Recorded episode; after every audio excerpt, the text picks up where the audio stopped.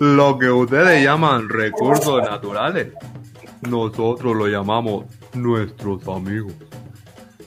Oren Lions, chamán Onondanga. Burundanga. ¿Qué pedo? Mis queridos incorrectos, estamos de ¡Estamos regreso. de.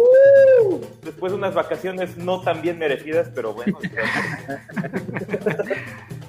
ya, Y les les damos damos- la bienvenida. Ah, vas, vas, vas, vas, date, date. Ah, Se las damos todos, se las doy yo, se las das tú. Dásela tú. Ok, les damos la bienvenida a un año nuevo y a un nuevo capítulo de este, su programa reciclado favorito. Nosotros somos Incorrecto Podcast y hoy les hablaremos de aquello que todos tenemos en nuestras casas que aparenta ser inservible, pero que con algo de ingenio puede volver a ser útil. No, no nos referimos a tu papá. Hoy les hablaremos de la basura. ¡Corre la cale!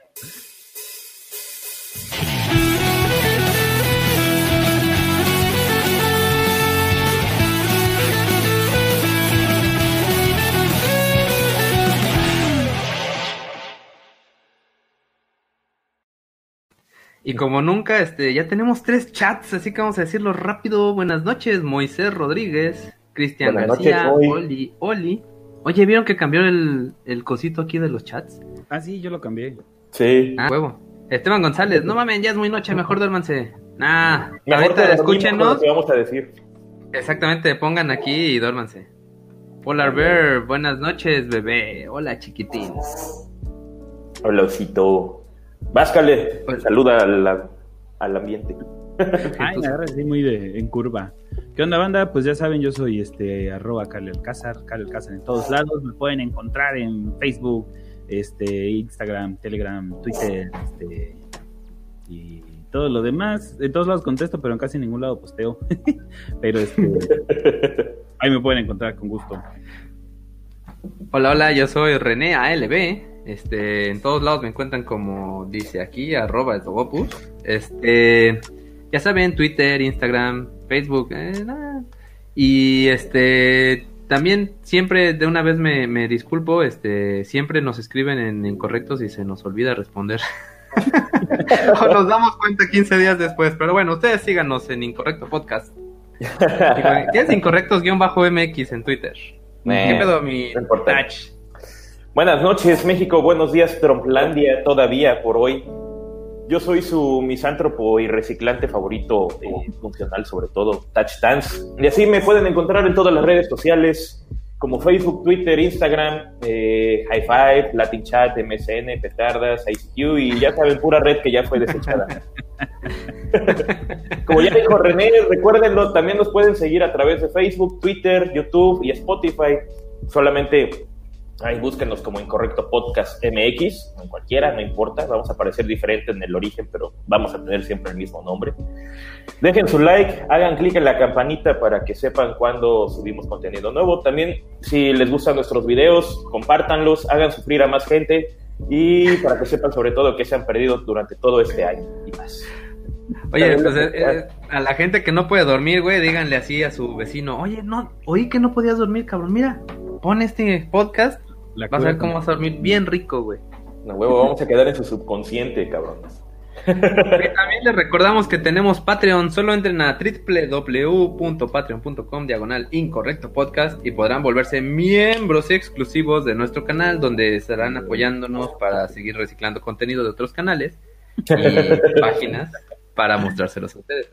No, pero está chido porque aparte este, mira aquí dice Polar Bear que nos sigue en Spotify y YouTube. Muchas gracias. muy bien, osito. Gracias. Este, está chido porque si eres nuestro Patreon o nuestro miembro aquí en el canal, eh, tenemos ahí un chat de super amiguis donde, pues de pronto se nos ocurre ahí poner alguna cosilla, alguna pregunta con jiribilla para armar debate, ¿no? Y De repente Y pues hacemos se arma- encuestas que nunca usamos en el programa, pero no hay pedo.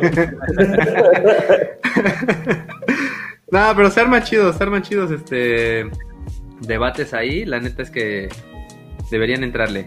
Y Hablando de eso, queremos agradecer a nuestros Patreons, que son Mephisto y Neto, que más que Patreons ya son amigos, cabrón, y a Charlie Bautista, que, a Charlie Bautista, perdón, que es nuestro miembro en YouTube. Ese vato nomás no, no le entra tanto, pero es buena onda. Díganlo. Tiene un canal, de hecho, Charlie Bautista. Oye, por cierto, no compartimos a nuestros amigos. Que estamos aquí. Bueno, ahorita lo comparto. Oye, de Ah, veras, sí, no me pasaste esa madre. O sea que los videos que tenemos son genéricos, este, digo, orgánicos. Orgánicos, güey. Orgánicos como tal. Por suerte tengo 10 teléfonos.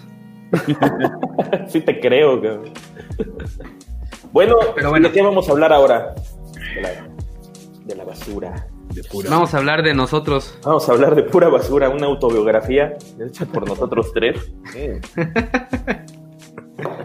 Todo mundo sabemos qué es la basura, precisamente. Todo mundo tenemos basura en nuestras casas, en nuestros trabajos, en nuestra cabeza. Pero bueno, la basura va a ser todo aquel producto que está considerado como un desecho, el cual hay que eliminar, obviamente.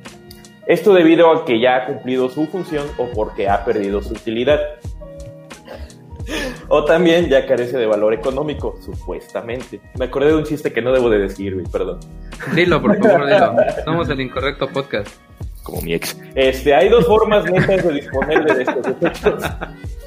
La primera de ellas, siendo la más conocida y obviamente la más realizada, es la recolección y acumulación de desechos en vertederos, donde completan su descomposición sin afectar el entorno, supuestamente. Ya saben cómo es este rollo. Eh, los cuales posteriormente pueden ser eh, enterrados, surgiendo así los que llamamos rellenos sanitarios, que seguro ya todo el mundo conoce. Están generalmente afuera de las ciudades. De hecho, creo que Iztapalapa surgió de uno de esos, pero bueno, esa es otra historia. Oh, neta. no, no sé, te saludo a los iztapalapeños. No me maten. Este, no me roben. no me roben. La otra opción de disposición es precisamente lo que es el reciclaje o reutilización, que va a consistir, eh, así en resumidas cuentas y a grandes rasgos, en recuperar ciertos residuos para transformarlos eh, en objetos con una nueva utilidad, así como cuando entre varios cuates en diferentes momentos se vuelven pareja de la expareja de alguno de la flota y así, más o menos va. Eso se llama reciclar, muchachos. Eh, a grandes rasgos, ¿cómo se va a dividir toda esta cantidad de basura? Bueno, para este punto tenemos que primero distinguir bien un par de cosas. Eh, una es cómo se va a dividir de acuerdo al tipo y cómo se va a clasificar, ¿sale? Eh, de acuerdo al tipo de basura, es decir, enfocándonos al origen. Bueno, aquí nos vamos a enfocar al origen y ocasionalmente al tipo de material de la misma. Y para clasificarla se tienen dos subdivisiones en este caso. Eh, la primera según sus características y la segunda según su composición. Esto es muy, muy, muy, muy, muy, un rollote, pero bueno, ahí va. Eh, por cómo se clasifica como tal, así recuerden, clasificar, tendremos tres grandes grupo- grupos. Los residuos sólidos urbanos, los residuos de manejo especial y los residuos peligrosos. Los Los primeros... de manejo especial son los que manejan. No, no lo voy a decir. no, no lo digas. Es decir, no, no lo digas. Si no, nos van a desmonetizar. Sí, muy cabrón. De, de por sí que, de por sí que no nos han pagado. Pero bueno. Eh, los residuos sólidos urbanos, el primero de ellos, son los generados en las casas por actividades domésticas, cada uno de nuestras casas, dependiendo, ¿no? Establecimientos, restaurantes, este, tiendas, etcétera. O los que vienen eh, de la misma vía pública. Ya saben, eh, de esos tubos paralelos que hay en calles o parques, que deberían de tener un pinche bote en medio para depositar los desechos. Pero bueno, de ahí se supone que también vienen esos desechos, esos residuos. Los residuos de manejo especial. Iba a decir otra cosa, pero ahí sí no lo voy a decir. Los cuales. Es genial porque hacemos el chiste sin decirlo. Eh, sí, sí, ya. No, nuestro público ya supongo que ya se lo debe de imaginar. Estos residuos de manejo especial eh, son, bueno, según la Ley General para la Prevención y Gestión Integral de Residuos, a la madre sí, tienen una ley, tienen más leyes ellos que nosotros como derechos humanos, pero bueno. Eh, son aquellos que generan, eh, se generan, perdón, en procesos productivos que no, como tal, reúnen criterios ni para ser urbanos ni peligrosos. Es decir, Sino estos todo son lo contrario. sino todo lo contrario, exactamente. Estos son más de tipo industrial, como lo que son materiales, este, eh, como metales, eh, neumáticos, residuos de construcción, en fin, de ese tipo, ¿no? Más que nada. A ese tipo de, de- son de los de manejo especial, como tal, ¿no? ¿Y esos se pueden, este, se pueden reciclar? Algunos se pueden reutilizar, algunos de plano no. Eh, como tal, ¿no? Ahorita vamos a ahondar precisamente en esos, en esas divisiones. Y tenemos por último en esta parte de, de, perdón, de la clasificación eh, a los residuos peligrosos. Estos van a ser aquellos que pueden causar estragos tanto en el medio ambiente como en la salud, como son los desechos electrónicos, eh, celulares, computadoras, pilas, este, o los biológicos infecciosos, como los que se desechan de hospitales, laboratorios, etcétera. ¿no? O- Para quien no sepa, este, ahí les va el dato arquitectónico del día. Este, sí es cierto, aquí dice Oscar Oliva, dejen like, no sean culés, es gratis y bajo en grasas. Ya. Este, Gracias, Oscar. para los que, para, para los que no sepan, los, re- los desechos biológicos se manejan de una forma bien específica. Este, pues todo lo que son hospitales, clínicas y dentistas, todo esto que manejan estas cosas que menciona Pato Beto, Tanch, Tach, este, Sí, tengo tienen, tienen, de- tiene un chingo de nombres, Wikiseba, este, Ojalá, este, ah, bueno, pues todos estos lugares tienen así como un depósito específico que me parece que se maneja de color rojo. Este, Beto me podrá decir. Ujú. Eh, ahí echas pues todo lo que son las jeringas, todo lo que contenga sangre, lo que pueda contener virus y demás. en las y partes, pasa- ahora sí, en las bolsas o cajas rojas, es todo lo que sea, todo lo que tenga que ver con sangre, fluidos o tejido. Todo. Yo creo que cualquiera que haya ido a las vacunas. O sea, ¿qué ahorita, puedo guardar ahí en suéter? Sí. Un calcetín tostado. Este, Oye, que haya vacunado ha visto las cubetitas rojas, ¿no? a huevo. Ahí echan las, las, todo, Las agujas. las agujas. Agujas, Y este. Viene, viene una empresa específica o un camioncito específico a llevarse esa basura, porque esa basura supuestamente no debería ser tirada en cualquier lado, porque te podrías infectar de cualquier cosa, ¿no? Así es, precisamente. Aquí entra, eh, ¿cómo se- eh, bueno, vimos esto precisamente, los eh, residuos este, peligrosos. Ahora, este, ¿qué iba? Ah, sí. Ah, espera, eh, Ah, dije el dato arquitectónico y no lo dije. Exacto. Muchos de estos lugares, como hospitales o CMFs y así, eh, manejan una instalación específica que se llama de aguas rojas. Y estas aguas obviamente no se tiran con las aguas normales, este, ni aguas negras y todo lo demás, sino No, que bueno. llegan a una este, cámara específica donde se le da tratamiento. Y esta agua, eh, ya tratada, obviamente ahí requiere de unas bacterias específicas y la chingada que se comen la sangre y la mugre y la grasa y las enfermedades. Y este y ya esta, esta agua puede servir para riego, por ejemplo. O sea, para cosas que no sean bebértela. Que si lo usas para riego, después te la vas a comer, pero sirve. Ah, pero es igual como cuando fertilizas caca, fruta, comes. Ah, Sí, pero en teoría, en teoría los, los agentes patógenos como los virus, este, o sea, las bacterias las destruyen en el proceso y si llegara a haber un virus, pues en teoría no va a sobrevivir desde Ah. el riego hasta lo que te vayas a tragar, ¿no?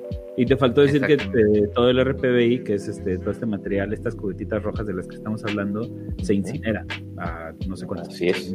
Ah, esa no me la sabía. grados o algo así, sí, pero por ley todo, todo se incinera. exactamente. Miren, saben más ustedes. Bueno, no saben más, pero sí saben igual que. no, sí, está muy bien, muy bien, muy bien. Miren quién nos Este, manda saludos. Neto. Un abrazo, Neto. Neto, Hola, saludos. Ya nos estás viendo, eso es bueno. Ahora, la forma de división de la basura, que vamos a mencionar ahora por tipo, eh, también va a tener varias subdivisiones. La primera es la basura sólida urbana. Como ya mencionamos, prácticamente, básicamente es la basura doméstica, igual, ¿no? Como ya se mencionó en la primera parte de la anterior. La segunda es la basura industrial, pero aquí ya la dividimos en tres, precisamente. La basura inerte, que Hola. serían como... ¿vale? Como René. Como el René. La basura inerte, como René, que es los es- que serían los escombros, minerales, papel, cartón, todo eso, ¿no? aquello que no representa un peligro en general como tal, ¿no? Como René. no representa un peligro para nadie. La, bueno, lo que tenemos a algo similar a la basura urbana, que sería Cale, como son los desechos de comedores, de oficinas, de áreas comunes, es decir, como más este, de oficinas y todo esto, ¿no? O de lugares públicos, más que nada. Y la basura peligrosa. Ah. Pues sí, la que ya vimos antes, una forma especial o específica para deshacerse de ella es lo que se necesita.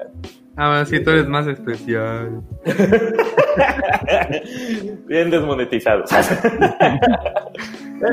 en este caso, como ya mencionamos, este, de lo que es la sangre, de fluidos, todo este tipo de desechos en hospitales, ¿no? Pero bueno, ahí en este caso se quedarían estos tres en la basura industrial. Tenemos también otro tipo que se le llama basura agraria. Eh, obviamente aquí entra la música de banda y son aquellas que proceden de la agricultura, la ganadería, la pesca, explotaciones forestales, de la industria alimenticia, etcétera. Todo eso que bien puede ser en su mayoría orgánico. ¿Ya? Igual que la música de banda. Igual que la música de, de banda, exactamente. Después tenemos, a pesar de que no entra como tal en este concepto, en los residuos peligrosos, tenemos la basura médica y de laboratorio. Como el pato. Eh, Exactamente, que está en contacto con sangre, eh, residuos o fluidos biológicos en general, eh, apósitos, agujas, tubos, frascos, gasas, pañales, etcétera, ¿no? Y la basura radioactiva, también está en la clasificación de la basura radioactiva. ¿En serio tengo que definir esto? Esta solo la conocen los de Laguna Verde y del Doc Brown. O sea, nada más. Oye, pero, Es pero específicamente en este tipo de basura en México somos bien pendejos, ¿no? Sí, sí, no, no quiero saber cómo están los alrededores de la planta. Pero es, es importante mencionarlo porque, porque un poquitito de, de basura radioactiva puede, este, Dañar. puede contaminar así millones de litros de agua de un manto acuífero. Entonces, sí es importante que se maneje Sí. con mucho cuidado, no como en México. No como en México. en sí, esos son a grandes rasgos como se va a manejar, o bueno, perdón, se va a clasificar, a dividir, perdón, la basura para un, pues para estudio, para realizar leyes, para, para saber qué tipo de basura eres en Facebook, no sé, algo así. Hacer tu cuestión. Para realizar leyes como los abogados, es otra basura, los que realizan leyes. Así No es mero. cierto, abogados, los queremos mucho. Eh, nada, es cierto. Ahora, de seguro se están preguntando, o no, cuáles son los países que más y que menos basura producen en el mundo. Ah, a ver, aguanta, aguanta. Antes A que ver, nada ver, quisiera aguanta, comentar que, que agarramos este tema que no es tan clavado así como los otros, pues porque nos dio hueva. No, es cierto, porque, porque así como mencionamos en el episodio anterior que, que pues ya el, el tener así como pues varias personas que te ven y escuchan lo que dices con gusto, este, pues se nos hizo interesante como evidenciar, ¿no? Este, este tema tan importante para todos, porque pues al final de cuentas esta madre Nos involucra a todos. todos. Ahora sí, continúa. Oye, y espérate, antes de que, porque vas a hablar de, de los países que generan más basura, ¿no? Sí, Pero creo que sí es importante como, como aclarar que, este, que no es lo mismo producir basura que contaminar, ¿no? exactamente. Entonces, Mm. este, eh, porque el país que genera más basura, curiosamente, no es el país que más contamina, ¿no? Ya la otra vez que- que Oh. hablábamos, de, eh, creo que fue en el eh, cambio climático, Calentamiento, ¿no? Ajá.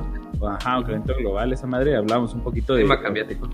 del, del clima cambiático, que hay muchas maneras de, este, para empezar, hay muchas maneras de contaminar, ¿no? Porque una cosa es la contaminación por el mal uso de residuos, digamos, y otra es la, contaminación- la contaminación por consumo excesivo de recursos, ¿no? Entonces, este, si no me equivoco, el país que más contamina es China, ¿no? Este, con sus fábricas y con cuanta madre, pero este... Y es que, aparte de esos güeyes, este, de hecho, como que tardaron mucho en quitar el cloro, por ejemplo, de dentro de sus fábricas y esto, y entonces eh, esos güeyes eran los que más aportaban para que se hiciera el agujero de la capa de ozono. O sea, como que les vale madre. Igual que Estados Bueno. Unidos, que ya se salió del Tratado de París. Sí, Síguele. Cuéntanos, mi querido Tach, ¿quién es el país? ¿Quién es el país? Bueno, como ya dijiste, mientras que el más contaminante es China, que nos lleva de calle a todos, eh, con respecto a la producción de más basura, eso sí, igualitos, cabrón. Ahí sí los clonan, yo estoy seguro. Todos son iguales, de todos modos. Ahora, el país, bueno, que más contamina, que más contamina, perdón, que más basura genera en el planeta es Estados Unidos. Para, para sorpresa de nadie. Así es, por más sorprendidos que estemos, el país más capitalista y sobre todo más consumista es el que ocupa el primer lugar en este top de colocos, generando un aproximado de 263 millones de toneladas de basura al año. No es de sorprender que cuando consumes casi el 30% de los recursos mundiales ocurra esto, ¿verdad? No, Pero bueno. Obviamente, como drogadicto en rehabilitación, está tratando de consumir menos y ser un poco más sustentable. ¿Y qué ejemplos me puedes dar de esto? Yo soy un ejemplo claro de esto. No, no sé. No, por ejemplo, la- las, este, las leyes de reciclaje, de, de- de- ha, ha propuesto más que nada, se han propuesto ciertas leyes para reciclar, para producir menos este, basura, eh, para ellos sí siguen un poquito más al pie de lo que es el reciclaje, de lo que nosotros podemos vislumbrar apenas, ¿no? Nosotros si Ah, dividimos aquí la basura, eh, en la esquina la ponemos y al rato ya está toda revuelta otra vez.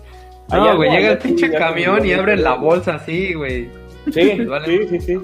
Allá hacen un buen uso de ello. Por ejemplo, por ley tienen, eh, aparte de que tienen donde desechan basura en general, también tienen sus pequeños este, contenedores donde pueden meter eh, basura como tal de vidrio, metales, plásticos, etcétera. Y aparte tienen otros contenedores donde llevan, eh, por ejemplo, no sé, cosas que tú ya no utilizas, ¿no? Entre ropa, muñecos, de peluche, este, Aquí se llama bazar. sea. Aquí se llama bazar, exactamente. Cambia, cambia un poquito en, en cada estado, pero en general, todos los que, si han visto cualquier película gringa, van a ver que siempre tienen afuera un bote azul y un bote verde, ¿no? De estos así como donde cabría este, un muerto, ¿no? Este, entonces, eh, porque eh, por ley... Lo decimos así porque este es un programa que escuchan en su mayoría mexicanos. Sí. Entonces, este, eh, tú por ley estás obligado a dividir tu basura. Normalmente la, ¿cómo es? El verde es para productos, este, eh, Orgánicos. orgánicos y no reciclables. Ajá. Y No, el- ajá. Ajá, Ujú. y el azul es nada más para los reciclables. Entonces, este, sí, o sea, porque una servilleta mojada, esas madres ya no son este, reciclables, entonces van con, con los orgánicos. Ujú. Y este, y creo que el verde pasa todos los días y el otro pasa una vez a la semana, una madre así, ¿no? Entonces, digo que cambia un poquito de estado a estado, pero por ejemplo, en el estado de California, si, si tú no divides adecuadamente tu basura, te meten así una pinche montota como de 30 centímetros. Y este, y este y te obligan a ir a cursos de concientización de, de reciclaje y de manejo de la basura, etcétera, etcétera. Y además te obligan a poner un pinche letrero que dice en, en esta casa no reciclan. Soy un favor". puerco. Ah, No, neta. Sí. Qué cagado. Te cambian el nombre por puerco durante un año, ¿no? Buenas tardes, mi nombre es puerco. No, fíjate que en Japón, este, no he ido nunca, ¿verdad? Pero, pero, este, sí conozco gente que ha ido. Este, fíjate que en Japón lo que hacen es que sacan, más bien el camión pasa en días distintos. Entonces un día pasa el camión del aluminio, un día el del cristal, un día de orgánico. Ah, qué un día de- chingón, güey. Eso, eso está padre. pero, pero sí está bien, mamón, güey, que tú vas allá al, al Makuto Naruto, o McDonald's, para los cuates. Y este, y así, güey, te comes tu hamburguesa. Entonces, los residuos los tiras en un papel, en un bote. Este, le quitas la tapita y la tiras en otro. Le quitas el popote y lo tomas en otro. Le Ah, sí, quitas el plastiquito al, vaso de papel y lo tiras en otro. El vaso en otro. Eh, Dices, no mames, mejor no voy, que hueva. Fíjate que es Mejor como sushi. Horrible. Pero así por ejemplo, supongo. En Suiza, que ahorita me va a corregir Pato, pero creo que Suiza es el, el país este, que menos basura genera eh, per cápita. Ya me estoy adelantando, pero nada más por el ejemplo de McDonald's. Este, y tampoco ido a Suiza. pero, pero tú terminas de comer en McDonald's y como ya estaban hasta el pito de que la gente pendeja no supiera este, dividir adecuadamente la basura, así como acabas tu charola, así agarras y la pones en un carrito, haz de cuenta como los de la panadería, güey, ¿no? Así. Y dejas tu charola con toda su basura. Y los empleados agarran y sacan cada charola y la y dividen la basura este, adecuadamente para Ah, mira, es parte del empleado. Sí, esa, esa La prueba. del empleado. Así, ah, a ti te toca distribución de residuos. Ah, eh, creo que sí es interesante. ¡Eh, no me toca alimentar al abuelo!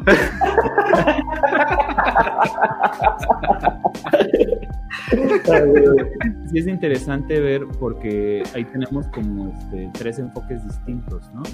Un enfoque, por ejemplo, los gringos, donde tú haces una parte del trabajo, ¿no? Separas eh, tus residuos en dos tipos nada más. Y entonces ellos tienen estas plantas enormes en donde echan toda la basura y a través de distintos filtrados de gravedad, con imanes y con este, cuanta madre, este, ¿no? Tienen de estas bandas como que van temblando y entonces este, los más pesados caen y no sé cuánta madre, este. Ay, ¿no, estás, no, estás, este, ¿No estás describiendo medicina alternativa? Tratamiento con imanes. No, no, no, es que este, no sé cómo se llaman, pero Estos imanes sí sirven. eh, Ah. en la- la- las plantas de reciclaje, pues, eh, hacen todo a través como de, como si fueran líneas de producción, ¿no? Entonces, este, primero cae toda la basura y la banda eh, vibra y eso hace que los, los se vayan separando, ¿no? Lo Se más ligero, los plásticos que eh, van por arriba y todo lo demás cae, ¿no? Y entonces ya sacaste el plástico. Y luego, este, creo que pasan unos megamagnetos para jalar todo el metal y entonces nada más te quedas con el cristal y luego no sé qué más, y así lo van como... Luego lo pasan por el Estado de México y sacan el cobre. Pero bueno, Oye, hoy desayuné payaso, no mames. Nomás hoy. Por cierto, nada más quería aclarar que en el, en el otro video nos dijeron que le digamos a que es un pendejo. Se lo decimos todo el tiempo. No Sí. hace falta nos cansamos. Nos cansamos de decírselo. Bueno, pero decía yo que es, es un enfoque interesante como a nivel de políticas públicas, en el sentido de que el ciudadano hace una parte y digamos que la industria eh, o el gobierno a través de la industria hace otra parte, ¿no? Tenemos el otro ejemplo en donde es más bien el ciudadano el que hace todo, en- como en Japón, donde tienes que agarrar tú y es tu responsabilidad asegurarte que cada residuo llegue a su lugar correcto, ¿no? Y otro enfoque distinto como el de Suiza, en el cual el ciudadano no tiene la responsabilidad y más bien depende de la industria este, separar adecuadamente los residuos, ¿no? Algo que me eh, olvidé mencionar es que no, no creo que en Japón, o más bien en Japón no es como que haya una multa por no hacerlo, porque no hay quien no lo haga. O sea, el asunto ahí es, es que... Así, exactamente, la multa es del harakiri porque a ellos mismos les ha de dar pena, ¿no? Es, es pues súper arraigado el asunto. Soy un puerco. Bueno, el nombre correcto es Seppuku, pero todo el mundo lo conoce como Ah, huevo. Ah, el harakiri. Seppuku. Y bueno, pero a ver, regresando a los, al, estábamos en el top de los países que más producen basura, ¿no? Ah, sí. Este, El ganador es Estados Unidos. Estados Unidos, Ah, espera, ¿no? también iba a hacer otro comentario de lo que dijo Kale de los tres enfoques. Este, es interesante el enfoque de la gente de, ¿qué dice? ¿Suiza? ¿Suecia? Ujú. Este, de Suiza, porque si recordamos en el episodio del ca- clima cambiático, que vamos a poner por ahí, si me acuerdo, este, sí, se los pongo a veces, este, ahí mencionábamos que como el 90% de la contaminación del mundo eh, se da por parte de la industria y que en el caso del ahorro energético y de los contaminantes que se generan por la energía, perdón, este, eh, no, no, no es como que valga mucho la pena que ahorres eh, energía en tu casa, porque quien más genera esta contaminación es la industria. Entonces, en el caso del reciclaje, pues es importante eh, lo que menciona Kale de estos países nórdicos, que ellos hacen que la industria trate de hacer su, su reciclaje, ¿no? Ah, sí, es como parte es. de, de lo que en verdad es el ESR, ¿no? De las empresas socialmente responsables. Que aquí en México es como darte un curso y vales de despensa. Pero Le dan un curso, contratan a un viejito, este, a alguien tatuado y, y le dan algo de comida a un pobre y ya. y ya, a huevo. Entonces, este, y una caminata familiar, ¿no? A la madre. Pero bueno, regresando, este, regresando al, al top top. de, de países que más generan basura, en el segundo lugar tenemos a Rusia con unos 200 millones de toneladas de basura al año, ¿no? ¿Por qué? Porque cabe mencionar que al inicio del milenio, sí, del milenio, ajá, o sea, de los 2000, este, su producción de basura aumentó, pues debido a que la clase media ya se está volviendo una, una sociedad capitalista, ¿no? Y este, Qué bonito. pudre. Lenin se está revolcando en su tumba. Ya este, en 2017, como acción sustentable, eh, Putin aprobó un proyecto ecológico para reducir los residuos en un 36% para el 2024. Quién sabe cómo vayan con eso, ¿verdad? Pero pues también, ¿no? El- Rusia es un continente, güey. Güey, sí, no mames. El Sí. bonito tercer lugar lo tenemos, a- tenemos a los japos con 52.36 millones de toneladas al año. Esto debido a que no cuenta con lugares suficientes para almacenarla.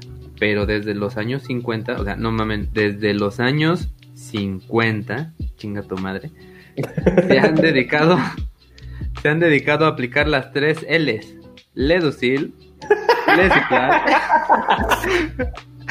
Y Leutilizal, lo cual pues, es admirable. A huevo. Cabe aclarar que es un muy buen chiste, pero estás muy pendejo porque lo- Lo leí mal, pero no, los, los, este, los japoneses tienen R, lo que no tienen es L, güey. Nada, chinga. Lo que no tienen es este la R fuerte, solo tienen R. La- R. Y los chinos son los que te hablan así. Ah, lo es la mismo. misma. estúpido. Güey, a las mascotas, ¿no? Mira, este, este comentario está bueno. A falta del Pasquín, los inmamables. Se equivocó, somos los inmaduros. Güey, también reciclan a las mascotas ahí en Japón, ¿no? Si no la quieres, la preparan. en- Sí, güey. Es en Madre China, güey. Ah, también, güey. Son un chingo. En cuarto lugar, ahora sí ya pasando a. ya pasando otras cosas. En cuarto lugar tenemos a Alemania, con un 48.84 eh, millones de toneladas anuales. Para tratar esto cuenta con una gestión de, resi- de residuos muy similar a la de Japón, claro, tienen que ser del eje, así como una minuciosa selección de materiales residuales como el papel, plástico etc. No dista mucho, en este caso con los germánicos. Germanos. ¿Cómo se dice? Germánicos, ¿no? Ah, bueno. Entonces está bien. Los teutones. Teutones, ándale, mejor. En quinto lugar tenemos al Reino Hundido, eh, donde sus casi 60 millones de habitantes producen 34.85 millones de toneladas anuales. Dicen que toda esta basura la convierten en haggis y se la comen. No, no es cierto. Eh, en este caso, por decreto, de hecho, está prohibido en Inglaterra usar plástico, según lo que averigüé. No sé si Ah, no algún- mames, ¿y en qué echan su refresco cuando no se quieren llevar la botella, güey? Pues deben de ser de, de vidrio o, o cosas de plástico que una, no van a tirar. en una panza de vaca, ¿no? Ándale.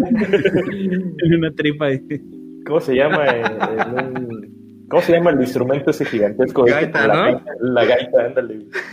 Lo echan en su gaita y ahí van. De hecho, creo que ahí era donde precisamente tenían ya ellos sus botellas de plástico o vidrio, incluso, no sé, que las tenían que jalar ellos precisamente para rellenarlas y así irlas utilizar en cualquier... Pues está bien chido, güey. agua. La neta sí. Así debería de ser acá, pero no confiaría ni siquiera en el agua que saldría y que nos ofrecerían. No, fíjate que yo, yo por ejemplo, sí, luego sí, pues tengo una hija que de pronto le da sed en la calle, ¿no? Y sí compro mi botella. Y esa pinche botella, güey, así, no mames, llevo como tres meses con la misma botella usándola en, Ok. el trabajo, güey. Ni la lavo ni nada, así nada. Sí, a huevo. Yo Para no contaminar con... Ándale. de agua y además como soy muy huevón tengo botellas por todos lados entonces tengo así este donde esté sentado seguro me encuentro una botella con agua salud ¿Y esta botella de cuándo es, no? Yo también, pero no es agua. Ahora, es, es- perdón, es interesante nada más por ejemplo en, en París acaban de promover una ley que no solo eh, prohíbe este eh, las botellas de ¿El plástico? plástico, sino que prohíbe vender el agua en toda la ciudad. Entonces todo el agua potable es un servicio, es un derecho de los ciudadanos Wow. y lo que hicieron fue instalar su propia red de, este, de agua bebible. Entonces, este, Órale. no hay botellas y no puedes ir así que, ay, que voy a la tiendita. No, pito, güey, no hay. Entonces, este, ni garrafones ni una chingada. Todo el agua es Qué gratis. chingón, güey. qué chido. De, de hecho, hay, hay muchos países este, de primer mundo, obviamente, Bueno, claro. donde el agua corriente de tu llave es bebible. Y Monterrey, güey. Ah, En Monterrey. En Monterrey es que también son primer mundo. Sí, pero eh, lo- los que están en otras partes de México, pero según yo, Monterrey es el único lugar donde te puedes tragar el agua de la llave. Creo Y que sí. la prima. Pero Pues aquí yo he tomado agua de la llave y no me ha pasado nada. De las regaderas. güey. Ah, ya, güey. Debo debo decir que la neta sí es bien divertido poder tomar agua de la llave. Este, no, este, te estás bañando y nah, Estás bebiendo agua, ¿no? Sí, ¿Qué haces, amor? Me metí a... Tengo sed, me voy a bañar. Pero es una cosa muy cagada porque, por ejemplo, este, eh, en Monterrey no sé cómo sea, pero en, en otros lugares donde, eh, donde, bueno, en Estados Unidos, por ejemplo, que en general puedes tomar agua de la llave en casi todas las, las ciudades, de todas maneras venden un chingo de botellas de agua y de todas maneras la gente compra este, botellas de agua. ¿Son estúpidos o qué? No, Sí. ah, no, pinches virus y, y sus mamadas, ¿no? Entonces es muy Ah. común este ir a una casa o a algún lugar así y que tengan sus pinches este, botellas de agua. Por ejemplo, en los restaurantes, eh, normalmente te sientas y te ponen eh, tu vaso de agua, ¿no? Que le dicen el tap water, que es el agua de la llave. Este, que es perfectamente bebible y mucha gente prefiere pagar para que le traigan una botella de agua cerrada porque pinche Antrax, ¿no? Fíjate que, No que- confío. ah, es eso, claro. Estúpidos nosotros. Este, fíjate que, que en Canarias eh, el pinche, ¿cómo se llama? E- Es una de las ciudades más, más limpias, con el aire más limpio de toda Europa, porque no tiene ninguna industria y realmente no vale como Europa porque están en África. Pero, este, es bien cagado porque es de las menos contaminadas, pero tú vas a abrir el agua y, no, no te tomes el agua del grifo porque está sucia. Y así ¿Por qué está sucia el agua si lo demás está limpio, güey? ¿Quién sabe? Pero de ahí en toda España, sí, sí está limpia, menos en Canarias. Neta es que son como ideas capitalistas, ¿no? Tal vez sí. Pues aquí si pruebas el agua directamente de la llave, de alguna toma así que tengas. Sabe a chingo de cloro. Oye, No espera, no te muevas, no te muevas para nada. ¿No sienten que el pelo del lado izquierdo de Izquierdo. una cara? Sí. ¡Ah, no mames, sí es cierto! A ver, vamos a hacer Eso, güey. No, eso no es No, real. ese, ese- no, güey. Ese no tiene pelo. Espera, era aquí. ¿Qué haces? Ahí está. Ahí está, mira. No mames, qué puto miedo, güey. El Bueno, volteate y que hable la cara de tu cabello. Vuelve Moraes.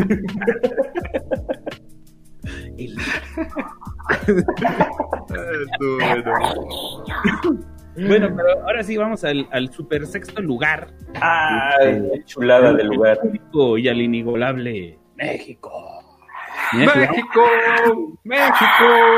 entre, entre consumo este, de alcohol per cápita, este, obesidad infantil, diabetes y producción de basura, estamos llegando al top de los países.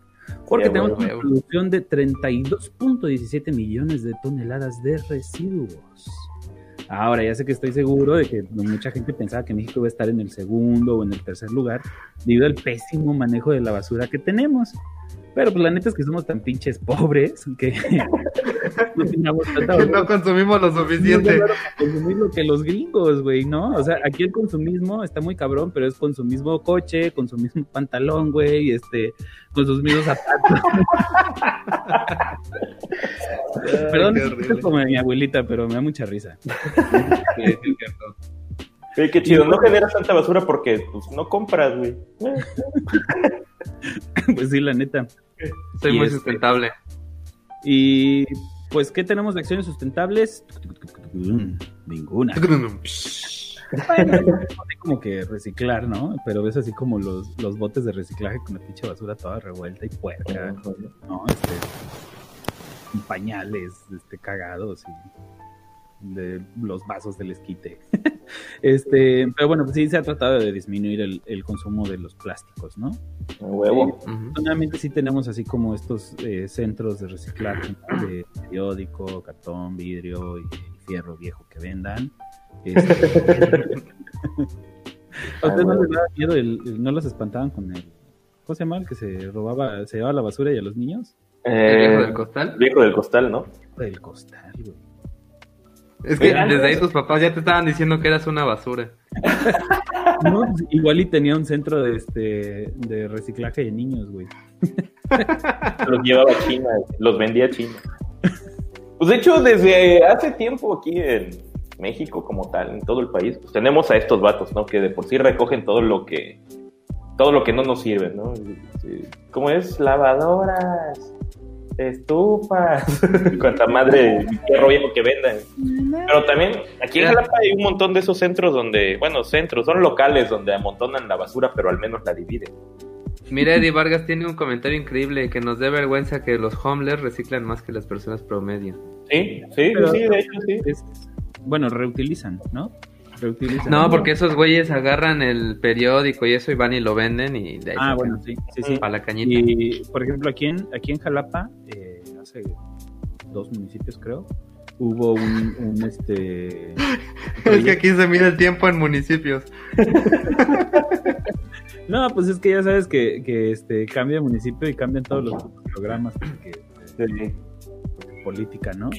Pero había una, una madre así de que llevabas este eh, basura a reciclar y te daban ahí como unas fichitas que Te daban. y, y ya te daban así como que tratamientos para el cáncer y mamadas así, ¿no? Llevas Ah, basura y te dan un arma. No, pues de hecho aquí Está este, todavía no, eh, creo que en varias partes de México está el asunto del, de las tapitas, ¿no? Que por mil tapitas le, le pagan una quimio a un niño, Nunca entendí de las que no les paga el peje. Sí, a huevo. Nunca he entendido a dónde llevas las tapas o qué Yo tampoco, güey, yo tampoco he entendido eso de las tapitas. Eh, Mira, mi, mi teoría es que, que hacer tapas nuevas debe costar X cantidad de dinero. Entonces, lavar tapas y reutilizarlas, o desinfectarlas, bla, bla, bla, bla, bla, bla, debe costar menos dinero. Pero aparte de eso, este, pues la empresa se declara socialmente responsable y aparte se le descuenta de sus, de sus impuestos porque es una donación. Más bien eso.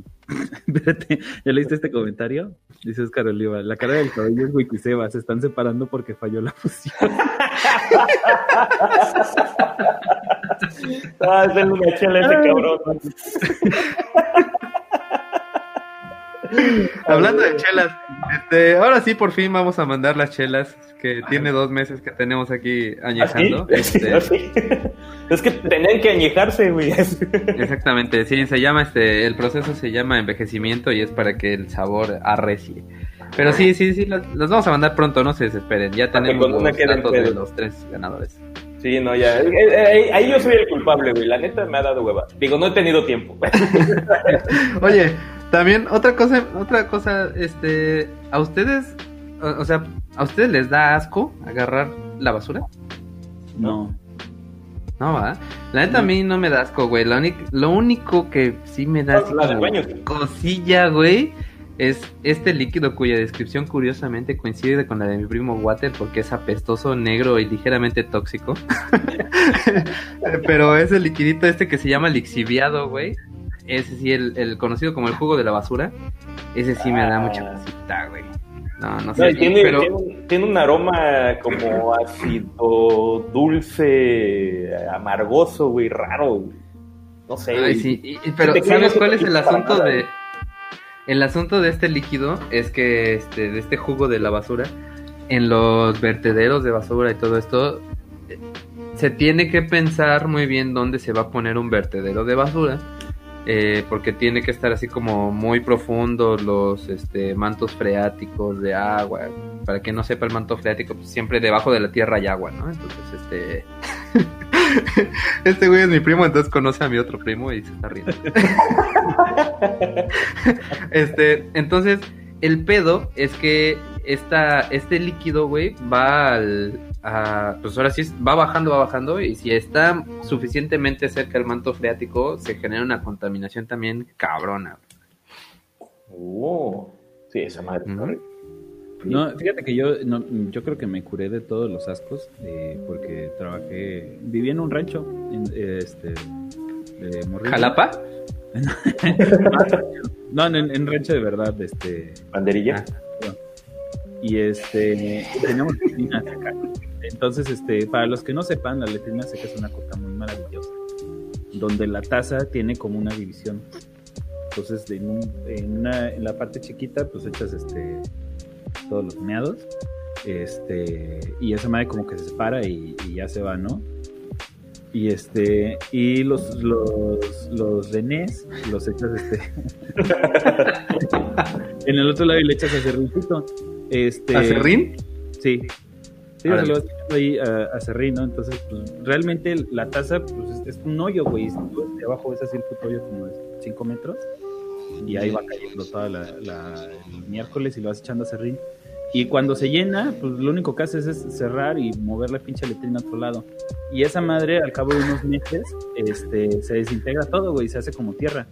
Entonces, Yo este, creí que lo dejaban ahí como minas de guerra, güey, para cuando los niños jugaran. No, no, no. Ah, la verdad. de unos cuadros así enormes y sí los Ujú. tapas y ya después esa, esa pinche tierra la usas este como abono, güey. Entonces, este Es súper nutritiva. no huele culero ni nada, pero pues sí me tocó estar paleando mierda, literal. Entonces, este yo creo que ahí ya se me quitó el asco de todo, güey.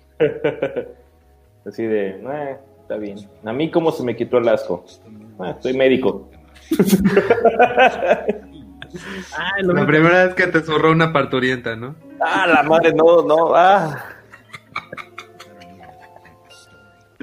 La única cosa que, que sí, una vez, eh, creo que es lo más cerca que he estado de guacarear por asco, fue porque me encontré un topper con pollo y frijoles que se me perdió como un mes y medio. Ah, sí, a huevo. Me pasó igual, pero con frijoles. Órale. Oigan, Fíjate qué bien cagado, güey. El otro día Ajá. este, se nos echaron a perder los frijoles. Y le dije a mi esposa, güey, no, no lo eches al, al bote, güey, porque pues siempre, las pinches bolsas, no sé por qué, siempre tienen un puto hoyito, güey. Entonces agarré, le dije, no, esperemos a que pase la basura y ya del pinche bote así lo echamos, ¿no? Los güeyes de la basura me hicieron cara por los frijoles echados a perder. Oye, no, No, mames. mames. No mames. Sí, me, me dijeron así como, le digo, este, vengo a echar esto y así como que, ¿qué es? Frijoles. No mames, chavo. ¿Qué? Y así como, pues ya échalo ahí en la orillita. No, ma. Ah, mi México mágico. Oigan, y ustedes, hablando de basura y de desechar y cosas así, la basura del baño, la el papel. No me das. asco. No, no, sí, no, a mí sí Ah. cuando está ahí, pero sí me da porque ahí se ve luego la rajilla y todo, pero, pero bueno. Cuando, por ejemplo, estoy en el trabajo así, ahí se ve, no, ya, a ver. Cuando no es mía, ¿no? Ándale, sí, no es mía, no mames, ¿no? no, ¿qué hacen? ¿La, la tiran en la taza o la tiran al bote? Les, les voy a contar una anécdota que me sucedió cuando, cuando me tocó irme a trabajar a Jamaica. Este, pues, eh, llegamos, vivíamos un vato que por ahí andaba viéndonos el Robby. Este, entonces nos, había un bote de basura en el baño. dijimos, ah, pues el bote es para el papel. ¿eh? Aquí en México estamos muy acostumbrados, para quien sea de extranjera, estamos muy acostumbrados a tirar el papel de baño al bote de basura. Entonces así, un día nos pusieron un letrero ahí que decía como que no pueden dejar su suciedad aquí. Y yo dije, ah, no mames, puto Roberto no le echó agua al baño, güey. y seguimos. Entonces de plano nos quitaron el bote, güey. Y ya este, platicando con alguien, pues como vivimos un año en ese chingo hotel, ya nos dijeron que allá la basura del, del papel, pues no, no, no se acostumbra, ¿no? Y, y obviamente, ya investigando un poquito más, pues sí es cierto, güey. O sea, el pinche papel de baño se deshace con el agua. Está hecho literalmente para tirarse en la taza, güey. Así es, y aquí en México tenemos, aquí en México tenemos ese pinche problema porque sacas tu basura para empezar. Como nos vamos todos a trabajar y la, la basura pasa a la pinche hora que quieres, sacas tu basura ahí. Y como pasas seis horas ahí en la esquina, pues llegan los pinches perros y los gatos y abren las pinches bolsas y ahí está la caca volando por todos lados, güey, ¿no? No, el papel de baño se tira a la taza. Sí, ya, y si ven a, van a una tienda o algo que diga, favor de no depositar el papel en la taza, que les valga madres, güey, tírenla a la pinche taza, güey. Ahí va. Es una, idea pendeja que tiene que ver con dos cosas como de un poquito más antiguo. Uno, este, que... Para que vieran que sí cagaba. El drenaje, el drenaje estaba más culero. Y este, y dos, que el, papel era este destraza. Un güey, ¿no? Era papel. Periódico. Lija. Entonces, eh, tal vez en algún momento sí era como que realmente sí se llegaban a tapar las tazas, ¿no? Pero la neta es que es algo que no. pasa, güey. ¿O qué, qué ibas a decir? Hay, hay otros lugares, este, hoteles este, en específico y cosas así, que esos güeyes sí tienen como una plantita que reutilizan el agua. Entonces ahí realmente no he hecho la investigación, pero en esos lugares sí es como muy específico que te piden que no la tires porque al final las, las plantas de agua, eh, pues lo que hacen, para quien no sepa, otro dato de arquitecto, lo que haces es que pues ya tú le echas, eh, pues le jalas al baño y el agua baja en chinga, ¿no? Este, lo que hacen estas, estas plantas de agua es que tienen como muchas paredcitas, es como un, este, ¿cómo se llaman estos? Este, bueno, es, es un recorrido con muchas paredes para bajarle la velocidad del agua. Esta agua hace que los residuos pues se vayan sedimentando, se vayan yendo para abajo, ¿no? Entonces el asunto es que mm, supongo, quiero pensar, que muchos tipos de papeles pues no se van tan rápido para abajo, quedan ahí flotando. Entonces, este, hacen que estas plantas se llenen más rápido o que más bien que no se sedimente completamente porque al final, perdón, la, pues la mugre la echan así como para abajo y la terminan tirando al suelo, literal, este, y el agua, pues esa agua se reutiliza.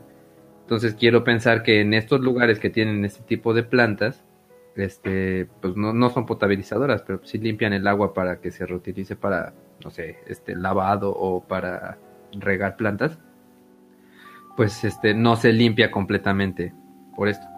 Pues sí, güey, pero luego también pinche letrado te lo pone en la fonda de Doña Meche, güey. Ah, sí, eso sí que no mames.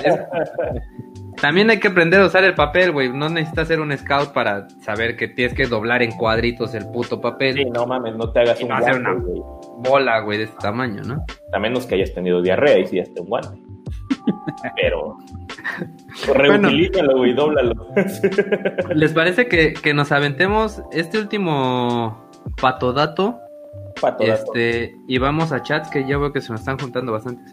Ajá. A ver, bueno, ya para ajá, bueno, ya más rápido, ¿no? Los demás países que siguen el orden de este top 10, digámoslo así, son Francia, Italia, España y Turquía. Sí, puro pinche país europeo, ya sabes. y, este, bueno, eh, eh, que, saben manejar su. ¿Qué es lo que notaron de esta lista? el único pinche frijol es México, cabrón. Ahí, frijol en el arroz, cabrón. Ningún país. de Latinoamérica, ¿no? Ningún país de Latinoamérica. Así es, México es el país que más produce basura de Latinoamérica. 1.16 kilogramos diarios por persona, cabrón. Verga. De ahí le siguen, vamos a hacerle un top 5 más que nada. Chile, con 1.15 kilogramos por Atasco. persona. Argentina, con 1.14 República Dominicana con 1.08 y con Brasil sería el 5, con 1.04 kilogramos por persona. Uy, alguien tiene un mejor manejo de residuos a pesar de ser el tamaño de los cuatro primeros. Juntos, güey. Sí, juntos, cabrón. No, más que nada esto se da porque en Argentina, ¿qué se tenía en Argentina? ¿Qué era? ¿Qué era? ¿Qué era? ¿Qué era? ¿Qué era? ¿Qué era? No me acuerdo. Maradona. Maradona, güey, la cagaba un chingo. No, no me acuerdo qué era en Argentina, pero al menos sí me acuerdo bien que en República Dominicana y más que nada en la mayoría de los otros países, lo que más chinga, lo que más les perjudica es el turismo. Obviamente, digo, Brasil también tiene turismo, pero los residuos, los desechos de cada uno lo sabe manejar mejor que cualquier otro país. ¿Han visto, ¿Han visto la cantidad de basura que hay en el puto Monte Everest? O sea, güey, hasta allá pinche arriba. Sí, güey, o sea, ¿Cuánta Hay una- ¿no? Y, y es que ha habido épocas que de plano lo cierran para limpiarlo porque la gente es bien pinche puerca, cabrón. No mames. Y ya de paso se traen ahí a todos los que se quedaban congelados, ¿no? Patas, güey. Vamos a hacer limpieza completa. Y fíjate que algo muy interesante es que realmente el, el margen es muy pequeño, ¿no? A diferencia, por ejemplo, de, del- eh, los países que digamos, ¿no? Que Estados Unidos de 200 toneladas a 50 toneladas, así. Realmente aquí, o sea, es, es muy baja la diferencia, 1.16, 1.15, 1.14, ¿no? Y a luego 0.08, 0.4, o sea, pero va como este, o sea, es bastante, bastante cercano, ¿no? Y estos son eh, kilos por persona, eh, por día por persona. ¿no? Por día, ajá, diarios. Diarios. Ajá. No mames, o sea, generas un kilo de basura al diario. Sí, sí, fácil. Yo más, chingue su madre. Ándale, sí, a huevo. Y este, y bueno, vamos, nos echamos rápido los países con menos producción de basura y ya nos vamos a, a los, este, a los, A los chats. ¿no? Órale, date. Chats. Eh, países con menos producción de basura. Eh, en primer lugar, eh, yo me equivoqué, era Suecia, el que, este, el que está en primer lugar, que reciclan o reutilizan el 99% de su basura, güey. Yo creo que hasta su caca se la comen. Este, no, imagínate, 99 pinches Está cabrón. de basura, ¿no? Y este, y hasta importan la pinche basura, güey, porque las plantas, este, ¿Por qué no, güey? ya no, no tienen suficiente basura, entonces este eh, reciben la basura de Inglaterra, de Italia, de Escocia, de Noruega, creo. Así es, importan su pinche basura. Este, en segundo lugar está Suiza, igual con 99%, no está yo tan equivocado. Y bueno, este, Austria con el 63%. Irónicamente, igual en cuarto lugar está Alemania con el 62%. ¿no? Mames, Imagínate si no reciclaran, güey, ¿no? pero pues, este, ahí se dan cuenta más o menos, sí generan un chingo, pero eh, reciclan un chingo, ¿no? Y bueno, luego tenemos a Bélgica con el 58% de su basura y por último a Holanda o los Países Bajos, me agarras, este... con- con el- Me agarra sueño cuando hablo de esos temas. Sí. Este, con el 51%. Nótese que no está Estados Unidos, ¿no? Sí, no, no, no, no, para nada. Pues, pues no. Eso es Ni Japón. mucha contaminación, güey. Solamente Pero bueno. Alemania es, puede estar en dos lugares a la vez. Y este y los, ba- los países latinoamericanos que menos basura este, generan, pues tampoco sorpresa. En primer lugar, Guatemala, con, junto con Ay, güey, ni gente hay ahí, güey. ¿Qué tantos guatemaltecos son? Hay más Bolivia, jalapeños. este, Honduras, Cuba y Perú, ¿no? Pues Eh, claro, si vamos por relación de que mientras más pobre el país, menos consume. Era lo que te iba a decir, güey. No mames, ¿cómo va a haber este consumismo en Cuba? No chingues. Exactamente. Exactamente. Oigan, voy al padre Fernando Martínez, ahorita vengo. no, cuál es, pero sí- no sé cuál es, pero si es padre, seguro que cuenta. Ole, déjate tus comentarios. Oye, ahora sí no hicimos invitación a superchats ni nada. A ver, pues cuéntanos, Cale, ¿qué son los superchats? Pues, ¿Y por qué nos deber... digo, por qué nos deberían aportar dinero? Porque con eso le compro la comida a la gata, mira. Ah, no es cierto. los superchats son una forma muy bonita que tienen todos los que nos están viendo ahorita en vivo en YouTube. Eh, es una forma muy bonita que tienen ustedes para apoyar este proyecto y que siga creci- creciendo desde creo que 19 pesitos o no sé cuánto es el mínimo. Pueden ponerle ahí donar y, este, un dólar y su chat sale así muy bonito, de colores, y lo leemos y les echamos aplausos y les damos mucho las gracias por apoyar este proyecto que va creciendo cada vez más. Sí, fíjense que la verdad este, estuvimos un poquito pensando en que ya no íbamos a leer chats, chats de pobre porque pues ahí nos alentan a que a la gente a que leamos sus chats, pero la neta es que nada, eh, nosotros no nos preciamos y mientras se pueda vamos a leer los chats de todos. Pero pues si le sobra por un dolaruco lo que sea, es muy bien recibido. No, y la neta es que este está está chido que nos apoyen porque pues ustedes sabrán que nuestro nuestra dedicación no es esta, nosotros nos dedicamos a otras cosas. Entonces, este, pues sí, muchas veces tenemos que comprar equipo, este, pues la neta es que siempre siempre siempre puede uno hacerlo mejor y pues la lana que ustedes nos apoyen no, nos, perdón, con la, la lana con la que ustedes nos apoyen, pues nos va, este, la vamos a gastar en esto, ¿no? Por ejemplo, en la plataforma esta que utilizamos para transmitir o en micrófonos, que el Beto no tiene micrófono, este, no sé. No sé, en una peluca para que Cale se vea cagado. Cosas para ustedes. A final de cuentas, esto es, este, pues lo hacemos con mucho gusto para ustedes. Pero pues igual, si ustedes nos apoyan, pues lo vamos a hacer más a ustedes. A huevo. Con más gusto. Pero bueno, este, dice aquí Hola, Oscar Oliva. Hola, incorrectos. Qué alegría saber que siguen vivos. Saludos, mi querido. Y Oscar. más guapos que nunca. Uy, gracias. Es porque tiene dos meses que no me rasuro. Mira, ya casi estoy como tú cuando no te rasuras una semana. Sí, ahora sí and- andaba muy cortito, pero ya le vamos a este. El Wikiseba ya se parece más al Wikiseba, güey.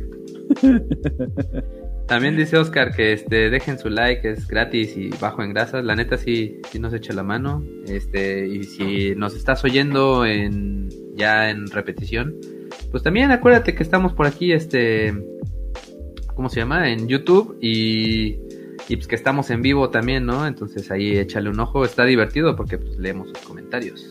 Salvo Neto Ramos. Un abrazo, carnal. Said Zaragoza, hola. Eh, Saint Packer. Se me fue el, el audio. Roberto Trejo, Trejito, y puso un muñequito así, que no se ve aquí, pero. Un abrazo, Beto. Ya, ya hablé de ti, cabrón, perdón. ¿Es tu primo? No, es este, mi cuate con el que vive a Jamaica. Ya, Este, dice Oscar Oliva. Pues así debería ser, ¿no? Que todos tuviéramos la cultura de separar los desechos. Pues sí, la neta es Sí, que. de hecho, sí. Ese es, ese es como el pedo, ¿no? O sea, esos güeyes desde chiquititos los, los educan para eso. Es bien cagado. Les voy a contar algo bien chistoso que pasa con mi hija. Este, pues nosotros, yo te puedo decir que, pues la neta es que trato de no tirar basura y, y en alguna ocasión yo me he visto tirando así como, eh, ya la verga. Y digo, no mames, si lo levanto, ¿no? bien estúpido. Pero, pues a mi hija la hemos criado así, ¿no? Desde que nació este, pues hemos tratado de que no contamine, de que no tire la pinche basura en la calle. Y un día íbamos caminando, güey, y una señora, este, puso así un, un bote de yogur, güey, lo puso así en el piso y se volteó y se fue. Y mi hija, señora cochina. y huevo. voltea la señora, señora cochina, no dejen su basura ahí. Ah, y la señora, güey, hizo así como que, como que todavía tenía, güey, como que lo había dejado ahí para sacar algo de su bolsa o algo así. Y ya lo levantó y se lo llevó muy digna. Pero sí, o sea, a lo que voy y a lo que siempre menciono casi casi en todas las conclusiones de y que seguramente va a ser mi conclusión, este que todo se reduce a la educación Sí, la neta. y que gran parte de esto pues cae en nosotros, o sea, tal vez en nuestra generación, o sea, ahorita estos siguientes 5 años, 10 años, vamos a seguir teniendo un puto reguero de basura. Pero si le enseñamos desde ahorita a nuestros hijos, cuando nuestros hijos tengan a sus hijos, ya no va a haber tanta basura. Ya, es- yo nada más iba a decir, pero no sé si después vamos a agarrar eh, el reciclaje como tema más a profundidad. Pero sí, sí, yo- Nada más ahorita de, de lo que decía Oscar, pues sí, está muy chingón separar los desechos, pero pasa, eh, como ya decía René hace rato, en muchas ciudades, güey, tú separas muy bonito y pasa el camión de la basura y echa todas las bolsas juntas. Y Al mismo tiempo. igual, ¿no? Entonces, vale. Ahorita. Que al final esos güeyes los separan otra vez, o sea, es una, eso te iba a decir, una que ahorita, pendejada. lo- últimamente sí he visto eso, que los vatos que recogen la basura, gracias cabrones, sin ustedes esto sería un tiradero, la neta. Aunque La neta, qué rifados, güey. Aunque regañen el René por echarle los frijoles, pero bueno. ¿Cómo los ves? Son las únicas personas que me regañan por echarle los frijoles.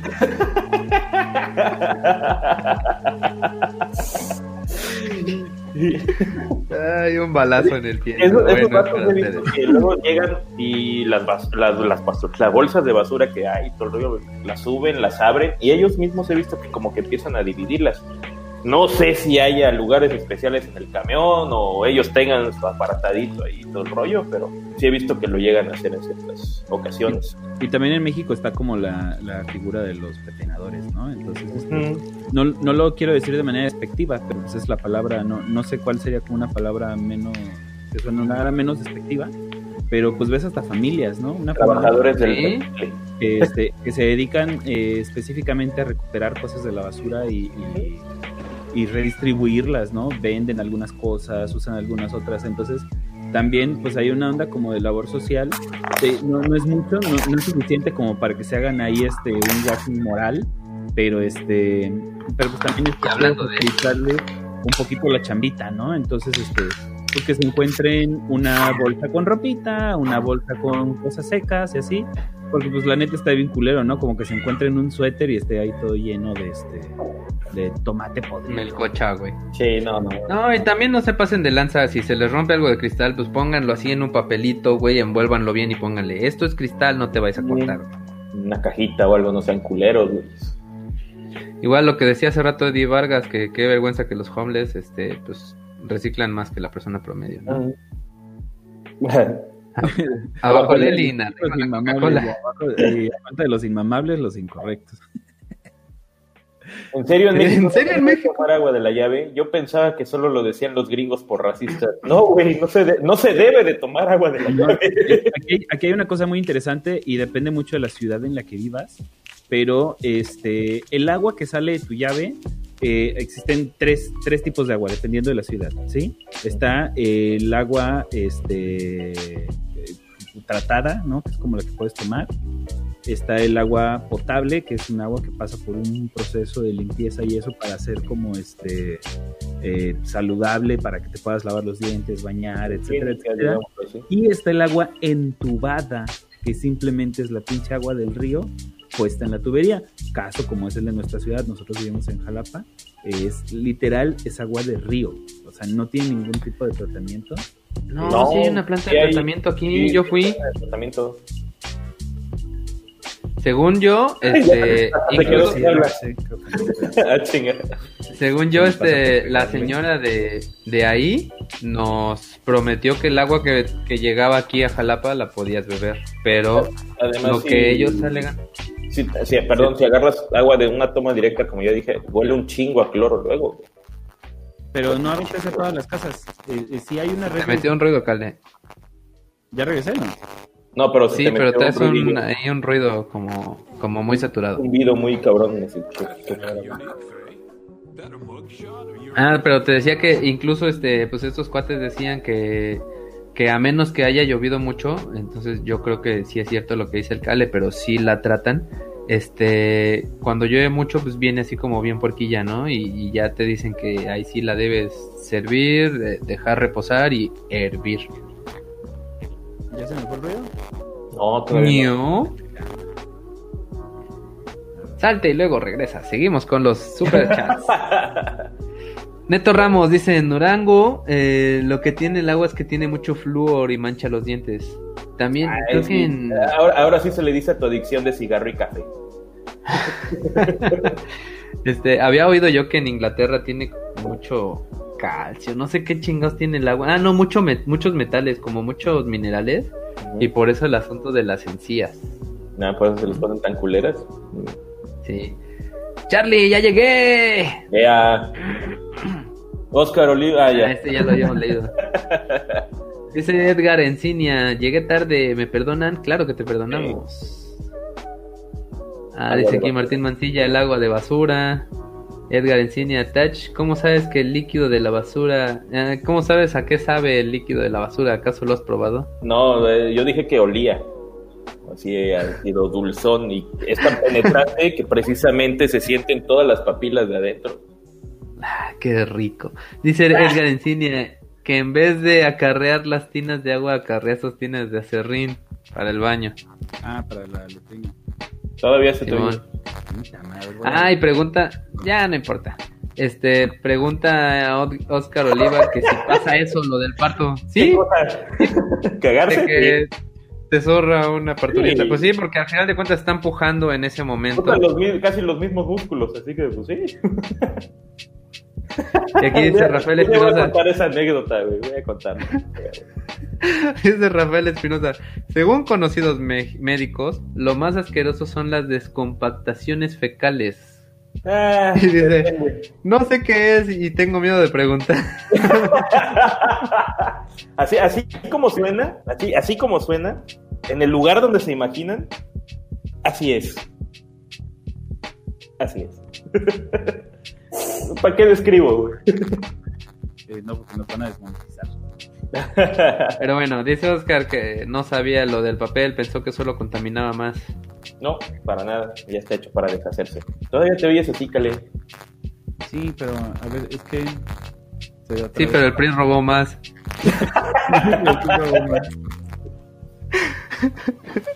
Pero bueno, no sé qué sea. Si Dice Rafael. así, ¿me escuchan? Ándale, sí. Ándale, sí. Ah, bueno, a huevo, ya. Oscar En Oliva. pocas palabras. Ajá. Ah, Rafael está explicando a Oscar lo que es lo de la descompactación. Ah, ya, ya. ok. Dice. para evitar que los- Ok, continuemos con los demás. Se sorprende que Brasil sea el quinto.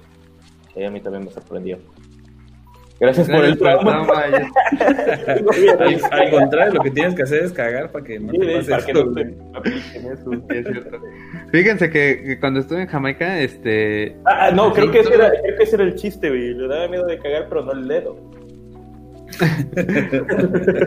este, fíjense que cuando estuve en Jamaica sí tuve un problema eh, estomacal y llegué al doctor y me dijo, ah, tienes diverticulitis y es menos divertido de lo que uno piensa. No mames, diverticulitis. ¿Tenías el culo divertido? No, pero al final de cuentas me hicieron el, el ultrasonido más caro de mi vida. Este, como 150 dólares con un ultrasonido con pantalla de este tamaño de los años 70.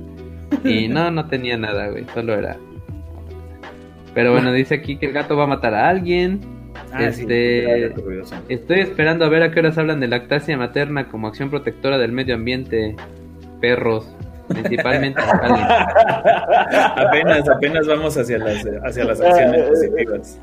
Lo más cabrón es que nos esté oyendo Connie. Muchas gracias Eso por más, escucharnos. no, te lo juro que se conectó para decir eso y se salió. Ah, dice aquí Edgar Encinia que pongamos el intro de los superchats ahorita que llegue el superchat. Dice Rudy Díaz, soy de Guatemala y pues sí hay gente, además no es por pobreza sino por el tamaño que tiene el país. No, pues claro que sí. No, de hecho, Siguiente. Ay, sí, no Fui a Guatemala y la verdad es que conocí un lugar muy bonito, de los más bonitos que he conocido en la vida. Si algún día puedan, vayan a Antigua Guatemala. Qué Yo lugar nada, tan yo nada más he ido a un parque de diversiones que es como el Six Flags de allá. Está muy chingón, la neta. No sé cómo se llama. ¡Ah! La entrada de los superchats. ¿Van? Sí, güey, te tenías que voy, esperar ahí voy. primero. A ver, pues la De todos modos no puso nada el güey. Pero a ver, lo viejo, pongo. No, pues apenas iba a ponerlo. Voy, lo pongo. Super Chats.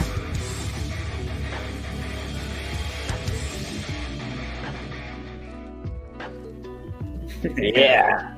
A huevo. Ah, aquí dice Charlie Bautista, dice que paró un buen equipo. Eso, No, chinga. muchas gracias, Charlie, te queremos. De hecho, Charlie, por si, para los que no saben, nos ayudó, este, nos, nos donó una consola. A huevo, Ah, muchas gracias, gracias, Charlie. Charlie, te queremos. Gracias, Charlie. Ahí anda, mírala. No la comparto con ustedes porque es mía.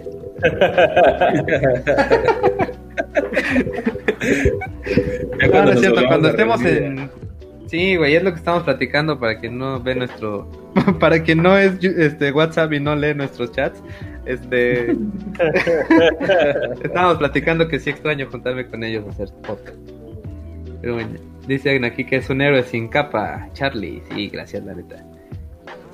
Por el nombre Dice, del por el nombre del podcast, creí Iban a hablar del lenguaje inclusivo. no mames. Pues la neta es que ahí nos podríamos echar un, un debate, pero este creo que es para otro podcast, pero Sí, ahí, ahí estos güeyes no están a favor o en contra. Yo estoy medianamente a favor, pero este Pero ya lo veremos. podcast. Es una mamada hablar con, con esa madre. Tienes un lenguaje incluyente, porque no es inclusivo, incluyente. Aprende a lenguaje de señas o, ¿cómo se llama? Braille. o que los que anden en silla de ruedas usen un lenguaje distinto. Dice Alejandro Coronel, saludos, los te quiero mucho. Me gusta mucho el podcast. No, hombre, nos, nos, gustas más tú, Alejandro Coronel. Nos gustas tú. Además tienes el nombre más hermoso que hay en el mundo. Ay, ay. ¿Coronel? Postdata, no olviden subirlo a Spotify. René, ese es para ti. a huevo. Acá hay otro. A huevo. Salud. Super.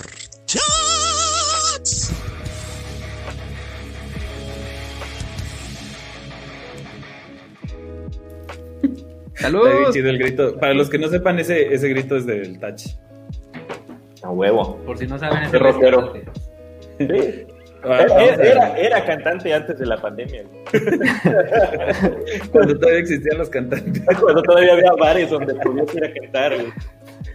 de hecho, por, ahí, si no saben, el, la página del grupo donde estoy, que ya tenemos un chingo, Mookie Blaylock, tributo a pero ya Mookie Blaylock MX, ahí Ahí vayan a criticarnos. No, digo, de hecho, por si no sabían, este, el güey que también estaba con nosotros, el. ¿Cómo se llama? ¿Yayo? Ah, el Yayo. también era cantante, pero pues se murió. este. Este. El doble vida. Ay, güey. Ay, güey. Recordé lo retornable, pero después me acordé de las tapitas y se me quitó lo memorioso. Aún así sería una mejor opción que la actual. Este. ¿Cuál, ya, eh, mm, segundo vez sin capa. Lo prometo, Ahí cuando gusten, ya saben que es, es este para los que nos gusten apoyar y de todas maneras nos gusta leer ahí los chats que nos ponen. Dice Rafael Espinosa, lo malo de México es que realmente no tenemos rellenos sanitarios en la mayoría de las ciudades y lo que más son tiraderos sin ninguna protección en el suelo para los lixiviados. Ah, sí. exactamente. No, los lixiviados son esos güeyes que se van del país por este porque tienen algún problema y Ah, chinga, perdón.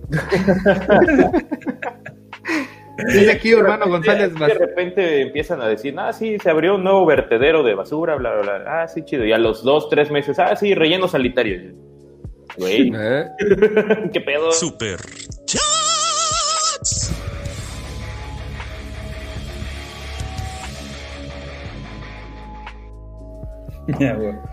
¿Qué dice Urbano González Patiño? ¿De qué basura están hablando? De la basura, basura. De la basura, no de las que este, gobiernan. no estamos hablando ni de política, ni de banda, ni de... Pero lo mencionamos, eso sí. Dice aquí Oscar que Patiño es el tercero, pero no menos importante.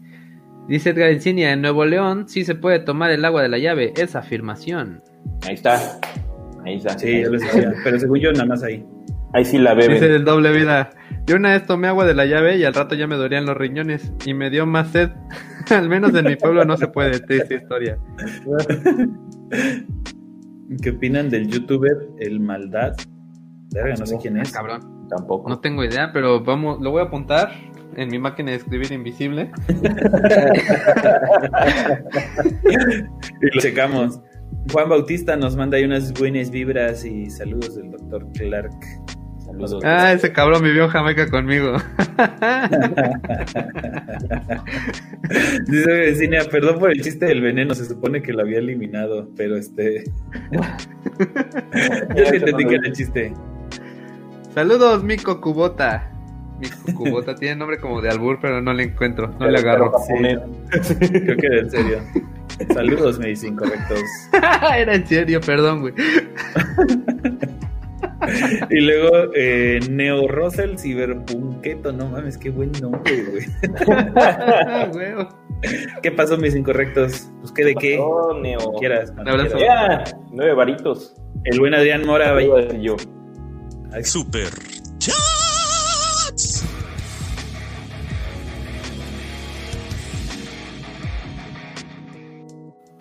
¿Cómo me gusta esa chingada cortinilla, güey?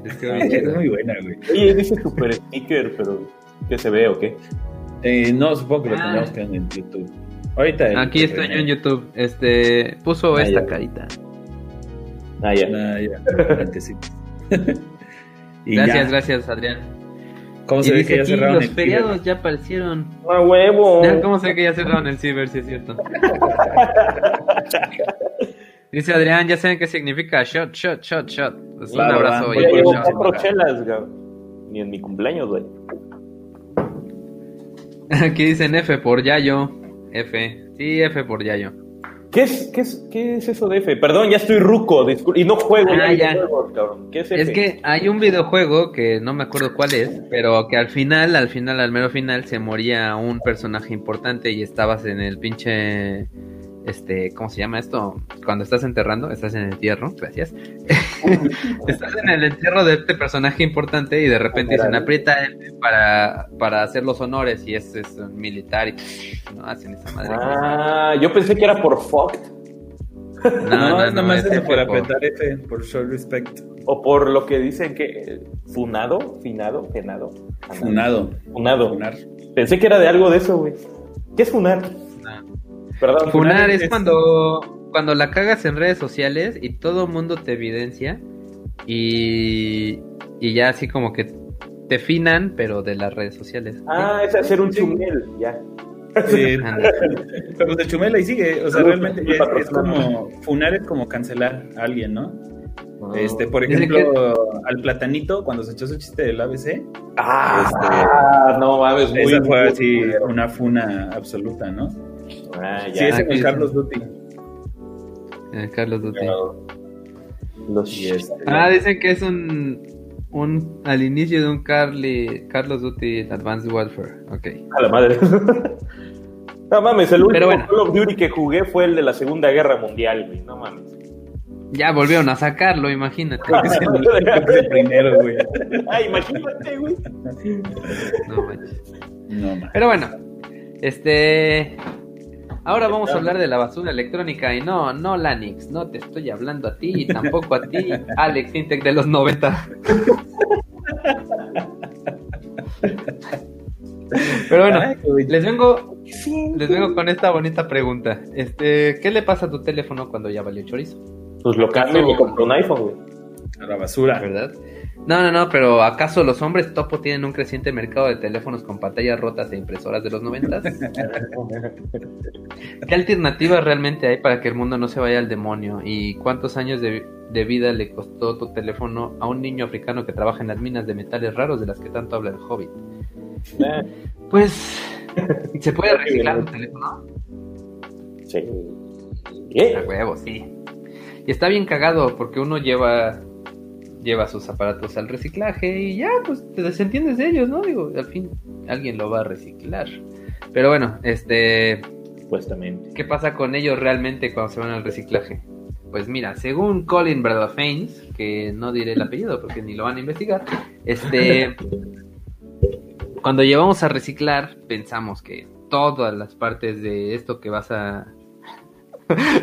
Dicen que ese Alex Intex sí le gustaba. Perdón, este... Ah, es que aquí tiramos a todo parejos, ¿eh? Sí, chingue su Oh, madre. Pensamos que todo, todo tu teléfono se va a reciclar o se va a poder reusar. Pero la neta es que es un pedo para que eso suceda. O sea, en primera se tienen que preparar, separar, perdón, todos los tipos de plástico, este, los tipos de metales, eh, los metales normales, los separan de los metales preciosos, mamadas electrónicas y demás. La verdad es que pues hay Uy, que desmantelarlo todo en partes diminutas. Eh, y lo óptimo realmente es que, que se haga a mano, ¿no? Este, si es hecho por niños, mejor. No, no es cierto. Este...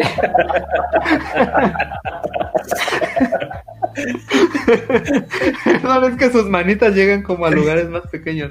No, no es cierto, no es cierto, chingo mi madre. No, pero, pero realmente es, es, es interesante que el proceso de desmantelamiento esté eh, mecánicamente hecho no es tan fino como hecho por personas.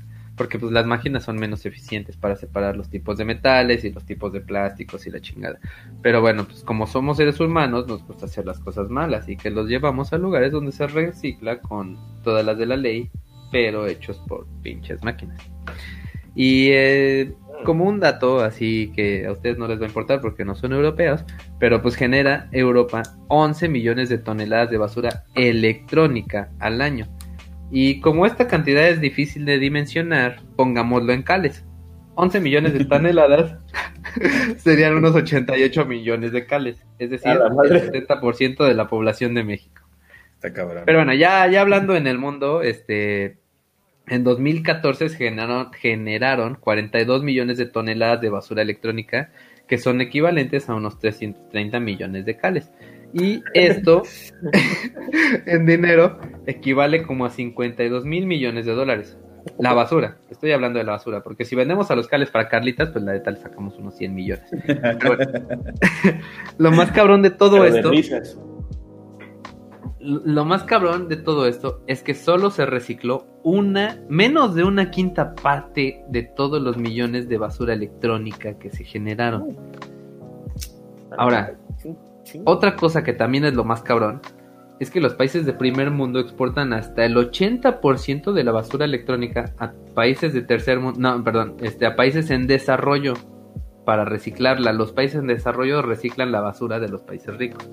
Ahora, la mayoría de estas exportaciones se re- realizan de manera ilegal y este en Europa hay un revuelo por esto y dicen que es como un secreto a voces, pero pues no se ha hecho gran cosa por la situación. Ya hablando del reciclaje, si se extrajera, extrayera, ¿cómo se dice? Extrajera, ¿no?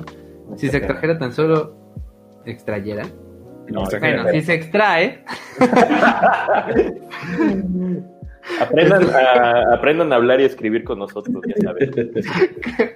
cale de nombre para criptomoneda. Este, ya hablando de, ro- de- de reciclaje, si se extrae tan solo el oro y la plata utilizado en los puros celulares durante un año, podríamos obtener unos 2 mil millones de dólares. Y de hecho, actualmente solo se recicle eficientemente el oro, la plata, el cobre y el paladio. Lo demás, El silicio, ¿no? ¿no? chorizo. Ah, el silicio que es el de las, este, ¿qué? las pilas, ¿no? Sí. No, ese es litio, ¿no? Litio, pero también silicio. ¿También tienen silicio? No sé, No pero sé, todos los cuando los niños están haciendo mucho ruido y les dicen ¡Ey, silicio! No, güey, silencio. Ah, chinga, perdón. Pero bueno. Qué estúpido. India es el destino de buena parte de la basura para reciclar. De esta basura electrónica, perdón, para reciclar. Según el documental de reciclaje de basura electrónica que vi, en este país unas 39 millones de personas viven de esto.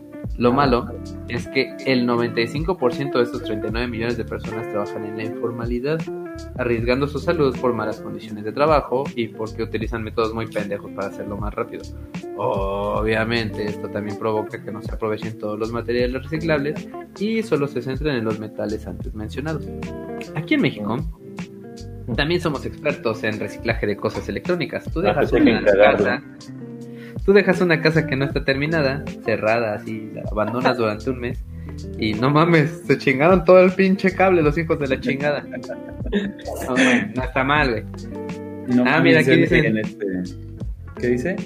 Extranjera. Extrajera. Gracias. Güey, en una, en una calle en, en la que viví se chingaron los putos este, medidores de agua, güey. Güey, la casa Pues sí, también son de cobre, ¿no? Sí, y, y cuestan un- una buena lana, güey. Ya la por eso varios hacen de plástico. La casa que le entregaron a mi jefa hace como, ¿qué habrán sido? 12 años, güey, allá en Veracruz. Tenía sus Ajá. tubitos bien para el gas y todo de cobre, güey. Se la dieron, güey, así, todo el pedo. Bueno, nos la enseñaron, estaba todo completa, güey. Se la dieron, nos regresamos a Jalapa. Dos días después ya no había nada, güey. No, no. No había nada, Pero esos mismos culeros, güey.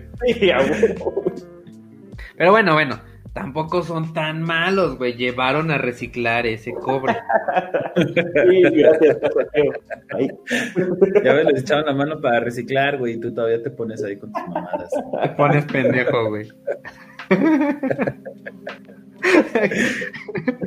Pero bueno, hablando de las tarjetas electrónicas, para reciclar los metales preciosos hay también dos formas. la buena, que sería quitar todas las soldaduras, separar cada uno de los elementos, llevarlos a reciclar. Este, aunque no hay plantas para recuperar todos los metales en todos los países, ¿no? Por lo que muchos países, ya que importaron la basura electrónica, desmantelaron la tarjeta electrónica, estas madres lo vuelven a exportar a países, o sea, uno de los países que más hace, más importa basura ya separada electrónica es Bélgica, me parece. Entonces, ya en este lugar, eh, pues ahora sí que separan todos los, los metales preciosos y ayudan allá a que se reutilicen. Obviamente es más fácil llenar una puta tina de ácido, aventar ahí las tarjetas madre a la chingada y pues que se derrita el plástico y tú sacas los metales, ¿no? Pero bueno, no importa que estés aspirando esas madres, ni que te puedan dar cáncer, ni que cáncer, ni que al tirar esa madre contamines el agua de miles de personas, pero pues el chiste es vender el oro, la plata, el paladio, el cobre. No, y más ya, ya todo está contaminado. Son un chingo. No, aparte, güey, la, la esperanza de vida de estos pozoleros electrónicos son de unos 45 años, güey. A la madre, güey. Quiero ese trabajo, güey. No quiero vivir tanto. Ahora, pensemos que esta reciclación de la que hablamos se haga bien y con todas las de la ley. se dice que se dice que bajo condiciones y procesos óptimos la basura electrónica se puede reciclar hasta en un 99%. Pero se tendría que hacer algo para contratar a toda esta gente informal, hacerlo en un lugar bien, güey, o sea, este, se habla de que se cree un impuesto en algunos países o que las empresas desarrolladoras de tecnología lo paguen, aunque obviamente pues te lo van a cobrar a ti.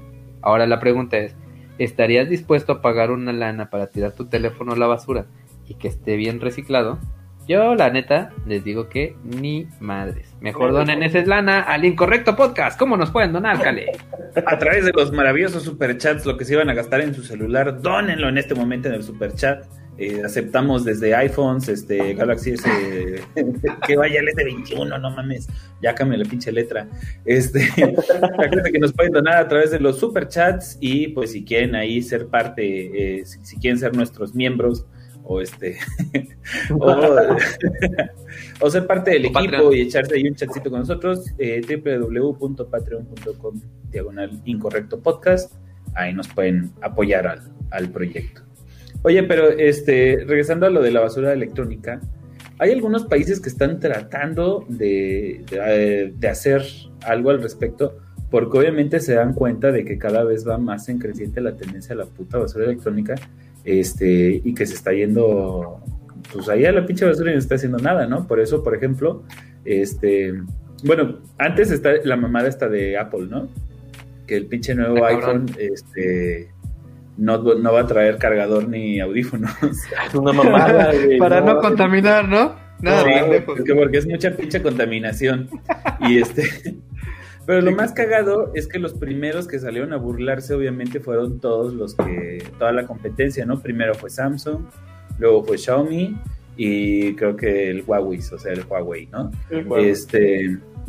Lo más cagado es que los tres sus próximos este, eh, buques insignia, como le llaman en, la terminología así de los que les maman los celulares, eh, van a venir también eh, sin este sin cargador ni audífonos, güey. O sea, ya como que les... Este... Es que yo, yo creo que más bien lo, lo hacen para evitarse ellos ese gasto de fabricación y hacen como que pues para que no te salga más caro, porque tengo entendido que va a salir al precio del teléfono anterior, ¿no? ¿O no? No, mira, este, la neta, eh, justamente lo que voy a decir es que es una mamá... Eh, ¿Qué madre? mamada, que compres más chingaderas. Exactamente, mira, si es una mamada que te, que te estén dando eh, cargador y celular, yo el último cargador, de, o sea, el celular más nuevo que tengo, está guardado todavía en la caja, güey, porque sigo usando el, anterior. La neta es que... Ah, pero es una mamada de los de los iPhone, o sea, por ejemplo, el, cargador del iPad, el original, güey, se jode más rápido que el pirata, güey. Sí, luego también pasa el pinche cable, güey. Entonces, por eso digo que es una mamada, porque, o sea, sí tendría sentido si te estuvieran descontando el puto precio del cargador, ¿no? Y entonces ya, ¿sabes qué? Pues sí va a salir mil varos más barato porque no trae este, o tuvieras las dos opciones, ¿no? Comprarlo con cargador o comprarlo sin cargador. Y entonces estaría chido. Si no, la neta es que es pura mamada porque lo único que hacen es ahorrarse la pinche lana. Y, y además, o sea, venderte el celular al mismo precio, ahorrarse el, este, el costo de producción y además venderte el puto cargador, ¿no? Que el, el del iPhone, si no me equivoco, la pinche cajita cuesta 500 baros. Sí, el original cable. entre cable y cajita te sale como en mil baros. Sí, como en mil baros, si quieres así. 700 varos si quieres un cable como de uno y medio, dos metros. Exacto, entonces... tuve iPhone mucho tiempo. Sin embargo, este, eh, por ejemplo, en Inglaterra, y no me acuerdo si en Francia también, están buscando eh, eh, pasar una ley en la cual obligue a los productores de celulares a hacerlos eh, modulares y reparables, ¿sí? Entonces, eh, ustedes De sabrán hecho, que... de hecho, había un había una, una iniciativa de una marca. Pinche gata está en la consola. Este, había una iniciativa de una marca que, que realmente querían hacer exactamente eso, güey, sacar sus celulares, este, que tú lo fueras armando. Sí, modulares. eh, y entonces la idea es que tú agarres y digas, quiero mi celular. Ah, bueno, ¿con cuánto este, capacidad lo quieres, no? Eh, la pantalla eh, de tal calidad, tal calidad. ¿Quieres que tenga cámara? Sí, a huevo. No, no quiero que tenga. Y ponle más batería y así, o sea, hacerlo como... Estoy bien feo. como pinche PC gamer, te pudieras hacer este tu celular, ¿no? Y este, pero eh, la ley sobre todo lo, lo que va a hacer es obligarlos a facilitar la reparación de sus equipos, porque por ejemplo un iPhone, tú le puedes cambiar ahí los botoncitos, el display así, pero en general es muy difícil este reparar, o sea, por ejemplo, eh, cualquier tarjeta madre es imposible quitarle el procesador, ¿no? Una vez que se le pega el procesador, ya estuvo y, si te truena, pues ya vale verga todo el, equipo, ¿no? Entonces, este, los van a, obligar a, o los quieren obligar, pues, a hacer sus, sus equipos reparables. Y de hecho están buscando también leyes para penar la obsolescencia programada. Ah, eso está súper bueno porque pinche iPhone hace esa mamada. Aquí preguntaba alguien, este, ah, Oscar Oliva, que cuál era la marca de los de los Ah, la teléfonos. madre, déjame buscarla. Los bautizó como Phone Blocks. Aquí lo escribí en, en el chat. Ah, bueno. Este, ¿qué te iba a decir? Eh, ya no me acuerdo. Ah, ya, que, que Brasil, eh, escuché por ahí que, eh, eh, 100% fake, no real, porque lo escuché por ahí, pero escuché que Brasil había demandado, o sea, no sé, el, el ente regulador eh, de telefonía de Brasil demandó a Apple y en Apple sí van, digo, en Brasil sí van a hacer los teléfonos con cargador de Apple. Sí, también en, en Francia creo que había una ley que los obligaba a entregar con cargador. En México, como le valemos madre al gobierno, pues no. Aquí si pudiera te lo entregarían sin iPhone, güey. En México Ah, mira, aquí dice David hay celulares de seguro. Que también era el proyecto ARA de Google, los smartpho- smartphones modulares. Nunca entendí por qué Google no ha podido como... O sea, sí tienen los... ¿Qué son los... Este... Los Nexus, ¿no? Google Nexus, sí. Pero nunca he Pero lo han no- hecho varias marcas, ¿no? no en lugar de que ellos hagan su marca de teléfonos así, ah, pues estos son Google. De hecho, compraron Motorola, güey. Motorola es de Google. Sí. ¿A poco? Y ellos no han hecho los Nexus, o creo que el último sí salió de Motorola. No, Pero el- ha habido de no, varias marcas. Motorola no es de Google, güey, es de, de Lenovo, ¿no? De IBM. Tienes razón, tienes razón. Pero sí Pero le maquilaron, Google sí le ¿no? Nexus a Google. Pues, ¿para qué quiere hacer celulares si están todos los sistemas operativos? güey? Pues sí, es- pues sí. En el. Windows del teléfono. Exactamente. Pero bueno, no todo está perdido. En Japón están desarrollando electrónica sostenible. No sé si ya quieren que pasemos a lo sostenible y a las alternativas o... O, o, o- ¿qué más? ¿O quieren Empezamos aventar de- alguna otra? O mencionamos de rapidillo los microplásticos, ¿no? Y antes de que Dale, empiece- fíjense que, que estaba viendo que hay seis veces más plásticos y microplásticos en el mar que plancton. Vete. Sí, de hecho, desde los años 50 o prácticamente en Aguanta, aguanta, voy al Woody Allen. Ah. sobres, sobres. ¿O qué? ¿Le- ¿Leemos chats o superchats? No. No, pues eh, nos vamos con, con plásticos y ya, este... Y habla de los plásticos y microplásticos y ahorita regreso a lo demás. Ah, pues sí, ahorita prácticamente como bien dice René, hay más plástico que plancton en el mar. Se estima que desde 1950 eh, solo, bueno, eh, han se ha creado, perdón, se ha eh, desechado un aproximado de 8.300 millones de toneladas métricas de plástico. Sí, güey, güey, es, es inimaginable eso, la, la verdad, ¿no? Y obviamente la gran mayoría no se recicla, solamente el 9% ya a estas alturas, o sea, estamos hablando de los últimos, ¿qué te gusta? ¿20 años? ¿30? Por mucho. Y la gran mayoría obviamente termina en vertederos y pues, en todo el medio ambiente, ¿no? Donde no sé si, bueno, se desintegra, no sé si los nosotros como millennials, nuestros papás boomers y a los senials, sus papás de generación X, siempre les van a decir, no dejes la puta botella en el carro porque este, se, en el carro cuando, a la intemperie o en el calor porque el plastiquito de la botella se te va a ir al líquido, al refresco, al agua. No sé si alguna vez les han dicho eso. Bueno, por degradación precisamente de este plástico, por calor, por cambios de presión, lo que sea, incluso la misma ruptura de las mismas enlaces del mismo plástico, microscópicamente hablando, el plástico se empieza a romper, se empieza a deshacer, se empiezan a formar pequeñas partículas de plástico. Es muy cierto eso que les dicen, que no te tomas el agua o el refresco que dejaste en el carro a la intemperie después de dos o tres días, porque se te mete el plástico. La última eh, gran y grave noticia más que nada que apareció recientemente, ahora sí como por así mencionarlo, fue que se han descubierto microplásticos en las placentas humanas. Así es. ¿De dónde vienen estos microplásticos? Precisamente todo lo que se desecha, todo el plástico que es desechado en vertederos, en mares, en ríos, donde quiera. El plástico se empieza a deshacer, se empieza a degradar, se hace cada vez en pedazos más y más pequeños que van siendo consumidos incluso por el mismo plancton, por las mismas algas, por los mismos peces. Incluso han eh, pescado ya, pescado, pescados, pescado peces donde los abren y tienen un chingo de pequeños pedacitos de plástico, ¿no? Eh, y esto ya hablando de sus entrañas. Eh, todo este plástico nosotros lo estamos consumiendo sin verlo, sin querer, porque también las micropartículas, como les digo, están ya al momento de que se comen estos peces, el plancton, incluso normal, de esta forma microscópica, se empieza a acumular, digamos así, en sus tejidos. Al igual en el agua de riego, este, se lleva hacia las plantas y esas plantas que, que estamos comiendo tienen microplásticos que van para el sistema. También, ya todo, todo ahorita ya actualmente ya tiene microplásticos. ¿Y cómo lo sabemos?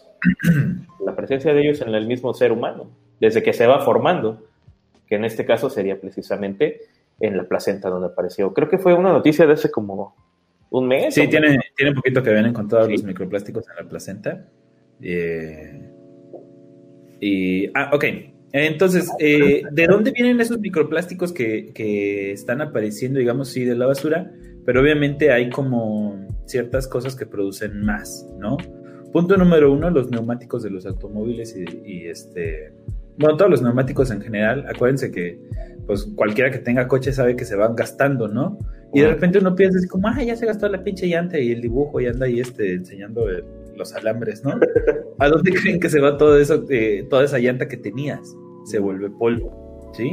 Yo tengo una llanta que no sé si, si cambiarla o peinarla, cabrón. Yo dije, no, yo tengo unas llantas que no se me han deshecho, güey. es que es bien difícil que se degraden. No sé, quisiera que se degradara. Entonces, el, el, eh, todo ese desgaste de las llantas, uno. Después, eh, los cosméticos, eh, para los que no sepan, la industria de los cosméticos es bastante culera. Este, está en, mi top. Eh, si me preguntan, primero está la industria alimentaria como la peor industria que existe en el mundo. De abajo el Big Pharma y abajo probablemente este, estén los cosméticos. Este, sobre todo para los, exfoliantes, usan este. es, más fácil usar microplásticos. de plástico. Todo lo que vean que digan microperlas y no sé qué madres es puro pinche polietileno. Entre. ¿Cómo se llama el otro? Poli, Poliuretano. Diría una vez. Polipropileno. No, eh, polipropileno. Ah, Este, Ah, que igual, casi todo el exfoliante tiene estas eh, microperlas de, de plástico, ¿no? Eh, en tercer lugar, eh, bueno, no, no es en lugares. Aparte, la ropa, que Ujú, cada vez es más difícil conseguir ropa de, de fibras este, eh, naturales, ¿no? Ya casi todo tiene mezclas de algodón con nylon y con poliéster y con madre. Entonces igual... Fíjate que te- voy, a, voy a darte dos comentarios sobre eso. Uno, Adidas está haciendo unos tenis y, y camisas con plástico este recuperado de las islas de plástico. Sí, las Este, lo convierten en hilo y lo, y lo tejen. Está bien chido. Y número dos, este, la industria eh, que dices de la ropa está muy cabrón porque esto lo escuché por ahí también ahí como en un podcast o algo así importante e interesante. Este, estos cabrones, o sea, hace que cuando nosotros éramos bien chavitos, hace 10, 20, 15 años, este, había cuatro temporadas de, de ropa, ¿no? Sí. Este, invierno, la, no, eran dos de hecho, era primavera, verano y otoño, invierno. Bueno, Pero ahora, eh, con las redes sociales y la chingada, literalmente cada semana hay una nueva tendencia. Entonces, literal, ahorita tenemos 52 temporadas A de madre. moda. Y esto, pues, imagínate, toda la ropa que se, que se genera, eh, pues es una contaminación cabroncísima. Aparte de que muchas veces talan este selva o talan bosque o talan la chingada y siembran algodón. sí, que además el algodón consume un chingo de agua para, para Para producirlo. Este, Y otro dato Dice- mamón, este en los años 1900 y antes, este pues hacía aquí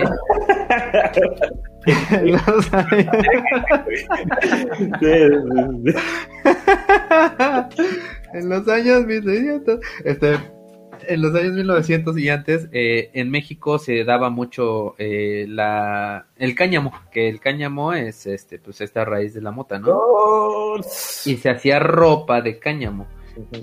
Pues resulta que en Estados Unidos, como sembraban mucho algodón, pues ahí la misma industria y la chingada empezaron a hacer este mito de que la mota era mala y como hacían ropa de algodón y, y peleaba contra la ropa de cáñamo, pues hicieron este mito y prohibieron la mota en todos lados para que las, las algodoneras estadounidenses pues le afirmativo.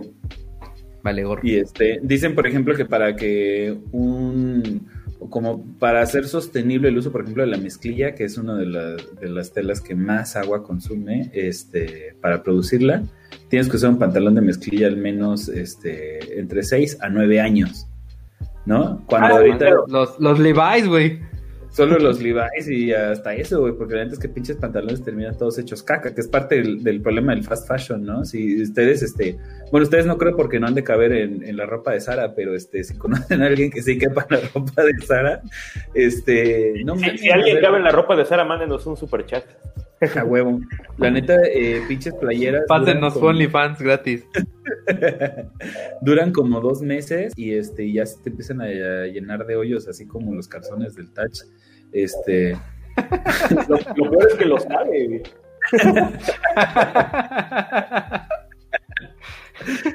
este, no, o sea, pero de pinche ropa ya está hecha para no durar ni, ni pito, ¿no? Y, y, por ejemplo, este, eh, a mí me gusta la ropa de, de paca, güey. Y la neta es que, por ejemplo, te encuentras ¿Paca las- la del barrio? Paca la del de Pakistán. No, la verdad es una estupidez que compremos ropa nueva. Este.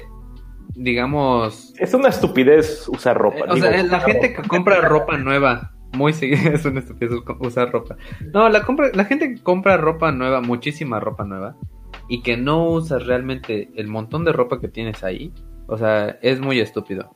Ah, y, Y luego la pues, tira. Exactamente. la- la y realmente no está. O sea, está chido reutilizar ropa, güey. No, yo el comentario que iba a hacer, que además, o sea, por ejemplo, se ven eh, en México, es que, eh, no sé, eh, de los que nos están escuchando eso, por ejemplo, las playas Aeropostal, ¿no? ustedes han ido eh, a una tienda departamental aquí este, a comprar una pinche playera de postal, son ahí todas como delgadas y este y culeras y te duran, no sé, güey, exagerándole, ¿qué te gusta? ¿Seis meses? Y se empiezan a llenar de hoyos. Y vas a la ropa Sí, es cierto, mamón. y compras una pinche playera aeropostal y de entrada son gruesas, güey. Y te lo juro que te duran por lo menos dos o tres años. Y es la misma Sí, pinche marca. Nada más que la la gringa. diferencia que la ropa de paca es gringa. Güey, lo único que sí, güey, eh, así que yo digo ropa de marca que voy a comprar, pantalones Levi's. Levi's, por favor, patrocina, ¿no? Patrocínanos. Esas vergas duran, puta, 10 años, güey. Si cupieran mis pantalones de la universidad, todavía se verían, güey. Por eso te eh, eso te los pones, porque no te quedan. Ese es otro detalle, güey, como engordamos un chingo, güey, y luego ya no, este, ¿cómo se llama? No reutilizamos la ropa, güey. Pero, este. Mira, aquí hay un, una, yo sí capo en la ropa de Zara. Mándanos, mándanos tu, este, ¿cómo se llama? Mándanos tu OnlyFans, por favor.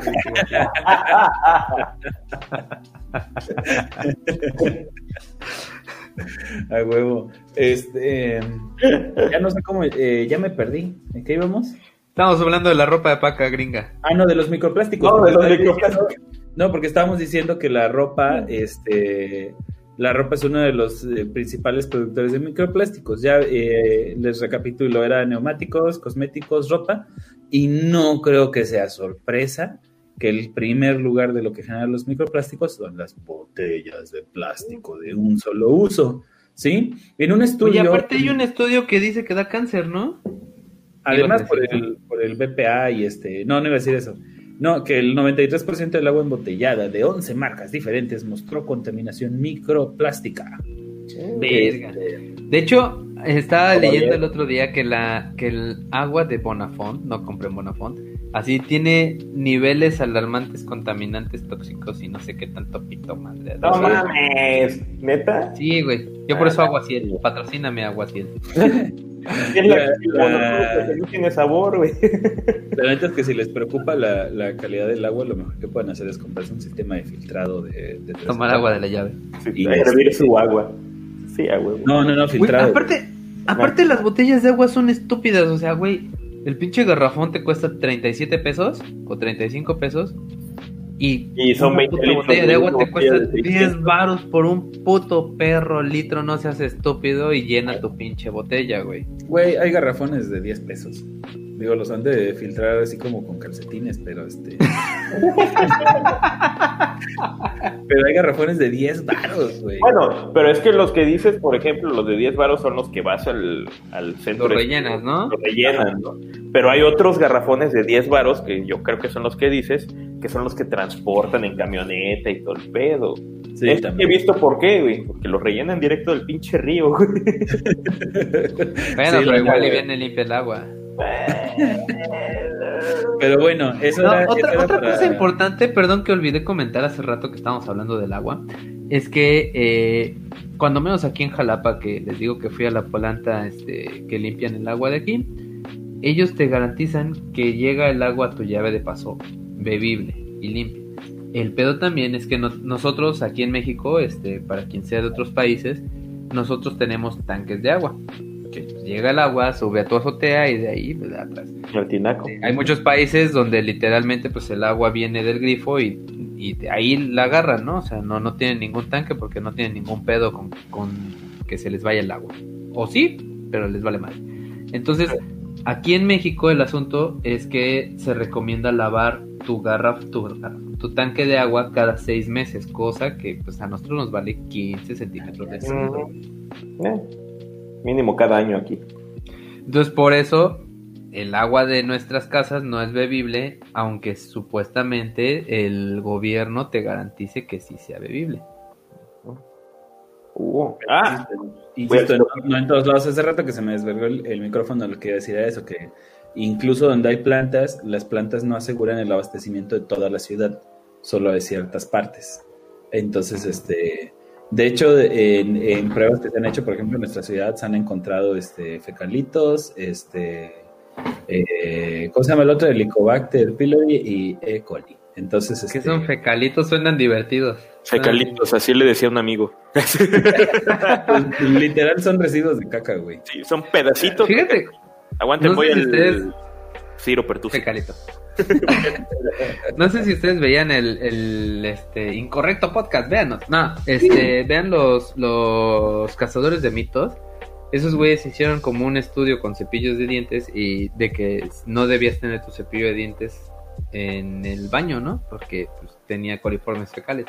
Entonces pusieron como como una muestra de ¿qué es? Este Una caja Petri. es- No, no, no. Pusieron un cepillo de dientes en varias partes de la casa, en la cocina, en la chingada. Este, y entonces al final les hicieron prueba a todos y todos tenían coliformes fecales. O sea, literal, hay caca volando por todos lados. Sí, sí, y, y justamente en México, en gran parte por el desecho de los papeles con caca, es uno de los países en donde más partículas de caca flotando hay en el aire eh, en el mundo. Por dos cuestiones. Por el asunto de los papeles de baño y por el asunto de que no levantamos las cacas de los perros. Que en cierto modo es estúpido. Digo, cuando era yo chiquito pensaba, güey, que no las pinches cacas se degradan y sirven para la- las plantas, güey? Pero pues en cierto modo también, pues con el sol esas madres se resecan y se convierten como en pinche piedrita y de ahí se convierten como en polvo y vuelan por todos lados y las estás aspirando, ¿no? Pero pues también es idiota que de pronto tengas que utilizar una bolsa de plástico que contamina para levantar la caca de tu perro, que es alimento para las plantas. Fíjate que eso está muy interesante y me voy a agarrar de, de- de la caca de tu perro. Este, Y gato, ya tengo gato. y gato, para irnos eh, pasando un poquito hacia este, como secciones, ¿no? Y- Aguanta, aguanta. Antes de eso, este, un abrazo y saludo al Tortuga que me anda mandando mensaje. Ese güey es de los primeros que nos veía y dice que Saludos. justamente está usando el mismo suéter que utiliza todos los inviernos desde hace 17 años. Ya no mames, también lávalo, no seas cabrón. Si te dura 17 años, seguramente es que ni siquiera lo lava, güey. No, eh, ah, le- le- te voy a platicar la, la experiencia con las cacas, porque este, eh, nosotros aquí, en donde yo vivo, eh, que, que según yo no es en toda la ciudad, pero aquí sí separan, eh, los contenedores son, son divididos, eh, están divididos en reciclables, ¿cómo es? Inorgánicos reciclables, inorgánicos no reciclables, y hay otra parte para Orgánicos. este, para orgánicos, ¿no? Entonces de repente yo dije, a la madre, ¿dónde tiro la, la caca, no? Entonces, este, la caca del perro. Tenías ¿no? que sacarla de la bolsita, güey. Ajá, yo decía, pues qué mamada, y no, pero aún así, este, no estaba seguro porque obviamente se dividen los orgánicos porque aquí el municipio tiene, este, composta, ¿no? Entonces, este, investigando un poquito ahí, este, como para saber realmente qué hacer, porque yo también tengo composta fuera de mi casa. Punto número uno, las heces eh, fecales, este, las heces fecales, o sea, la- las lombrices de tiro no, no las aguantan, ¿no? Se, se mueren, se intoxican. Y tú, si tienes ahí una Imagínalas con una cacota tuya, no seas mamón, güey. del perro, güey. Este, Ah, chinga. Entonces, este, eh, eh, si tú tienes una composta sencilla en tu casa o tienes eh, lombriz roja californiana, ese tipo de cosas, no puedes tirar ahí las heces de tu perro, ¿no? Entonces, lo que yo te recomendaría en ese caso es que eh, literal hagas una fosa séptica para las heces del perro. Bueno, eh, en todo caso, si sabes que existen compostas especiales que, digamos, son como este, profesionales a- de alta temperatura, entonces sí.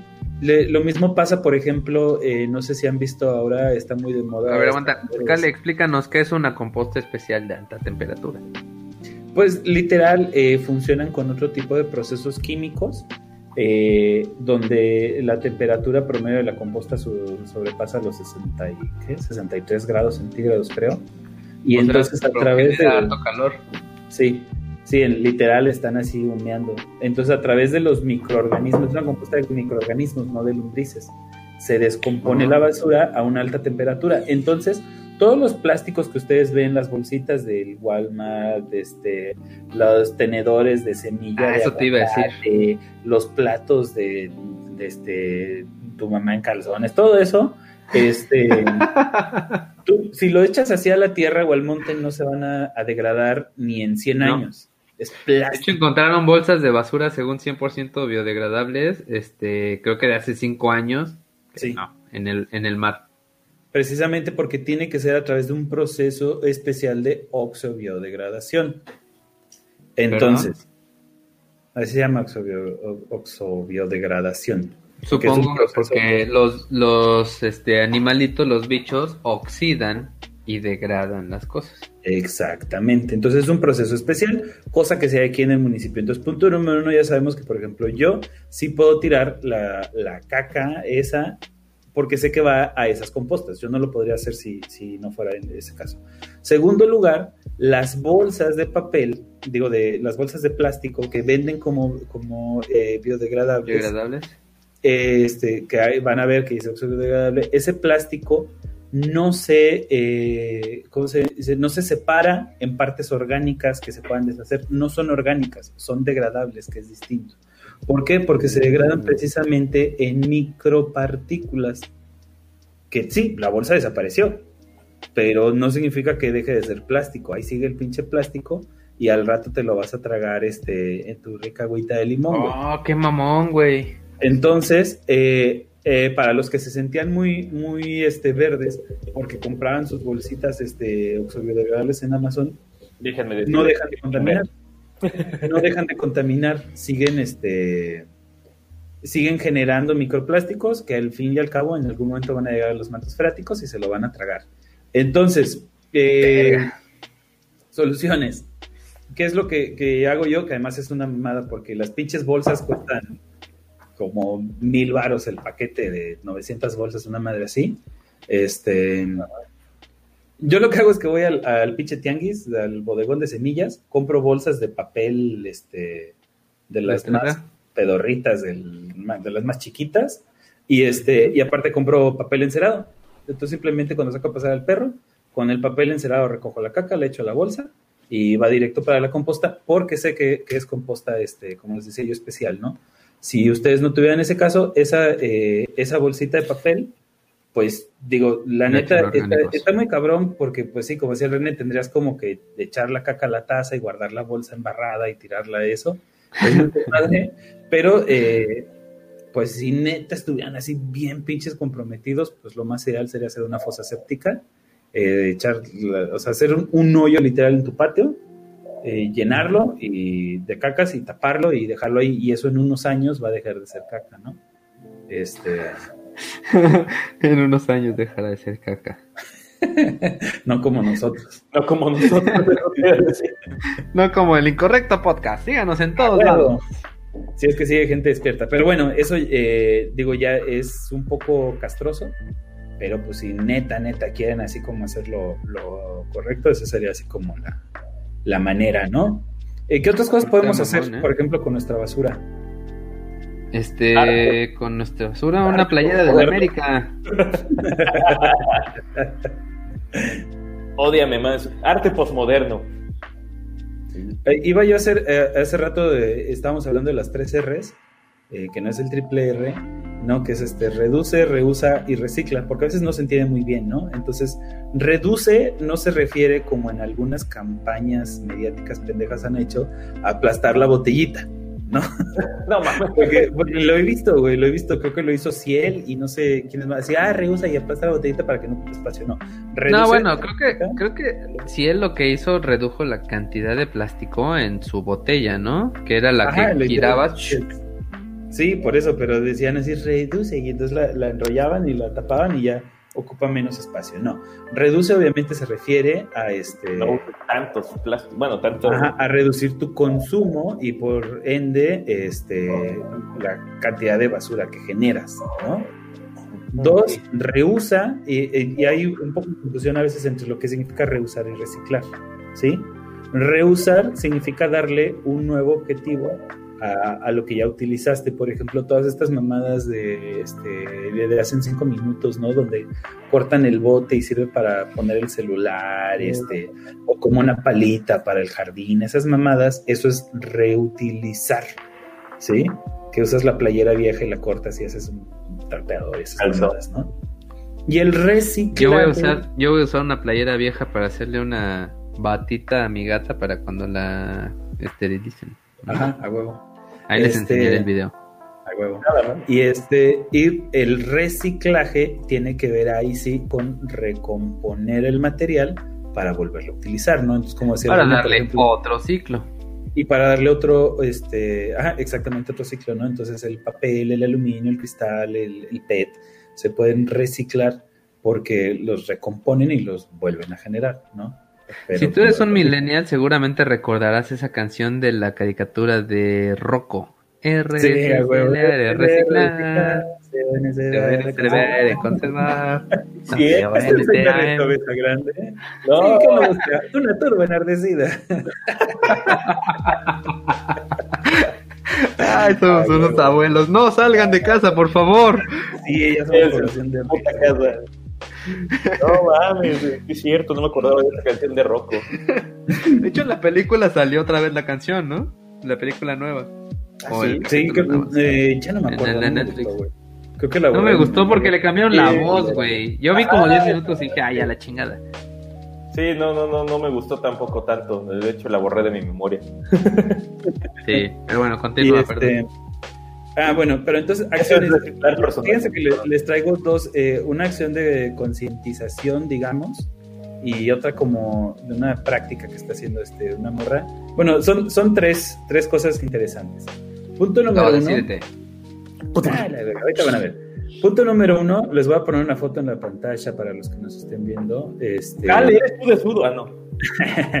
Ay, puse mi pack. Díganme en OnlyFans, solo 5 dólares al mes. Este... Ay, pinche caro, güey. El mío va a estar por un dólar, no seas mamón. Sí, güey, pues tú los mandas gratis. Este. Oh. Este vato se llama Rob Greenfield y este hizo un proyecto de concientización en el video de Nueva York que se llamaba Trash Me y entonces decidió que cada eh, paquete o toda la basura que generara se le iba a colgar encima. Ojo que trae también este basura ahí este biodegradable y entonces al cabo del mes el güey ya pestaba culerísimo. Eh, pero eh, literal andaba por las calles. ¿Cuánta basura trae colgada? Trae los 62 kilos, que es el promedio mensual que generan los gringos.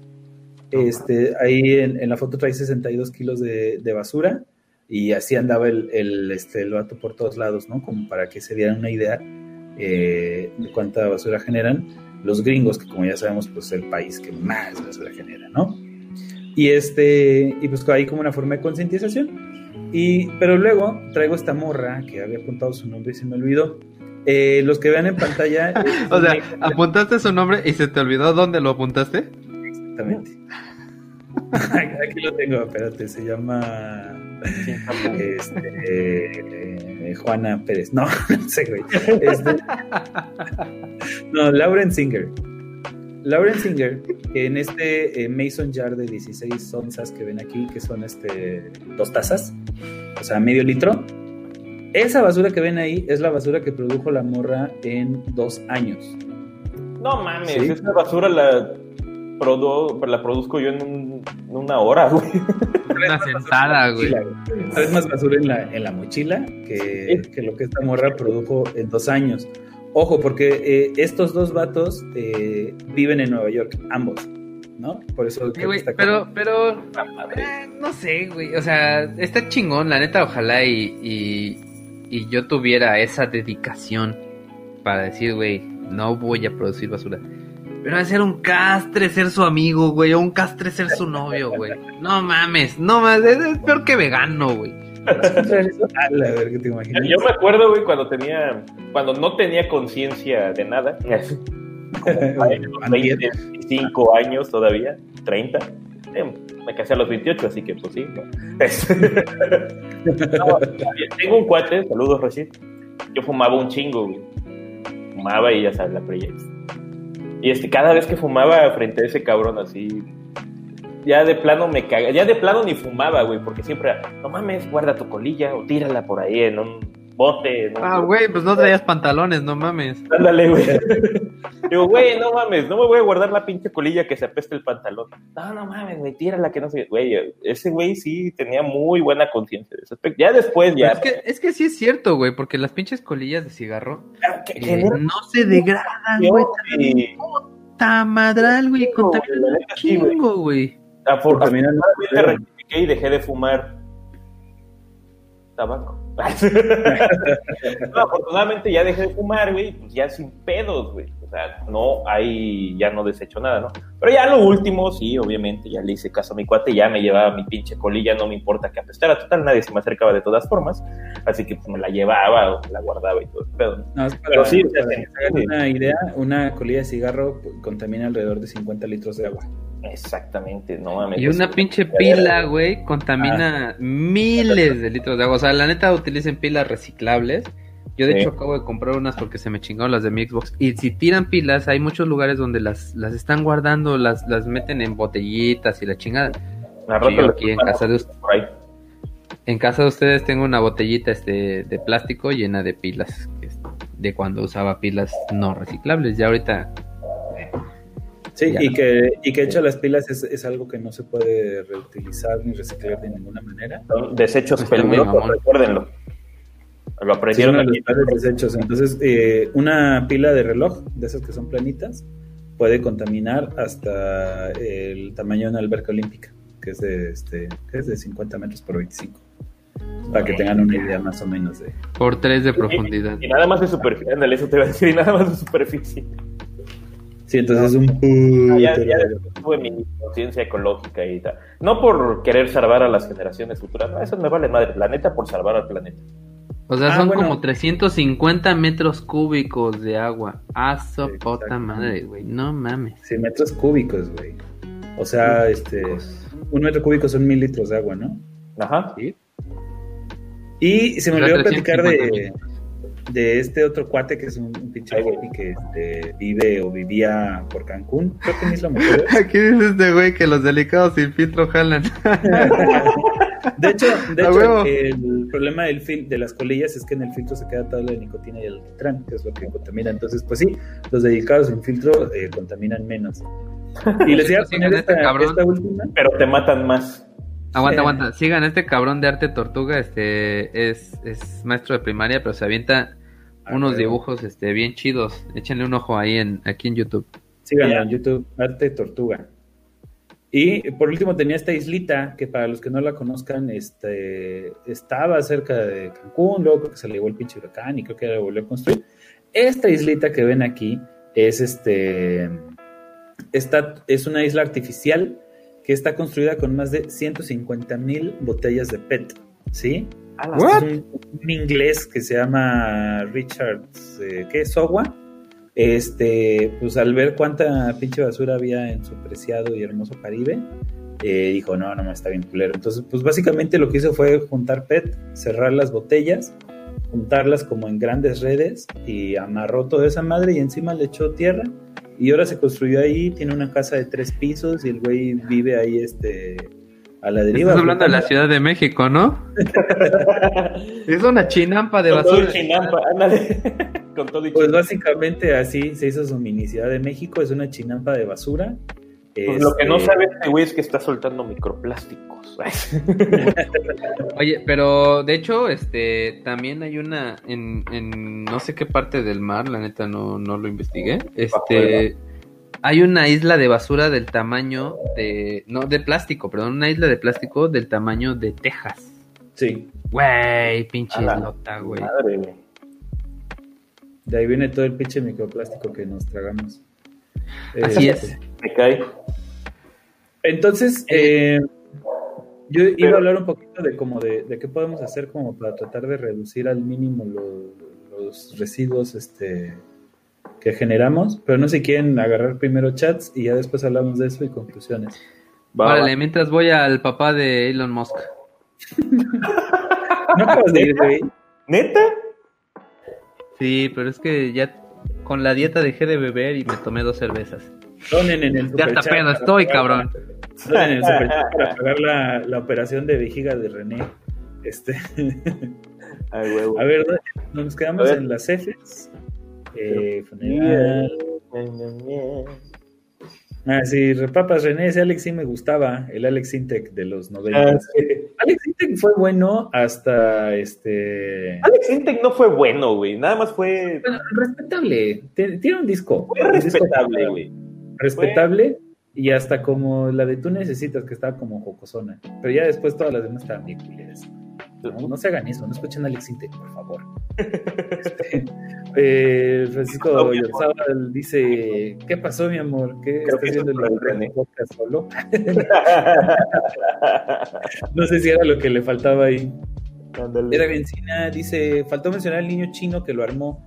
Ah, justamente de eso, déjenme, les voy a poner esta página, que ya la tenía aquí apartada, lo voy a poner en los comentarios.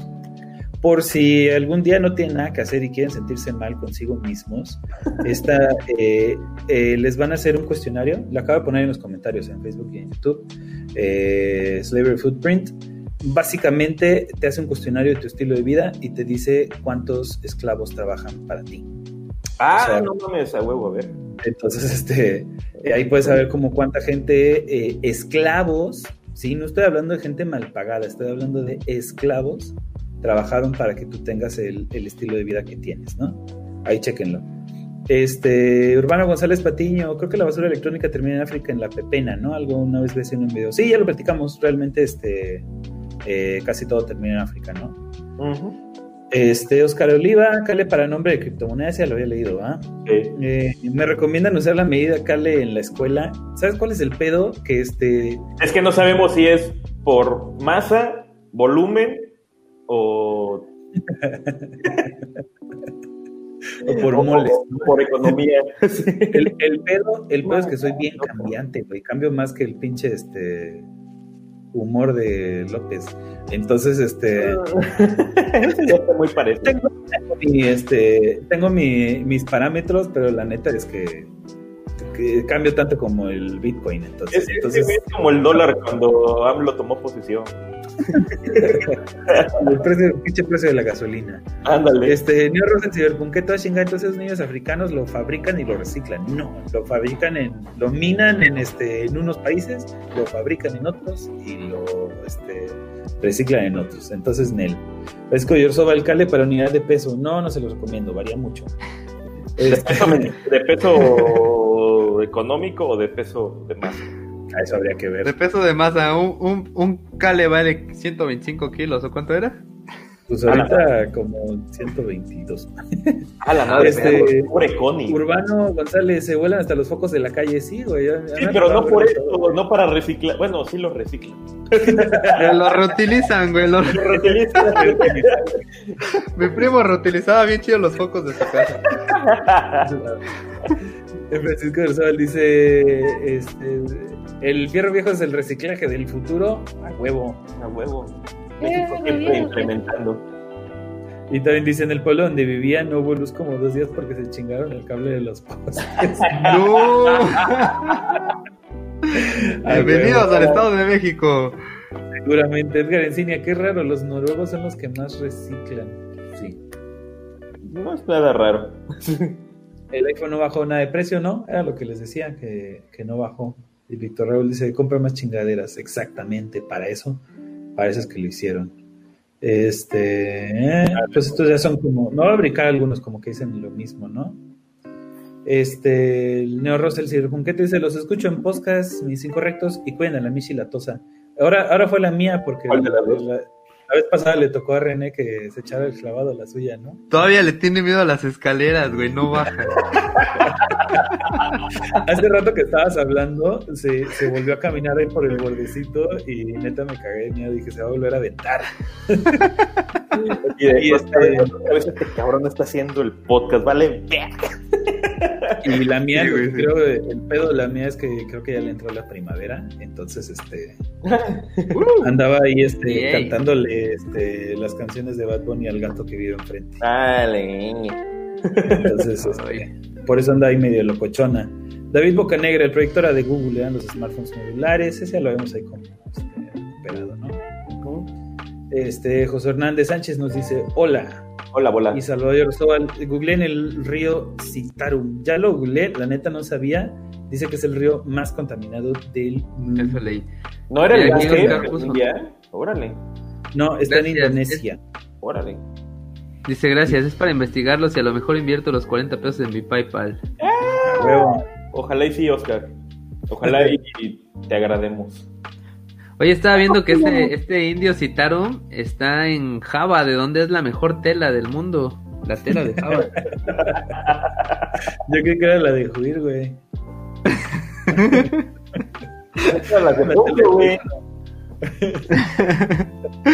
Josué Hernández Sánchez, hola, Hola, Oli. hola. Feliz. Este, ¿quién va? Oscar Oliva, otra razón más para odiar a los TikTokers, son los que más contaminan con su ropa. ¿Quién Sí, sabe? ya eh? tenía rito. El otro día, el otro día estaba oyendo un podcast en el que participó mucho J-Code, J-Code y me acordé de ella. Hola, hola, qué gusto verte por aquí. ¿Quién es? Hola. ¿A la gatita o a quién? Que le habíamos puesto J-Code Polensky. Ah, Jacob, sí es cierto. Al huevo. Dice Jacob Polensky. eh, absolutamente todo está hecho para usar y desechar. Sí, ya ahorita en los tiempos actuales, ya. No, es las licuadoras, güey. Te lo juro que este. Todavía hay licuadoras de hace 20 años que siguen funcionando y moliendo. La mía es de hace 10 y todavía jala chido. Güey, la estufa, la estufa que tiene mi jefa en Veracruz, te lo juro que ha de tener. Si yo tengo 36, súmale 8, güey. La. What? 4 años, güey, esa madre, güey, y sigue jalando. No mames. A huevo. La estufa que tenemos ya se está oxidando. Tiene dos años. No menos, uno. Vale, madre. Pues es que hay que lavarla de vez en cuando, no seas mamón también. Ah, güey. no, tanto que todo no chinguen, güey. Ya, no- ya- güey, ya ni siquiera tiene metal, es el puro cochambre que se queda fijo ahí. Exacto, güey. La lavan y se deshace porque es el cochambre ahí pegado. Ay, no te la va a comprar, güey. Mi suegra tiene una historia de que una vez le prestaban una olla este, para cocinar y estaba toda cochambrosa, güey, y la lavó así, pero pues mi suegra es medio obsesiva de la limpieza, güey. Y la lavó también que le quitó todo el puto y el cochambre y la, la cazuela tenía hoyos, güey. No. Realmente nomás estaba ahí fijada por el, ya se lo cuesta, este, fijada por el cochambre y pues tuvo que comprarles una olla nueva. No mames, fíjate que ahorita que lo dices no, no Nada. tiene como que ver con eso, pero hay una hay un restaurante muy famoso en Asia, en algún lugar de Asia, donde tienen una sopa madre que literalmente hace 45 años hicieron una sopa y eh, creo que este puto restaurante no sé si tiene una estrella Michelin o algo así, pero es muy muy muy reconocido. Estos cabrones este nunca han lavado su olla, güey. Todos los días le echan más agua a la sopa, o sea, le echan más de los ingredientes y hierven la sopa. Y esta madre, literal, o sea, es la misma sopa desde hace 45 años que se están tragando, güey. A la verga. Y dicen que es deliciosa. Pues sí, güey, el recalentado está bien chido. Imagínate un recalentado de 45 años. Dice aquí Eddie Vargas, usen botellas de vidrio, son bonitas, son prácticas y pueden usarse de- como arma blanca ¡A instantánea. huevo! Ah, güey. Yo, yo Pero neta aparte- uso de plastiquito, pero este... Aparte el vidrio, este, pues, por ejemplo, la coquita de vidrio, uts, no manches, es otra onda, güey. Ándale. Aquí el garrafón, 13 varitos en Iztapalapa. Sí, güey, pero es el agua reciclada de los pinches este, saunas que tenían ahí, no mames, güey. Han de ser robados. Sí, esa madre, ni siquiera, ni siquiera tienes que pensar que es con agua puerca, lo robaron de algún lado. Ala, eh. Eso ya, ya no sé qué era. Nos echaron un tampoco. Ah. Oh. Tiene ternura, Jacob. Dice Yorzabal, entonces no recomiendan nada que diga ecológico, verde, sino documentarse para buscar las mejores maneras. Pues sí, la verdad es que no tenemos que ir como borregos. O sea, por ejemplo, sucedió este asunto que se puso de moda, no sé, güey, lo de las bolsas de plástico. Y ahí vamos todo mundo, güey, ahí va Walmart y ya no te dan bolsas de plástico, güey, y, y así. Y entonces, después de un chingo de tiempo te das cuenta, eh, o más bien después de un chingo de tiempo, como un año, güey, de investigaciones exhaustivas y la chingada, se dieron cuenta que, ah, no, tu bolsa de plástico, la- perdón, tu bolsa de tela la tienes que utilizar durante siete años para que, o durante mil usadas para que realmente este, valga la pena el no usar bolsas de plástico. Es una mamada, güey. Por el caso también, por ejemplo, de, ah, sí, no, este, dame bolsa de papel, güey. Una bolsa de papel te contamina más, te genera más contaminación en su proceso de creación. Wow, eso no lo sabía. Sí, genera, con, Y consume más agua. agua, este, obviamente la tala de árboles eh, que se necesitan para eso, es un chingo, güey. Bueno, el caso es que contaminas o destruyes más el medio ambiente, de cierta forma hablándolo, con una bolsa de papel que con una pinche bolsa de plástico. Pero por eso hace rato decía yo, o sea, que tenemos que pensar como en dos tipos de contaminación. Uno es el consumo irracional o excesivo de, de recursos, ¿sí? Sobre todo de energía, este, ¿no? Que es eh, lo, lo mismo para producir bolsas de tela, para producir las bolsas de plástico, para producir lo que sea. Aunque sea la versión más ecológica, chécate, se espera que yo empiece a hablar para maullar. Este, Ah, güey. La aunque, aunque sea la, la versión más ecológica que quieras, este, se utilizaron recursos y energía para producirla, Exactamente. ¿no? Y la otra Vale. forma que es el que son los residuos, porque dices, ok, se usa más energía para producir una bolsa de tela, pero va a generar menos residuos que las 40, 50 bolsas de plástico este, que utilizaste. Entonces, realmente lo que tendríamos que hacer es eh, cambiar nuestros patrones de consumo. Porque no mames, o sea, bien te puedes ir este, a, a la tienda por, este, por tus caguamas y traerte una en cada mano, güey, ¿no? O sea, puedes pasar... este, Bueno, y- y Para eso Diosito nos dio dos manos, güey, para cargar una Sí. caguama en cada una. Ah, pero si son como yo y compran siete de un jalón, no chinguen, cabrón. No mames. Pero a, a lo que voy es que hay muchas cosas en, en las cuales este, puedes este, no usar la bolsa, ¿no? Realmente, pues hay, hay veces que dices, no, no mames, sí, sí necesito pues, un chingo de cosas, pero pues de repente la neta es que llevas dos o tres cositas y fácilmente te las puedes llevar así. Entonces, por eso digo, es más bien como cambiar los patrones de conducta que creer que, como dice Salvador Oyarzabal, por comprar cositas que dicen ecológico y verde, ya estás haciendo algo por el planeta. La neta es que, Es que se volvió una moda también, ¿no? Ajá, exactamente. Más que de moda. Deben de, deben de aprender y conocer algo. Cualquier cosa que diga, igual como dices, ecológico, verde, lo que sea, tuvo su tipo de contaminación en el proceso. O sea, Exacto. Y puede ser, como les digo, con las bolsas de papel, puede ser mayor que incluso con las bolsas de plástico, ¿no? Es como Obviamente, igual lo que- pero bueno, es aprender o conocer bien cómo están eh, fabricadas las cosas y cómo se les puede dar una vida útil, no nada más para lo que se les planeó hacer, sino para poder usarlas a futuro. Es como con los popotes, ¿no? Todo el mundo peleado con los pinches popotes, entonces empiezan a salir los popotes de semilla de aguacate, y los de bambú, y los de papel, y los de, de la mamá del mono. Escroto de colibrí, güey. ¿Cuál es el pinche popote más ecológico? El El que no Tu usa- trompa, güey. El que no usa. O sea, realmente, eh, al menos de repente que te estés echando, no sé, una pinche coca con un chingo de hielos, sí puede ser un poquito más cómodo usar popote, pero la neta es que el 99.9% de las veces ni siquiera son pinches necesarios, ¿no? La neta. Solamente te da tu refresco en bolsita A huevo. y ya no lo dan. y ya no lo dan así. Sí. Y ya dices que le iba, eh, what? Mis bolsillos ya tienen más basura. Ah, era lo de la, la morra esta que les, les enseñé. Obviamente, ella sí se fue así como en extremo. Hay más pelusa en mi ombligo, no mames. Este, entonces obviamente ella sí se fue así como al mega extremo, que ahorita igual podemos platicar un poquito de, como de qué hace y qué podemos hacer, pero este, sí se fue así al mega mega extremo, pero pues la neta está bien perro, o sea, eh, no sé si en México sería lograble llegar a ese nivel, pero pues ahí por ahí más o menos, ¿no?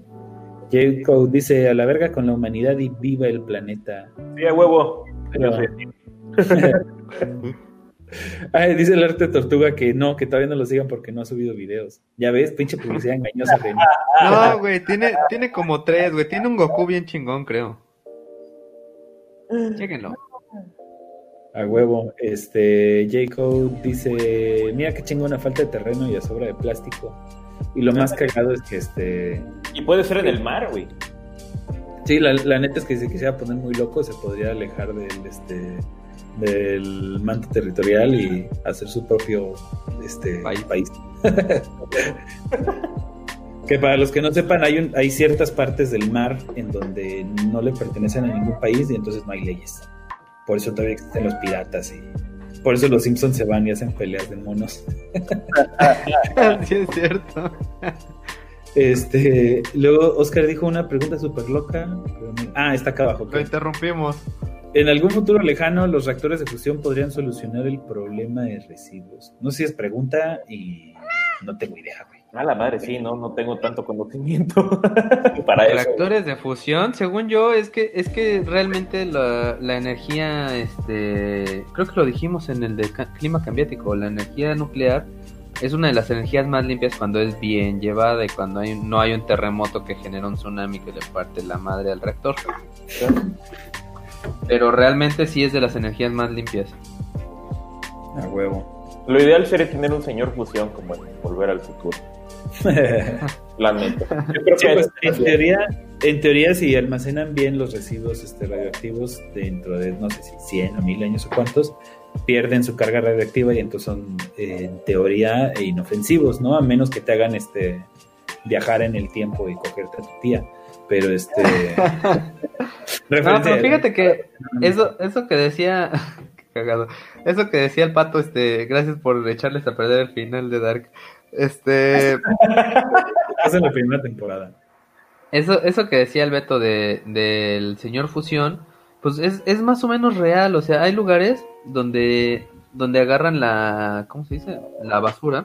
Eh, de preferencia creo que es la orgánica que genera como más gases y la chingada. Entonces hay plantas que recopilan estos gases que son inflamables. Entonces estos gases los pueden quemar y el calor mueve una chingada turbina y genera energía literalmente de la basura. De hecho es lo que hace Suecia y Suiza, precisamente con ese 99% de, de reciclaje. Generan energía generan de Es sí, el puto país huele a pedo, pero pues ya. También es lo que hacen en Mad Max, que por cierto, eh, eh, este año nos vamos a volver. Ah, es cierto, güey, este año. En, en, la. ¿Sí es en la 1 o es en la 2? No me acuerdo. En las de Mel Gibson. Este. es en la 2, creo. Es en la 2, eh, la de Whitney, ¿no? Ajá. Bueno, X. la ciudad funciona con, este, con el metano producido por la caca. Entonces, este, es la energía. Y sí es utilizable, o sea, sí se puede utilizar. Sí, Ah, mira, apareció el Mephisto. ¿Qué onda, Mephisto? Hola, los Dice, ahora andaba cortándoles unos clips. El fin de semana se los subo. A ver si es cierto. Ah, pues, ya como 20 veces he escuchado eso. y aquí ya no sé qué estábamos hablando, porque pusieron, no mames, qué asco, lol. Para que no pierda el sabor, el secreto no es el amor. Ah, chinga, no sé de qué andábamos Pero ya no sé de qué estábamos hablando, güey. Ya nos perdimos. Este. Puro creo que se refiere a nosotros. Puede ser. ver el proceso, ah, Oscar dice, también es eso, ver todo el proceso de producción de lo que consumimos. Eso es lo más importante, la neta, es que este, ahí es donde hay que echarle. Aquí nos echaron unos miu miu mius. Este, finalmente, Touch volvió, me quedé en el podcast en el último que no estaba. ¿En cuál no estuviste? Sí, ¿en cuál no estuve? Sí, güey. Clima cambiado, Creo que el último en el que no el clima. Creo que sí. Mira, este es para el Renecio. César Juárez dice, ¿realmente existe la arquitectura sustentable? Ay, eh, ahorita voy a hablar un poquito de esto, de una este, filosofía de diseño que también debería aplicar para nosotros los arquitectos.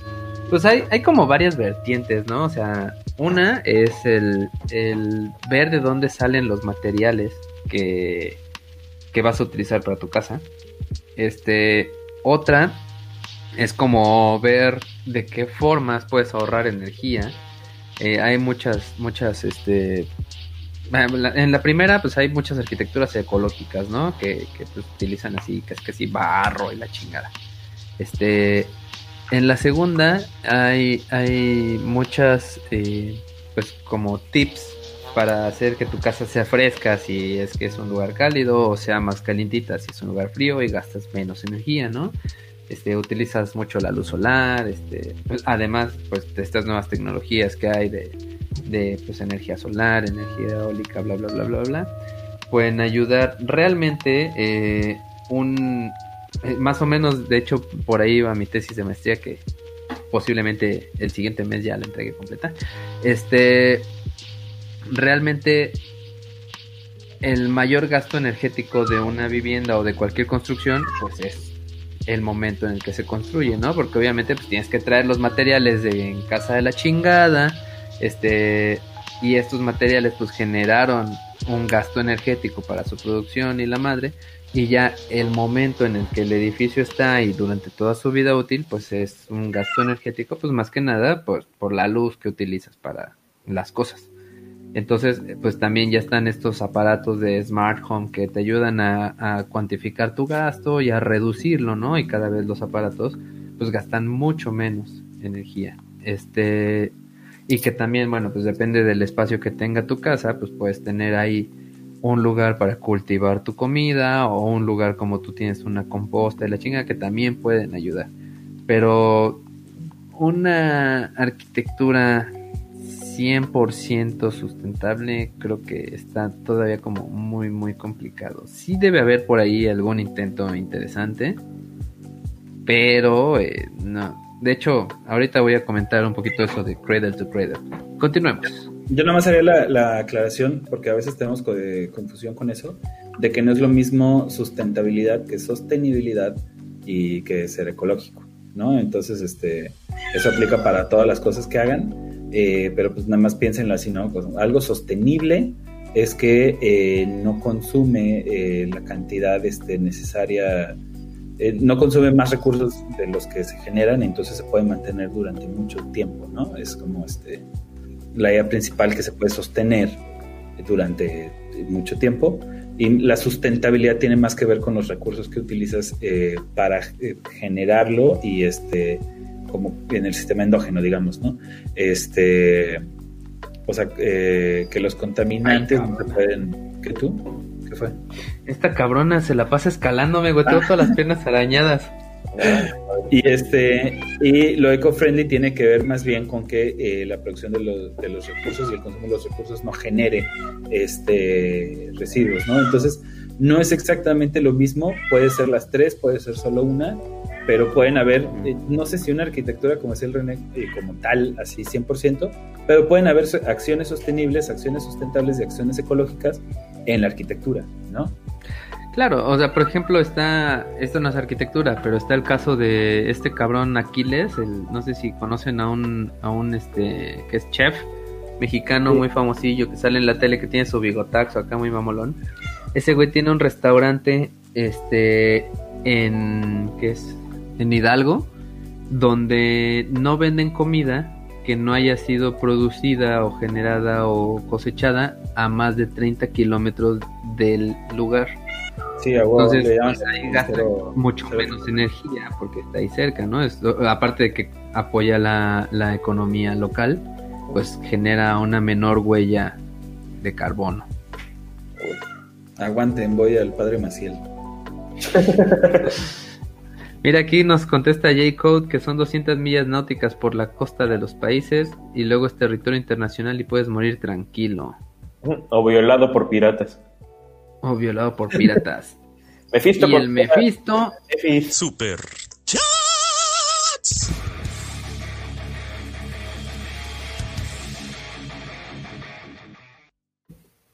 Muchas gracias, Mephisto.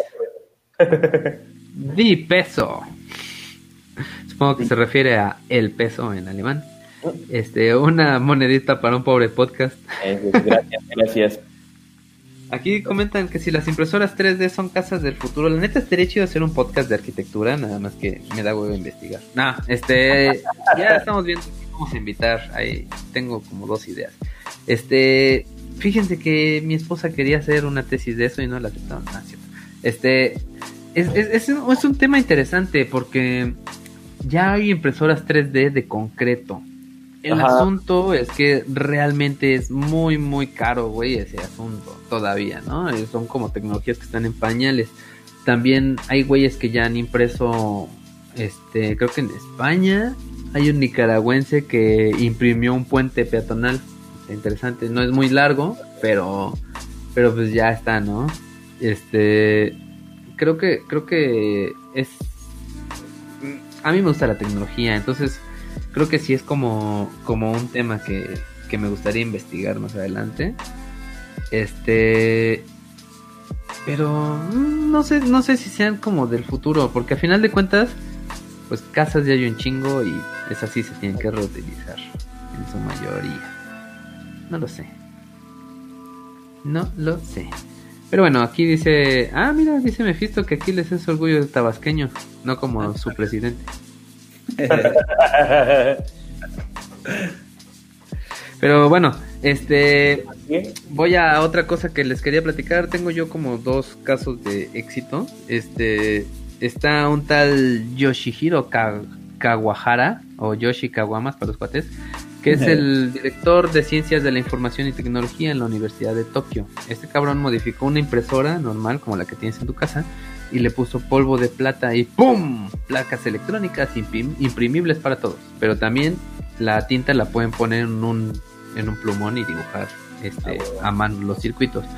Ahora, esto es interesante, güey, porque literal, eh, según la visión de este compa, tú podrías buscar el template en internet e imprimir la placa base de tu celular, o la tarjeta madre de tu celular, o la tarjeta madre de tu computadora.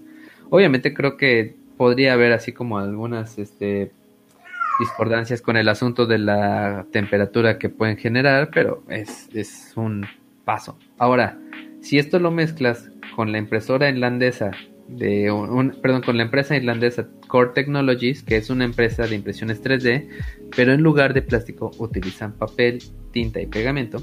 Entonces, imagina que descargas la plantilla de tu iPhone, eh, imprimes en papel la carcasa y la mayoría de, ¿cómo se dice? De piezas eh, tecnológicas de tu iPhone en la misma impresión imprimes la placa base, pues ya nada más le pones casi casi una pantalla, un centro de carga, una batería y ¡pum! güey, ¿no? Ya tienes un teléfono imprimible.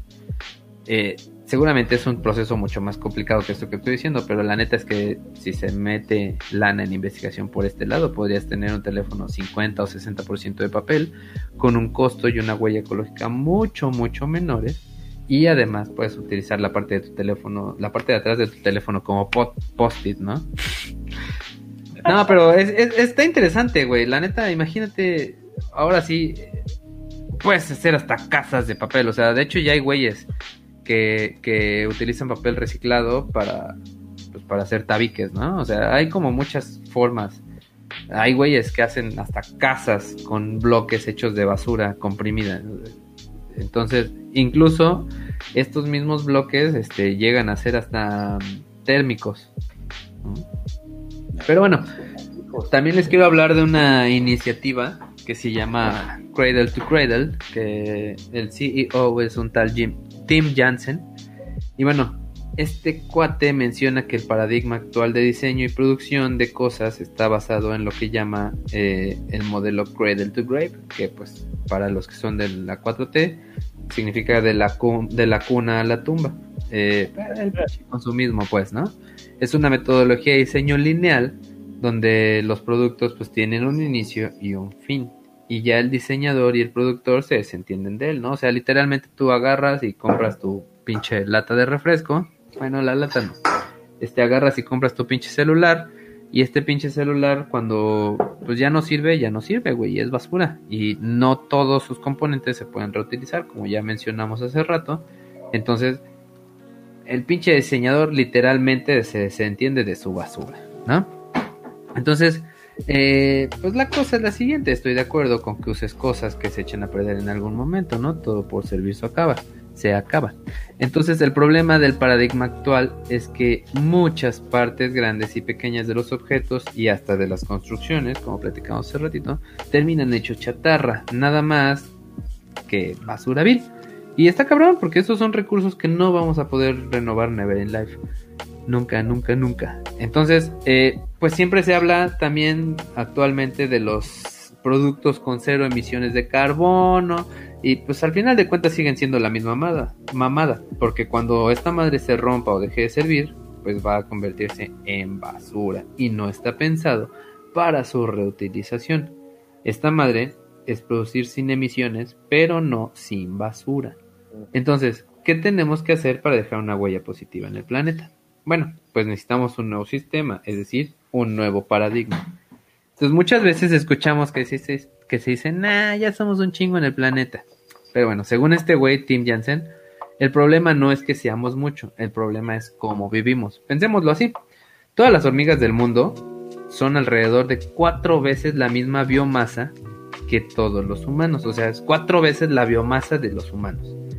Acá, este, lo que no... Ah, más bien, para que lo dimensionen, vamos a ponerlo en cales.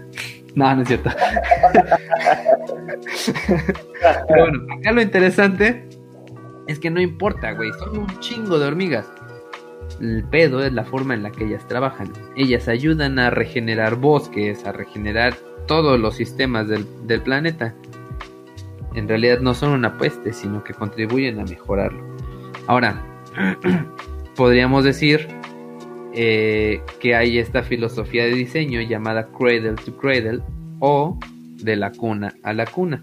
Esta forma de diseñar está muy interesante porque se basa en la premisa de que eh, las plantas y los animales mueren y su cuerpo se aprovecha como alimento pues para ellos mismos.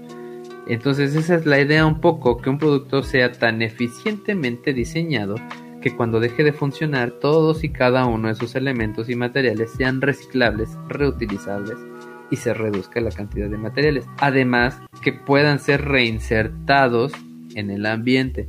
Esta filosofía trata de desafiar el concepto de desecho. En la naturaleza tú puedes ver este concepto. Piensa, no sé, güey, en un pinche árbol, güey. O sea, durante la época con más luz solar del año y con más lluvia, como aquí en Jalapa, digamos que es este, la primavera, pues este árbol genera un chingo de florecillas, ¿no? Y uno puede pensar, ay, no mames, no es sustentable que ese pinche árbol ande floreado como la cola del Beto todo el año. Es mucho, es mucho gasto energético el del árbol. Entonces, ¿qué pasa? Bueno, pues estas flores, cuando llega el otoño, se caen y pues se echan a perder y en lugar de convertirse en basura, pues realmente se convierten en nutrientes para el mismo árbol y no solo para ellos, sino que para lo que está alrededor de ellos. Ahora, piensa que sales a correr al puto bosque y que cada paso que das, las suelas, como decía Alcalde con tus llantas, las suelas de tus zapatos se van desgastando y van desgastando y van dejando pequeñísimas, ínfimas partículas de goma que ahí se quedarán por los siglos de los siglos, amén. Pero, ¿por qué no ponerles, no sé, güey, semillas? Imagínate que tus pinches suelas de zapatos traen semillas o simplemente hacerlos de algo que el mismo bosque los pueda aprovechar, ¿no? Entonces tú sales a correr y ayudas a que tu pinche bosque siga creciendo porque estás dejando semillas cuando corres. O piensa en la isla de plástico que flota en el océano, pues si lo hubiéramos pensado hace mucho, muy bien, pues tal vez hoy tendríamos un diseño de plástico que pudiera ser comestible para los peces, que de hecho ya hay platos y vasos comestibles para peces. Entonces, seamos sinceros, el plástico, bueno, seamos sinceros, el plástico actual es comestible para peces, pero los pendejos no lo pueden aprovechar. Este, pero bueno, este vato habla de dos tipos de desechos los tipos, eh, los que podrían volverse completamente a la cuna, como es el caso que acabo de darles de los tenis, y los desechos que ya extrajimos del suelo y que nos costó un chingo de dinero y de energía producirlos o procesarlos, y estos sí se pueden reciclar. O sea, los primeros los llaman eh, productos de ciclo biológico, que podríamos definir como productos de consumo de la misma biosfera, y los de ciclo técnico, que podríamos llamarlos como productos de uso de la tecnosfera, que podemos recolectar, reciclar y reutilizar. Un buen ejemplo que se me ocurre en este momento es el de los autos Swatch, que son fabricados por la marca, perdón, de los autos Smart, que son fabricados por la marca Swatch, eh, son 95% reciclables. También están estos putos lápices que todo mundo ha visto en internet, que cuando te lo acabas, lo siembras y traen una pinche semilla. Este, aunque a mí no me funcionó, güey, porque yo sembré el, el, muñoncito de mi lápiz y creció una planta, pero no contaban con mi astucia y falta de memoria y no la regué y valió pelín. Así que quedó su cradle to cradle. Pero bueno, la gente es un buen intento, ¿no? O sea, solo creo que si vas a intentar en, entrar a este tipo de diseño, bueno, pues crea una propuesta que sea sólida, güey, ¿no? O sea, porque pues en algún momento esa planta se te va a morir. Pero pues podría ser algo que perdure durante mucho tiempo más, ¿no? Yo creo que el reto como diseñadores es que eh, pensar en un producto que, o sea, para quien va a hacer un, producto, imagínate, ¿no? Piensas, tengo una necesidad, muy bien, esta esta necesidad que tengo que es de comunicarme con las demás personas, muy bien.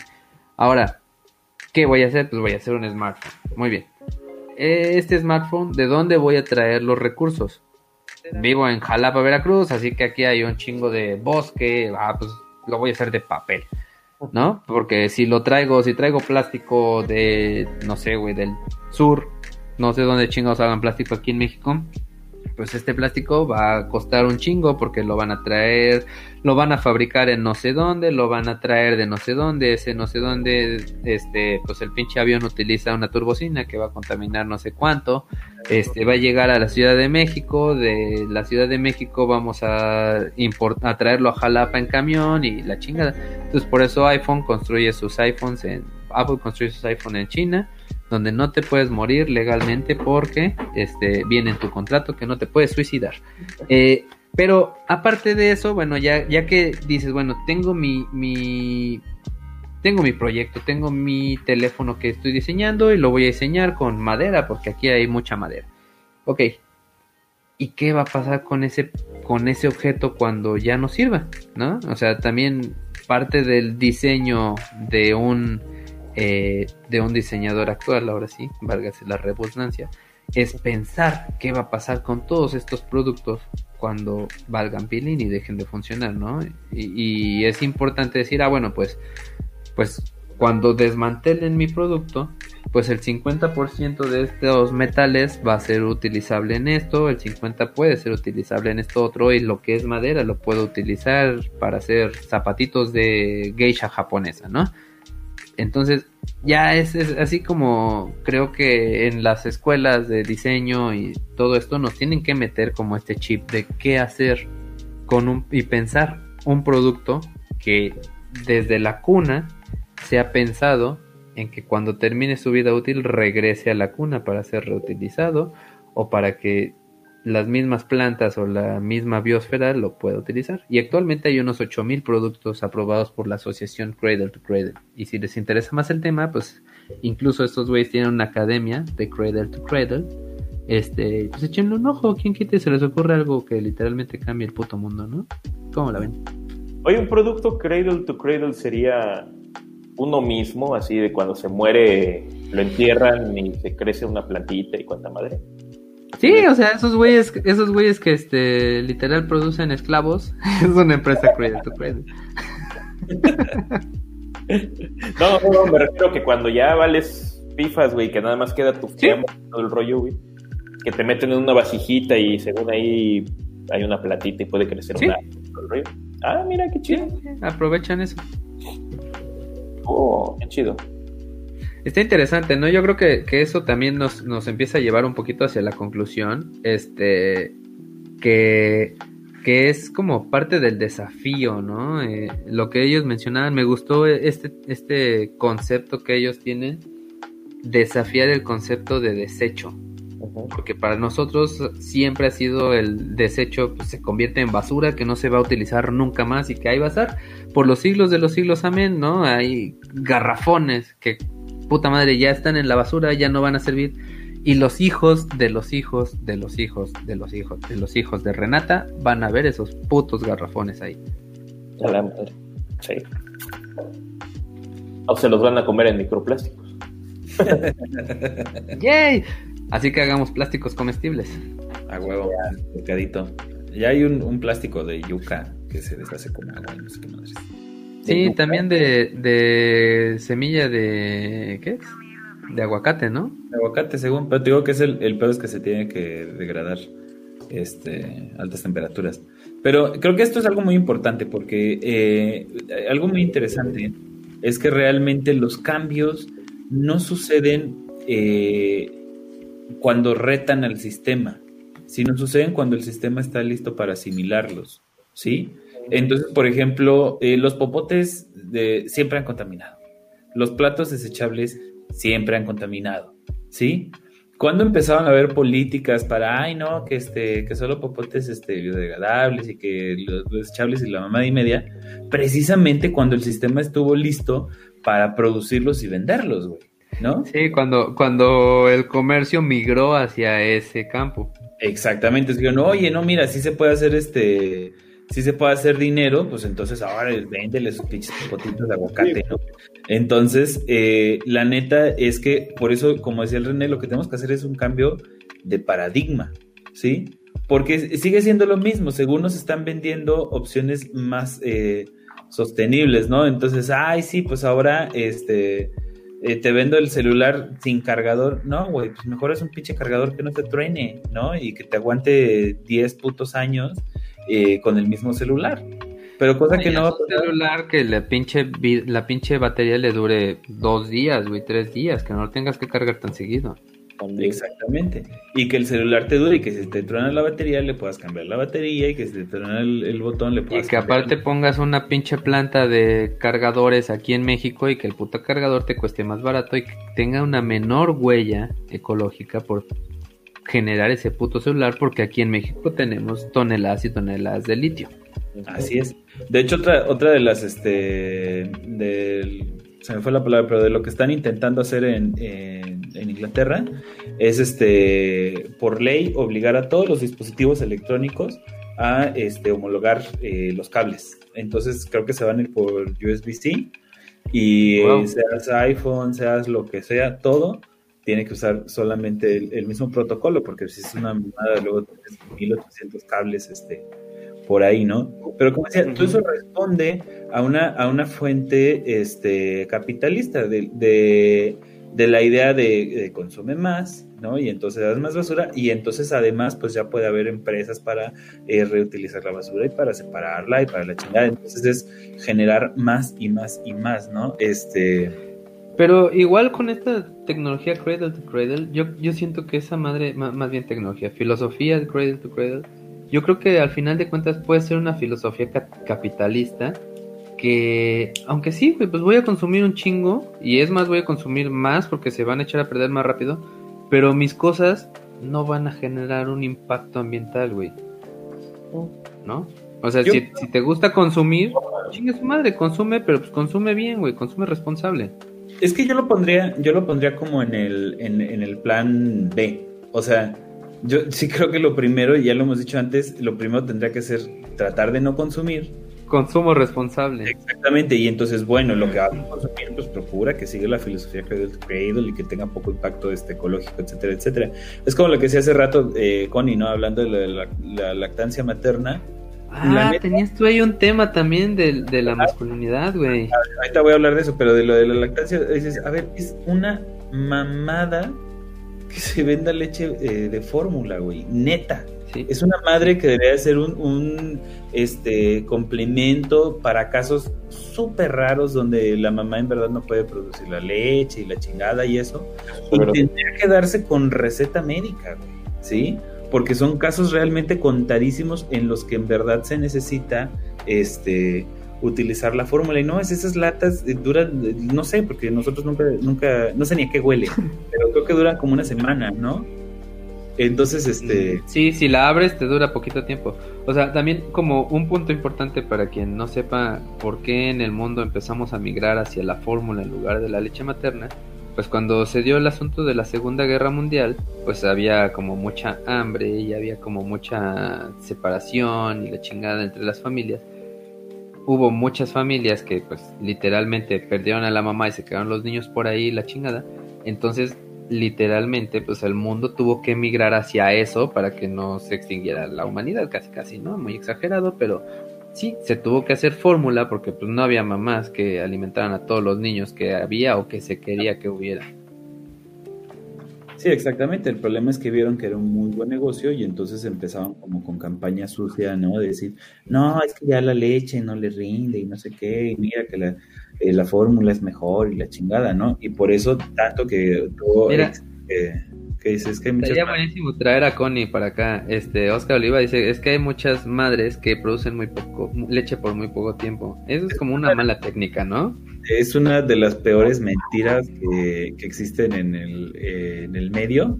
Es este es, es, de las de las mentiras que la industria de los sucedáneos este eh, proliferó precisamente para que la gente, ay no, pues sí hay que darle este leche, porque lo, peor de todo es que, o sea, ni siquiera son los doctores eh, que bueno, los doctores, eh, literalmente la Nestlé les paga viajes y congresos y cuanta madre por promocionar sus productos. No mames, Pato, con razón vas a pinche Cancún cada año. ¿La Nestlé te lo paga? Ojalá. Sí, o sea, literal, este, pero bueno, independientemente de eso, lo más cabrón es ver gente que no, no tiene ningún beneficio económico directo repitiendo las mismas mentiras este, que inventaron para vender, ¿no? Y entonces tienes a las abuelas, a las tías, a los esposos diciendo, este, no, sí, porque estas, no, perdón, Oscar, pero es, el ejemplo claro, sí, no, es que no producen lo suficiente, o sea, es, eso no es cierto, pues, ¿no? O sea, hay, hay dos cosas que vienen de este mito. El número uno, eh, muchas veces a las, a las mamás de recién nacidos le dicen, ay, es que este, no produce suficiente leche. Entonces, tenemos que pensar que un bebé recién nacido, pues su pinche estómago es una canica, güey. Y ese bebé, ah, ese bebé va a tomar leche cada media hora. Se, se dice que es eh, leche a, libre demanda, porque ese bebé cada que tenga hambre va a tomar leche materna. Y la mamá, obviamente, como no, no está estimulada y porque su bebé consume muy poca leche, pues va a generar muy poquita leche. Entonces, e, esa es una.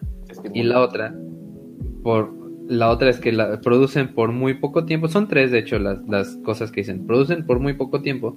Pues porque aquí en México y en países de Latinoamérica o en muchos países, no sé si en Europa sea igual, estamos acostumbrados que, ah, que el niño va a tomar agüita y se empiezan a llenar con agua y no consumen leche. Y es lo mismo, la mamá necesita estimulación para generar grandes cantidades o mayores cantidades de leche. Sí, creo que eso es una cosa como que la gente no sabe, que eh, los pechos no son como unos contenedores que se llenen de leche y luego venga el niño y abra la y, y fluya la leche, sino que la, la, van produciendo conforme se va pidiendo. Es, es, este, conforme a la demanda. Conforme a la demanda, o sea, es inmediato, ¿no? Ahora sí que es oferta de, de, es oferta y demanda ahí. y literal, o sea, el niño se la podría pasar tragando todo el día y este iba a seguir saliendo leche mientras la mamá y si el papá ayuda mm, muy bien para ese niño. Con respecto a lo que dice René de que ah, hay que darle agüite que no sé qué no mames no. Absolutamente nada antes de los seis meses. Ay mira si estaba despierta con ¿qué? ah mira. Dice invítenme a un podcast solo de lactancia materna. La industria de sucedáneos es la que más contaminantes debido al consumo de agua y pastoreo de la industria láctea. Mira, sí, estaría interesante hacer como un podcast de maternidad. Y Entonces, imagínense, porque es, o sea, es la producción de la leche. Que por sí está repite lo que dijiste, Pato, ¿por qué no te escuchamos? Que me traiga una pediatra también y ahí que se pelee con Connie. Entonces, eh, o sea, imagínate, la, la producción de, de, la leche, más después el, el volver la fórmula láctea más después el empacarla, más después el, el este, el mandarla a todos el los trasladarla. Y, y más el, la lata en sí que estás generando la basura, o sea, y todo eso le está partiendo la madre este al ambiente, eh, al ambiente, a todo, güey, por algo que ni siquiera necesitamos, porque podrías tener un producto mil veces mejor y sin, y sin empaques. Yo, o dijeron por yo con mi hija, güey, ahorramos un dineral con leche materna, güey. O sea, porque mi hija tenía como, como un pedo con el, con la, ¿qué es? La proteína de leche, la caseína. Este, entonces no le entraba cualquier fórmula. De hecho, pues así como mi esposa trabajaba, este, pues de pronto le intentamos meter un poquito, ¿no? Que también guardábamos la leche materna y la chingada. Pues ninguna le entró. Y así cuando nos empezaron a recomendar que leche de arroz y de avena y de no sé qué chingos, güey, costaba miles de pesos al mes. Dijeron, nah, ya chingue su madre, pues que siga tomando leche materna, pues para qué estamos de pendejos, ¿no? Ese para qué está enferma. no, pues lo que, lo que hicimos es que mi esposa dejó de consumir lácteos. Y ya. Sí, ya.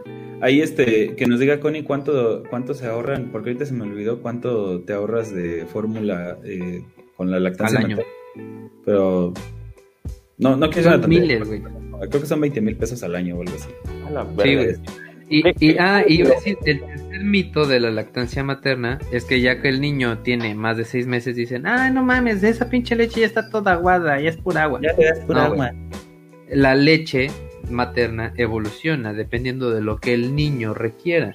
Un niño recién nacido, como no consume nada más que leche materna, pues tiene muchísima grasa, hasta es amarillito el calostro.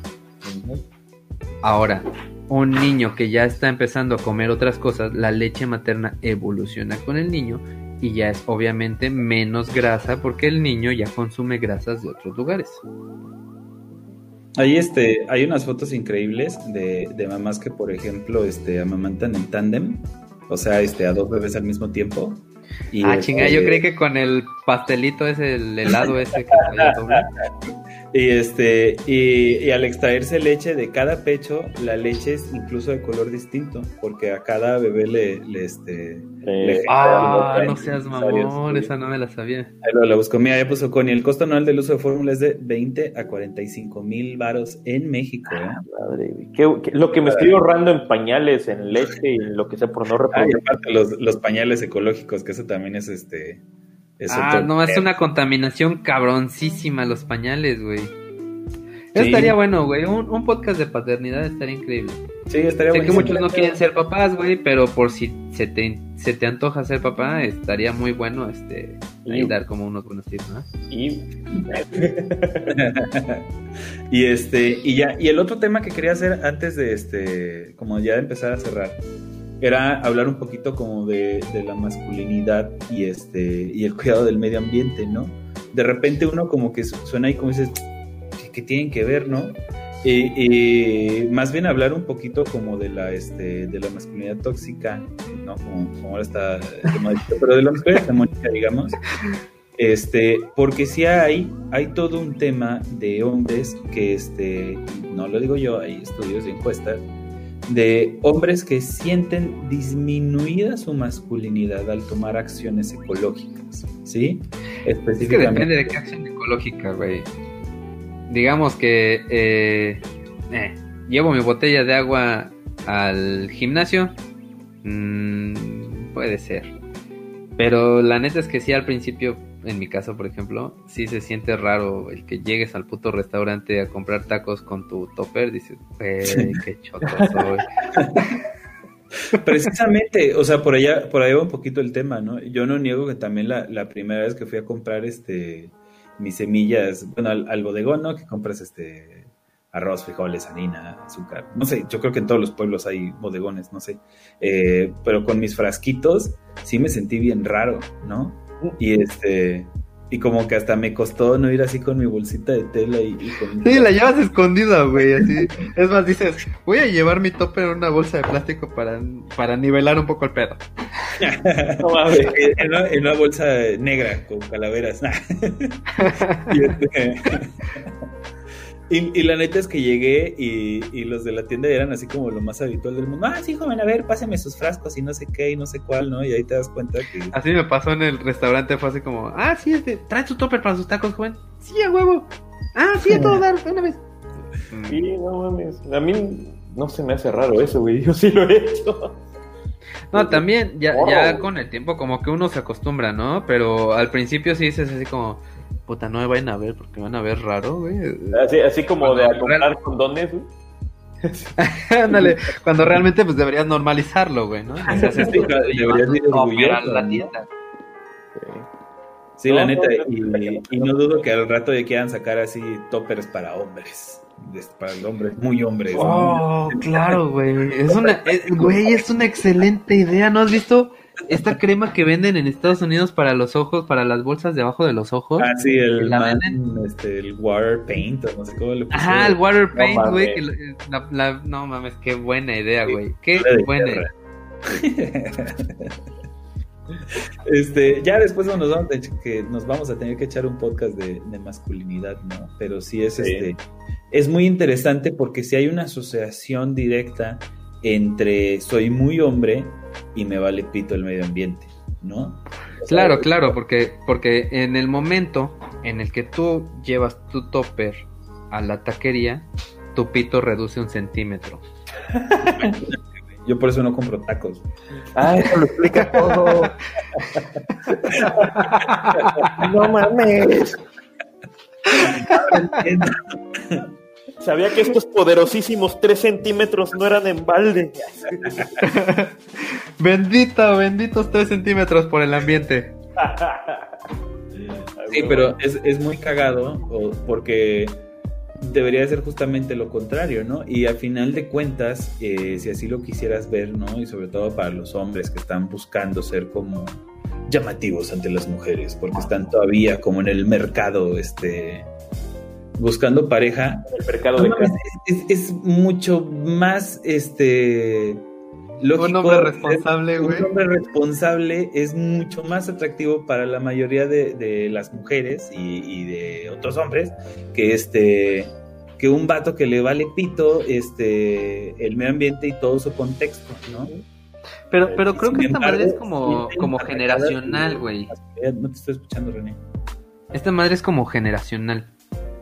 Ah. O sea, para, para güeyes de nuestra edad que somos, eh, por así decirlo, chapados a la antigua, como hechos al paradigma anterior, ya podemos, o sea, más bien, yo, yo siento que es como más fácil ver a alguien joven haciendo estas cosas que a alguien ruco como nosotros, ¿no?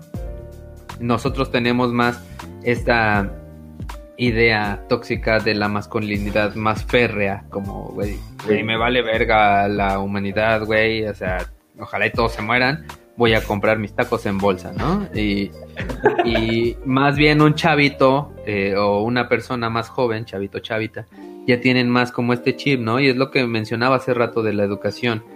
Como, como, aunque los papás, nosotros como papás, bueno, igual y nosotros como papás ya tenemos este chip un poquito más metido de, de meter a nuestros hijos en este pedo. Pero nuestros papás que tal vez no tenían ese chip y sus papás mucho menos, ¿no? De la contaminación y todo eso. Pero digamos que nosotros fuimos un poco o, mm, generaciones más abajo de nosotros fueron ya más criados eh, por redes sociales que por sus papás. En estas redes sociales ya ves como un montón de estas ideas, ¿no? Y como el mercado también se va moviendo hacia esto, eh, esta idea está com- como un poco más arra- arraigada en ellos. Entonces, alguien más de nuestra edad que fue criado más por papás que por redes sociales y que por expuestos al mundo, eh, pues más que nada hacemos lo que nuestros papás hacían. Y si nuestros papás eran más este, alternativos en aquellos entonces de reciclar y de estas ideas de no contaminar y eso, este, pues tal vez nosotros seremos más así, pero si eran de estos papás que les valía madre el medio ambiente como lo eran todas las personas en aquel entonces, somos como un poco más, tenemos un poco más esta idea de que me van a ver feo por llevar mi topper, ¿no? Sí. Yo creo que es eso, es, es generacional y, y está chido que el mercado se vaya moviendo hacia ese lado. Porque a final de cuentas el pinche mercado es un monstruo que se va adaptando, güey, a la realidad actual, ¿no? Sí, es, es lo que decían, o sea, eh, como este debate de si la pandemia iba a como acabar con el capitalismo. No, güey, el, el, el mercado y el sistema del capitalismo van a mutar hacia donde necesite mutar para sobrevivir, ¿no? Entonces también habría que preguntarnos un poquito si nosotros a través de nuestro consumo responsable, cosa que ya hemos hablado un chingo de veces, eh, si nosotros a través de nuestro consumo podemos un poquito dirigir al, al, al mercado hacia donde sea un poquito más este más adecuado para, para el pinche planeta, ¿no? Entonces, este, pues estas ideas de decir, no, güey, la neta estoy hasta la madre que me vendas productos que si reciclas, que si no es chingada, no lo quiero, ¿no? Y entonces eh, van a buscar hacer las cosas de otra manera. Y pasa. Cradle to cradle. Sí, exactamente, ¿no? Entonces, si tú dijeras, ¿sabes qué? Está muy bonito tu iPhone, pero contamina un chingo, es irreciclable, es irreparable, no lo quiero. Y entonces, si empezaran a ver que el Cradle to Cradle jala y que tus celulares modulares de madera, con papel, lo que sea, jalan, se tendrían que ir para allá, a la de a huevo, ¿no? Pues sí, porque el chiste de ellos es vender, no importa lo que cueste. Pues sí, pero chútate ser el primer pendejo con un celular de madera, güey. ¿No? A huevo, yo tengo unos lentes de madera, güey, están bien, Ah, mamón. Sí, están bien chidos. Pero este. o sea, eh, no está fácil, no está fácil porque además pues nos han hecho como, como este, estos individuos sin identidad, ¿no? Eh, y entonces nuestra identidad nos, nos las da el conjunto y el consumo. Entonces, este, ¿cuánta gente, por ejemplo, no está casada con iPhone solamente porque la gente Ese estatus tiene iPhone, ¿no? ¿Cuánta gente no consume en Starbucks solamente porque la gente a Starbucks? No los estoy criticando, el iPhone puede ser tan, tan buen celular como quieran, este, eh, yo muchos años tuve iPhone, ¿no? Este, y me gusta. La neta es que, es que es que es un, es un sistema operativo muy estable, güey. O sea, a, pesar de que realmente ellos te venden un estatus, es un, un artículo de calidad. Exactamente, tiene lo suyo. Lo único que digo es que cuánta gente lo consume realmente porque ah, el sistema operativo es muy bueno y muy estable. Exactamente es eso, güey. Es un iPhone, ¿no? Güey, traigo iPhone, güey. Sí, sí, exactamente. Y al igual que los que consumen Samsung y al igual que... Güey, no mames. Yo tengo un pinche Xiaomi de gama media que, que en rendimiento de videojuegos te da lo mismo que un iPhone y cuesta un tercio, un cuarto, un quinto de lo que cuesta un puto iPhone, ¿no? Seguro contamina el doble. Pero... Pues, Seguro esclavizó al doble. Entonces, a lo que yo voy es que eh, tú hace rato decías que, que siempre llegamos a la, a la idea de la educación, ¿no? O sea, y yo diría sí, o sea, la, educación, pero para transformar la cultura. Porque el problema es que tenemos el culto hacia las cosas inadecuadas, ¿no? Tenemos el culto, como decíamos, hacia los hombres que no les importa este, su contexto, ¿no? Tenemos el culto hacia, hacia comprar productos que generan estatus simplemente por ser el producto, ¿no? Entonces, eh, ¿por qué? Porque como individuos necesitamos identidad porque ahora en vez de generarla tú, que es lo que deberías hacer en la adolescencia, ahora el mercado te dicta tu identidad, ¿no? Entonces yo soy una persona que tiene iPhone y eso a mí me identifica con un grupo, ¿sí? Entonces, si yo pudiera madurar como persona, perdón que si me paso trayendo a alguien entre los pies que se lo diga tan feo, pero si yo pudiera madurar como persona, como para entender que no necesito identificarme como dueño de iPhone o que tengo otras cosas como las cuales me puedo identificar, entonces, pues me compro el celular que sea y si sale el celular modular de madera, me lo compro, ¿no? Y ya, o sea, pero el, pedo es que para llegar ahí tenemos que hacer, eh, como decías, un pinche cambio de paradigma. Sí, sí, realmente yo creo que también ya, ah, ah, mira, aquí dice Oscar Oliva, los cambios se dan cuando el mercado quiere, no cuando los activistas lo dicen. Es más, los activistas son apoyados o destruidos dependiendo del mercado. ¿Sí? Sí, pero fíjate, por ejemplo, ahí este Kant eh, él decía que este, eh, eh, Kant siempre defendía la, legalidad sobre la ley, ¿no? Entonces... Ah, ¿No decía I can't? I can't. I do it. Voy a, Liam Watkins. él decía, me encantas. este... no, para Kant, por ejemplo, si una ley existe, tú la debes de respetar porque es ley, ¿sí? Y entonces, si tú no estás de acuerdo con ella, lo que tienes que hacer es hacer un cambio en el paradigma para que esa ley deje, un cambio para que esa ley deje de funcionar, ¿sí? Y entonces eh, va a llegar el momento en el la cual es obsoleta, ¿no? Exactamente, se hace obsoleta o se tiene que cambiar porque ya no se corresponde con la este con la realidad en la que vive. Entonces, este, en ese sentido, por ejemplo, la labor de los activistas sí es muy, muy importante, pero tú no puedes eh, abogar por cambiar la ley primero y después el paradigma sociocultural, ¿no?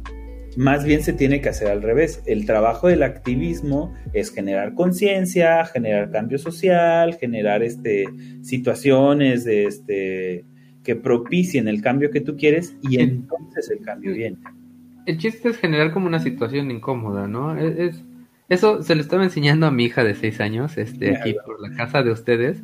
Hay, hay una colonia de, de caracoles que algún, día les explicaré cómo llegó a haber una colonia de caracoles cerca de casa. Pero, este, pues un día le pasó que, que jugando brincó y aplastó un caracol y se sintió sumamente mal. Y eh, obviamente a ella le gustan mucho los animales y los caracoles. Entonces eh, le dije que, ya sé, vamos a hacer un poquito de activismo social. Agarramos, hice un stencil y pintamos unos grafitis con el color más chillón que se me ocurrió en el piso. Este, pues, que decían, cuidado, zona de caracoles, ¿no? Y lo pintamos así en tres áreas que son lo que delimita eso. Y mi hija me preguntó, ¿y esto cómo va a cambiar que la gente vea que hay caracoles o no? Ah, pues resulta que lo que estamos haciendo aquí es visibilizar un problema. Hay una zona de caracoles que la gente no está y los pueden aplastar. Entonces, si tú le enseñas a la gente qué puede pasar o qué hay en este lugar, haces que la gente vea que hay caracoles. Entonces, a raíz de eso, eh, pues varios meses después he visto, así como en, en, redes sociales, varios vecinos que han publicado fotos de que encuentran un chingo de caracoles en ese lugar. Y es por, desde, a raíz de que pusimos el graffiti y de que nosotros lo hemos estado pintando cada que se despinta, este, que la gente ha empezado a ver que hay caracoles ahí y ya ellos mismos juegan y sacan fotos y ven a los caracoles y te encuentras así de pronto a los pinches vecinos ahí, güey, ¿no? Entonces ya mi hija como que vio ese pedo de, de que visibilizas o visualizas o haces visible un problema que los demás no habían visto y que eso puede ayudar a cambiar el mundo, no el mundo de todos, pero cuando menos el mundo que está cerca de ti, ¿no?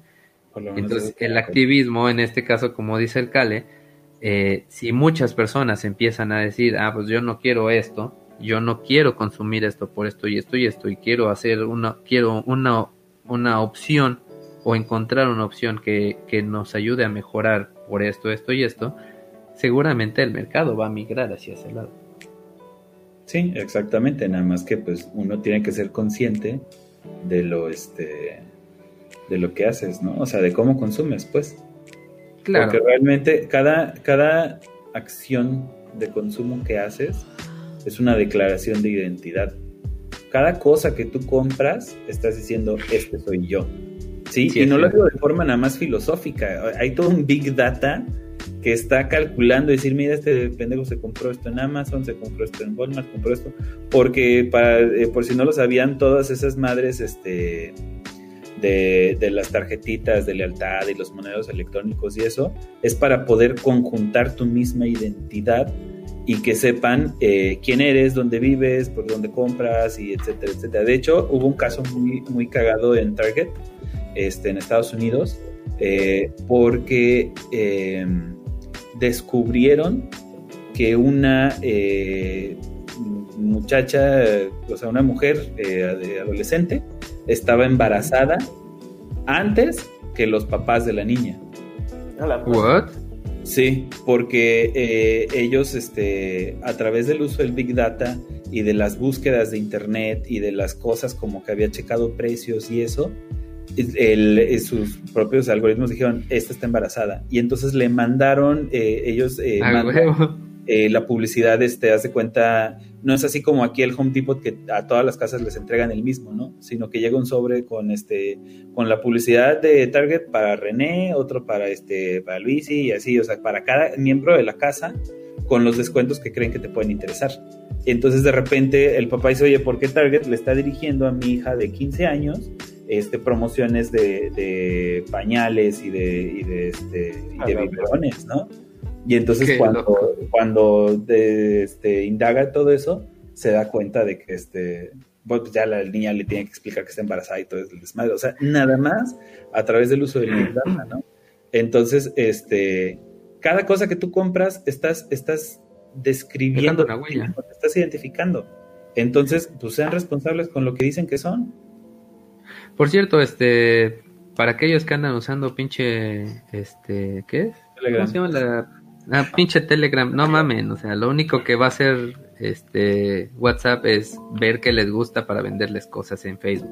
Ya. Sí, ya lo de por Tenía que decir. no sean idiotas, ¿a poco creen que el FBI le interesa su pinche vida culera? Las planchas en el en el Facebook, no mames. De todos modos, exactamente, postean su vida culera en el Facebook.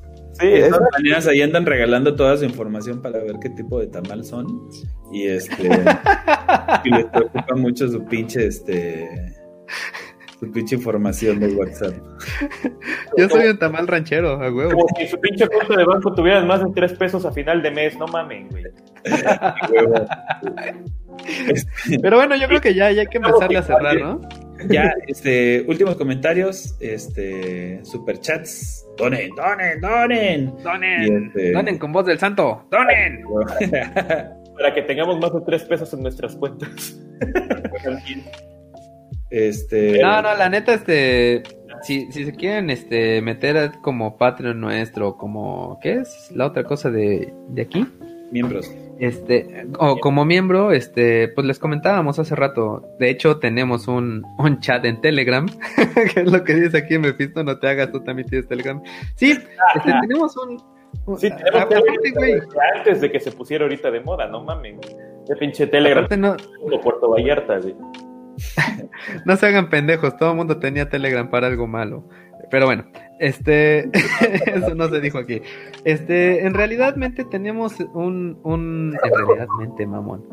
En realidad, este, pues sí, si te haces nuestro Patreon o nuestro miembro, eh, tenemos un bonito Telegram donde al menos una vez por la por semana pon- posteamos algo para crear debate entre, entre los integrantes de este chat. Este, saludamos. Además, cabe mencionar que, que pues con lo, como te- todavía tenemos poquitos miembros y, y Patreons, pues ya hasta nos hicimos amigos personales de ellos. Este, y está, está interesante. Si quieren interactuar un poquito más con nosotros, pues métanse a patreon.com, diagonal incorrecto podcast, o aquí háganse miembros y los vamos a meter a este chat. Y también, este, pues tenemos ahí como entre manos algunos proyectos, ¿no? Este, que todavía no, todavía no tenemos ni el piloto de ese proyecto, pero va a ser para los Patreon y Allá va. Y pues. Ajá, este año va a ver la luz. Entonces, este, pues ahí apóyennos con un dolarito o más. Y si quieren seguirnos apoyando aquí en, en Superchat, pues también. Eh, que esto, pues al final de cuentas, va a ser para ustedes. Realmente, de momento, no nos vamos a ser ricos con lo que nos donan, como los migalos. Este. Ni vamos a vivir de eso, pero pues vamos a tratar de tener como poner un poquito más de atención a, a lo que se hace aquí y pues que salga con más calidad, ¿no? Entonces Ah, ahí échenos la mano.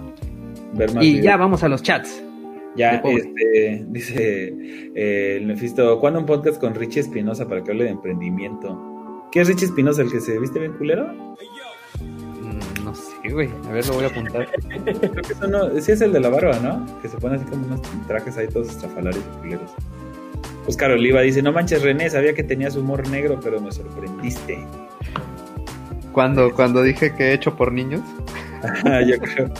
Me encontré otro plástico hecho de cactus y es una idea de una estudiante mexicana. Sí, qué sorpresa, seguramente es del Politécnico.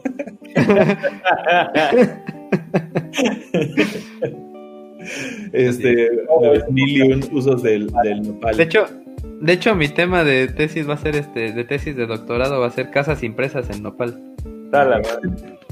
Y dice, perdón, Cali, no me regañes tan feo. No, pues eh, no, no quería sonar así como tan este, acelerado. Es que Eh. sí habla ese güey como mamonzón, regañón, güey. Pero no. Sí. Le- les voy a proponer. Eh. La neta, la neta es que tu, tu, tu comentario fue muy inteligente y muy interesante porque, como decíamos, nos hizo evidenciar, en este caso nada más, ojalá y nos vean más de 30 personas, este, nos hizo evidenciar algo que no estaba como en el radar de muchas personas, ¿no? Así que la neta está chido. A huevo. Como, como dice mi esposa, no hay preguntas tontas.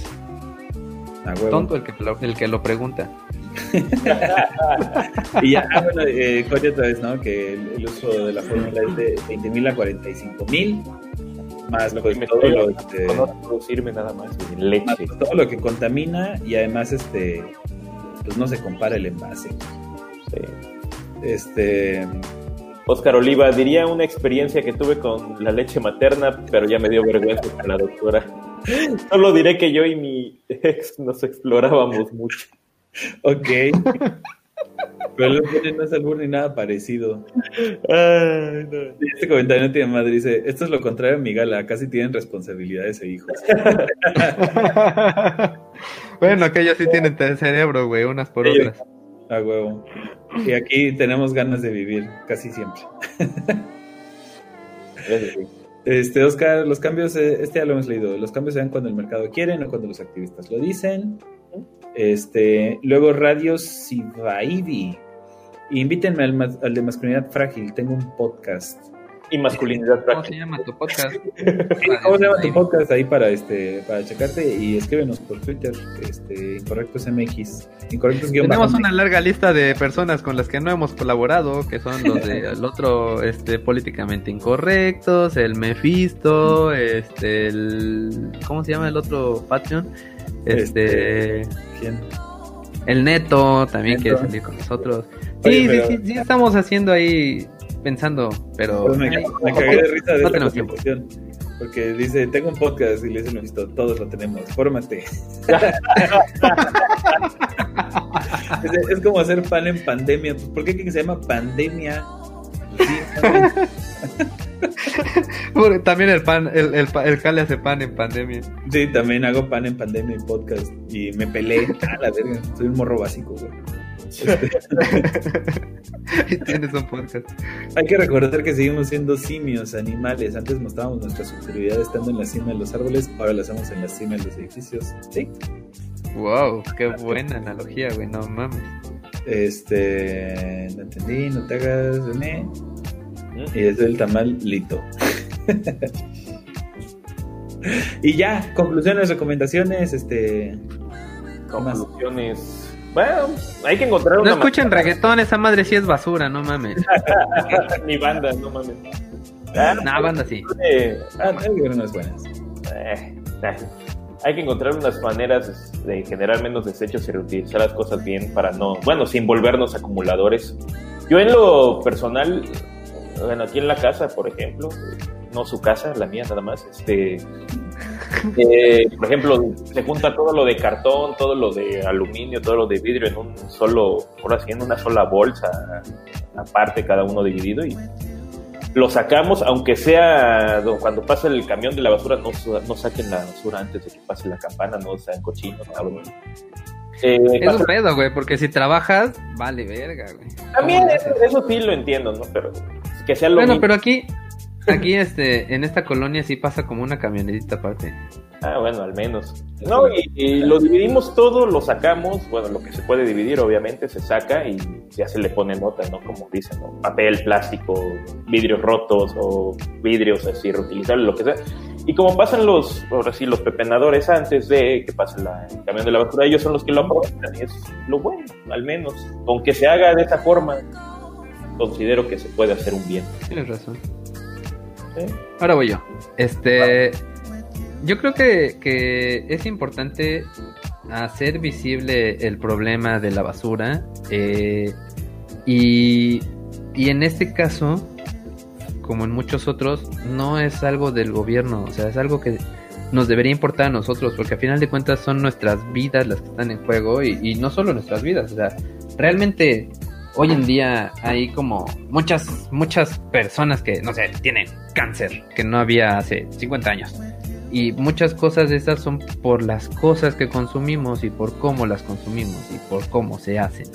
Entonces, creo que es importante que nosotros eh, demos ese paso antes de que lo... Bueno, obviamente pues, estaría genial que los gobiernos lo hicieran, en otros países lo hacen, pero pues nosotros mismos, ¿no? Presionar al gobierno para que para que sigan. Mira, aquí Axel dice que ya se había quedado dormido. Habíamos cumplido con nuestro con nuestro este promesa. Con nuestra promesa. ¿Quién quiere eh, sí. este, sí, lo que les decía es es creo que es debe estar en nosotros, sí.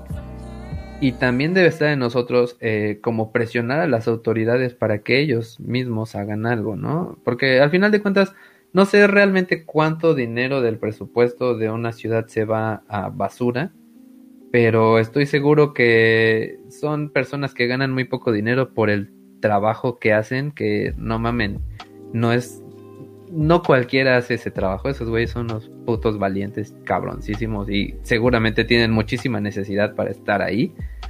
Y, y que realmente eh, son trabajos que no están bien hechos.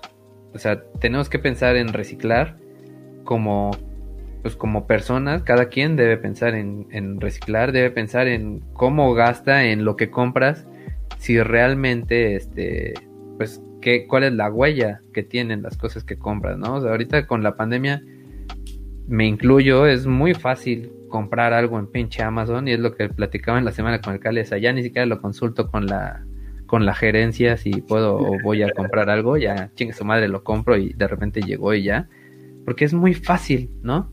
Pero no mames, o sea, unas putas pilas recargables, unas putas pilas recargables que cuestan 10 dólares, atraviesan 2000 putos kilómetros para llegar a mi casa, es pasarse mucho de pendejo. Y te llegan en una caja de este tamaño.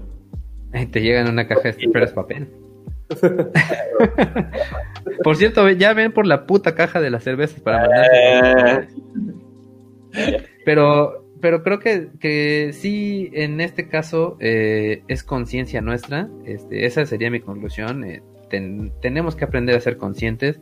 Tenemos que quitarnos esas mamadas de, ay, ¿cómo me van a ver los demás por llegar con un topper al puto restaurante? Este, la neta es que yo soy de las personas que no me importa el que dirán, si no, no tuviera un podcast. Este, y, y es, es, como un punto a favor, ¿no? Como decía el Cale, pues si quieres ligar, hasta eres una persona más responsable. Y pues ahora sí alguien piensa en los niños. Yo creo que las personas que tenemos hijos en cierto modo nos hacemos un poco más conscientes y más responsables. Y parte de esa responsabilidad es educar a nuestros hijos a que los vatos pues sean mejores personas de los que nosotros somos. A huevo. Así es. Y este. Ah, ya voy yo, ¿verdad? Ah, espera, te pongo. Sí, para que me haga bonito. este, no, a ver, eh, curiosamente. Eh, ah, el bacon. así ah, está.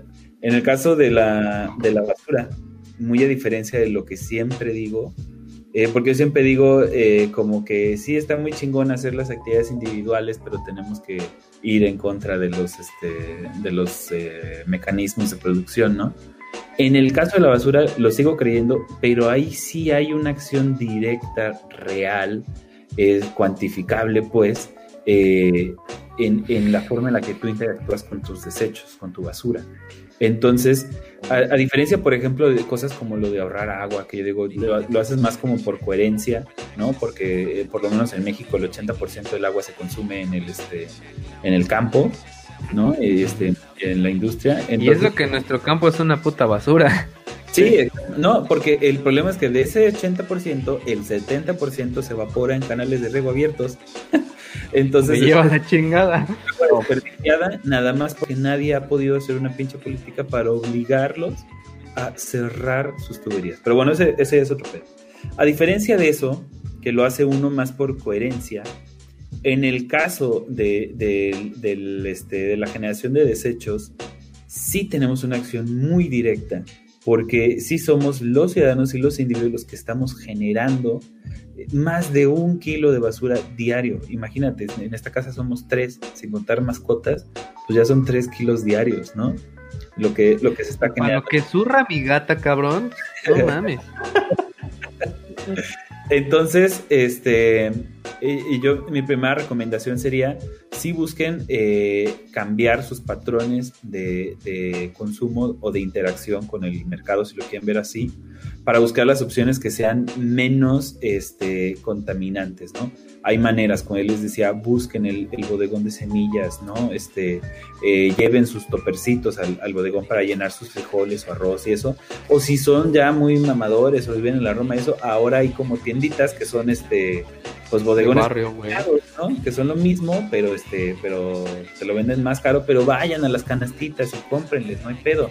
Puedes conseguir casi todo, casi todo sin empaque, pasta, este, eh, pues todos los ingredientes, ¿no? Especias, etcétera, etcétera. Igual ya si eres muy, muy, este, ¿cómo se llama? Muy hippie, pues haz tu pinche pasta de dientes, mi esposa hace su, su desodorante, güey. Siempre anda oliendo a sope, pero pues no contamina.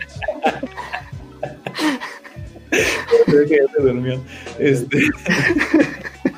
también tenemos, bueno, de los desechos electrónicos, siempre debe de haber alguno en su ciudad, aquí en, al menos en forma local, para que los de Coatepec, Jalapa, Banderilla y los alrededores vengan.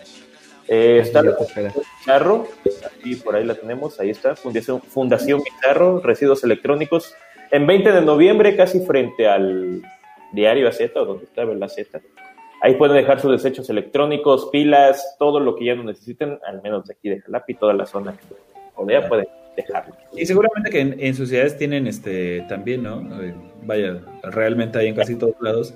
Pero como les decía, lo primero sería como cambiar los patrones de consumo. Si hay manera de comprar cosas que no generen tanto producto, si van a la tiendita, pues sí, puedes no pedir la bolsa, igual no es mucho el cambio, pero de a poquito a poquito, pues por lo menos una bolsa que ya no utilizaste, o por lo menos a huevo. utilizar, ¿no? Entonces, este, ahí sí es el, el reduce, ¿no? Este, ya me eché como 20 minutos hablando de la caca de mi perro hace rato, este, ya saben qué hacer con eso. Ya saben qué hacer con la caca de tu perro. Y, en el caso, este, en el caso pues de la demás basura que sale, pues sí les recomendaría mucho este, que buscaran la opción de tener una composta. La verdad es que es este es bastante sencillo.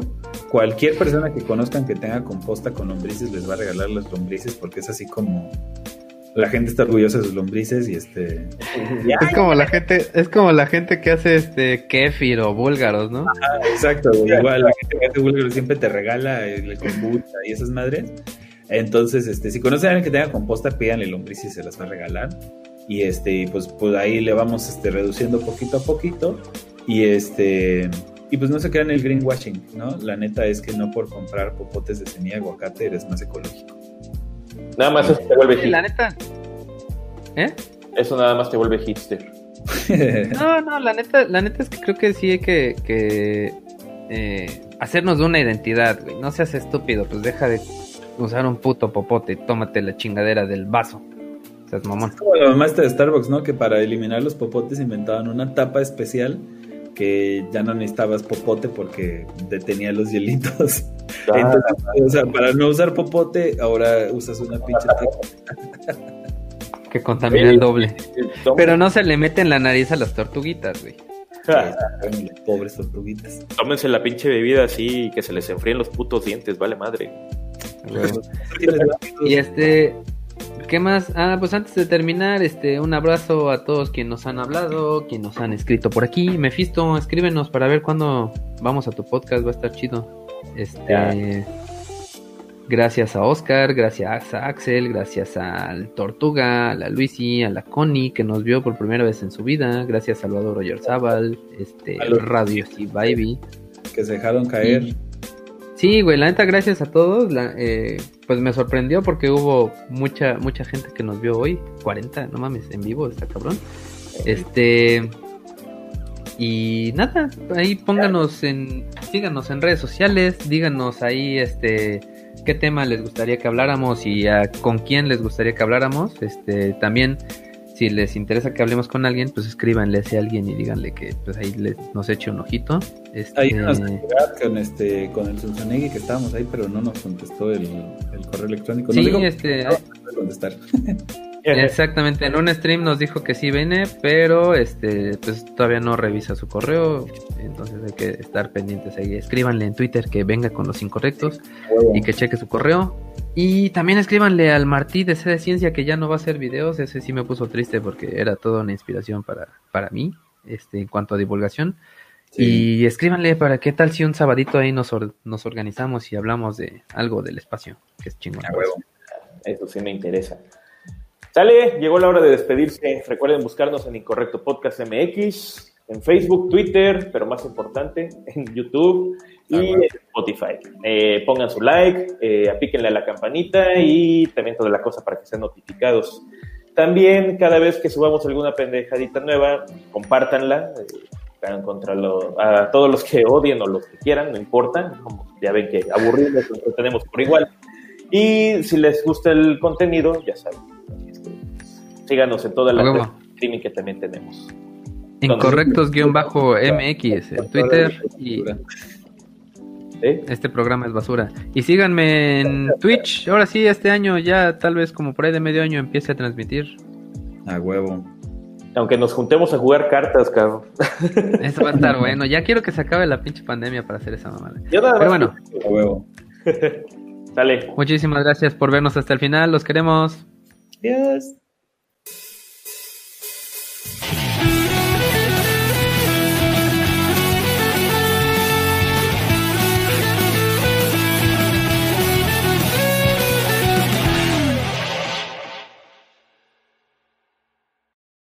ever.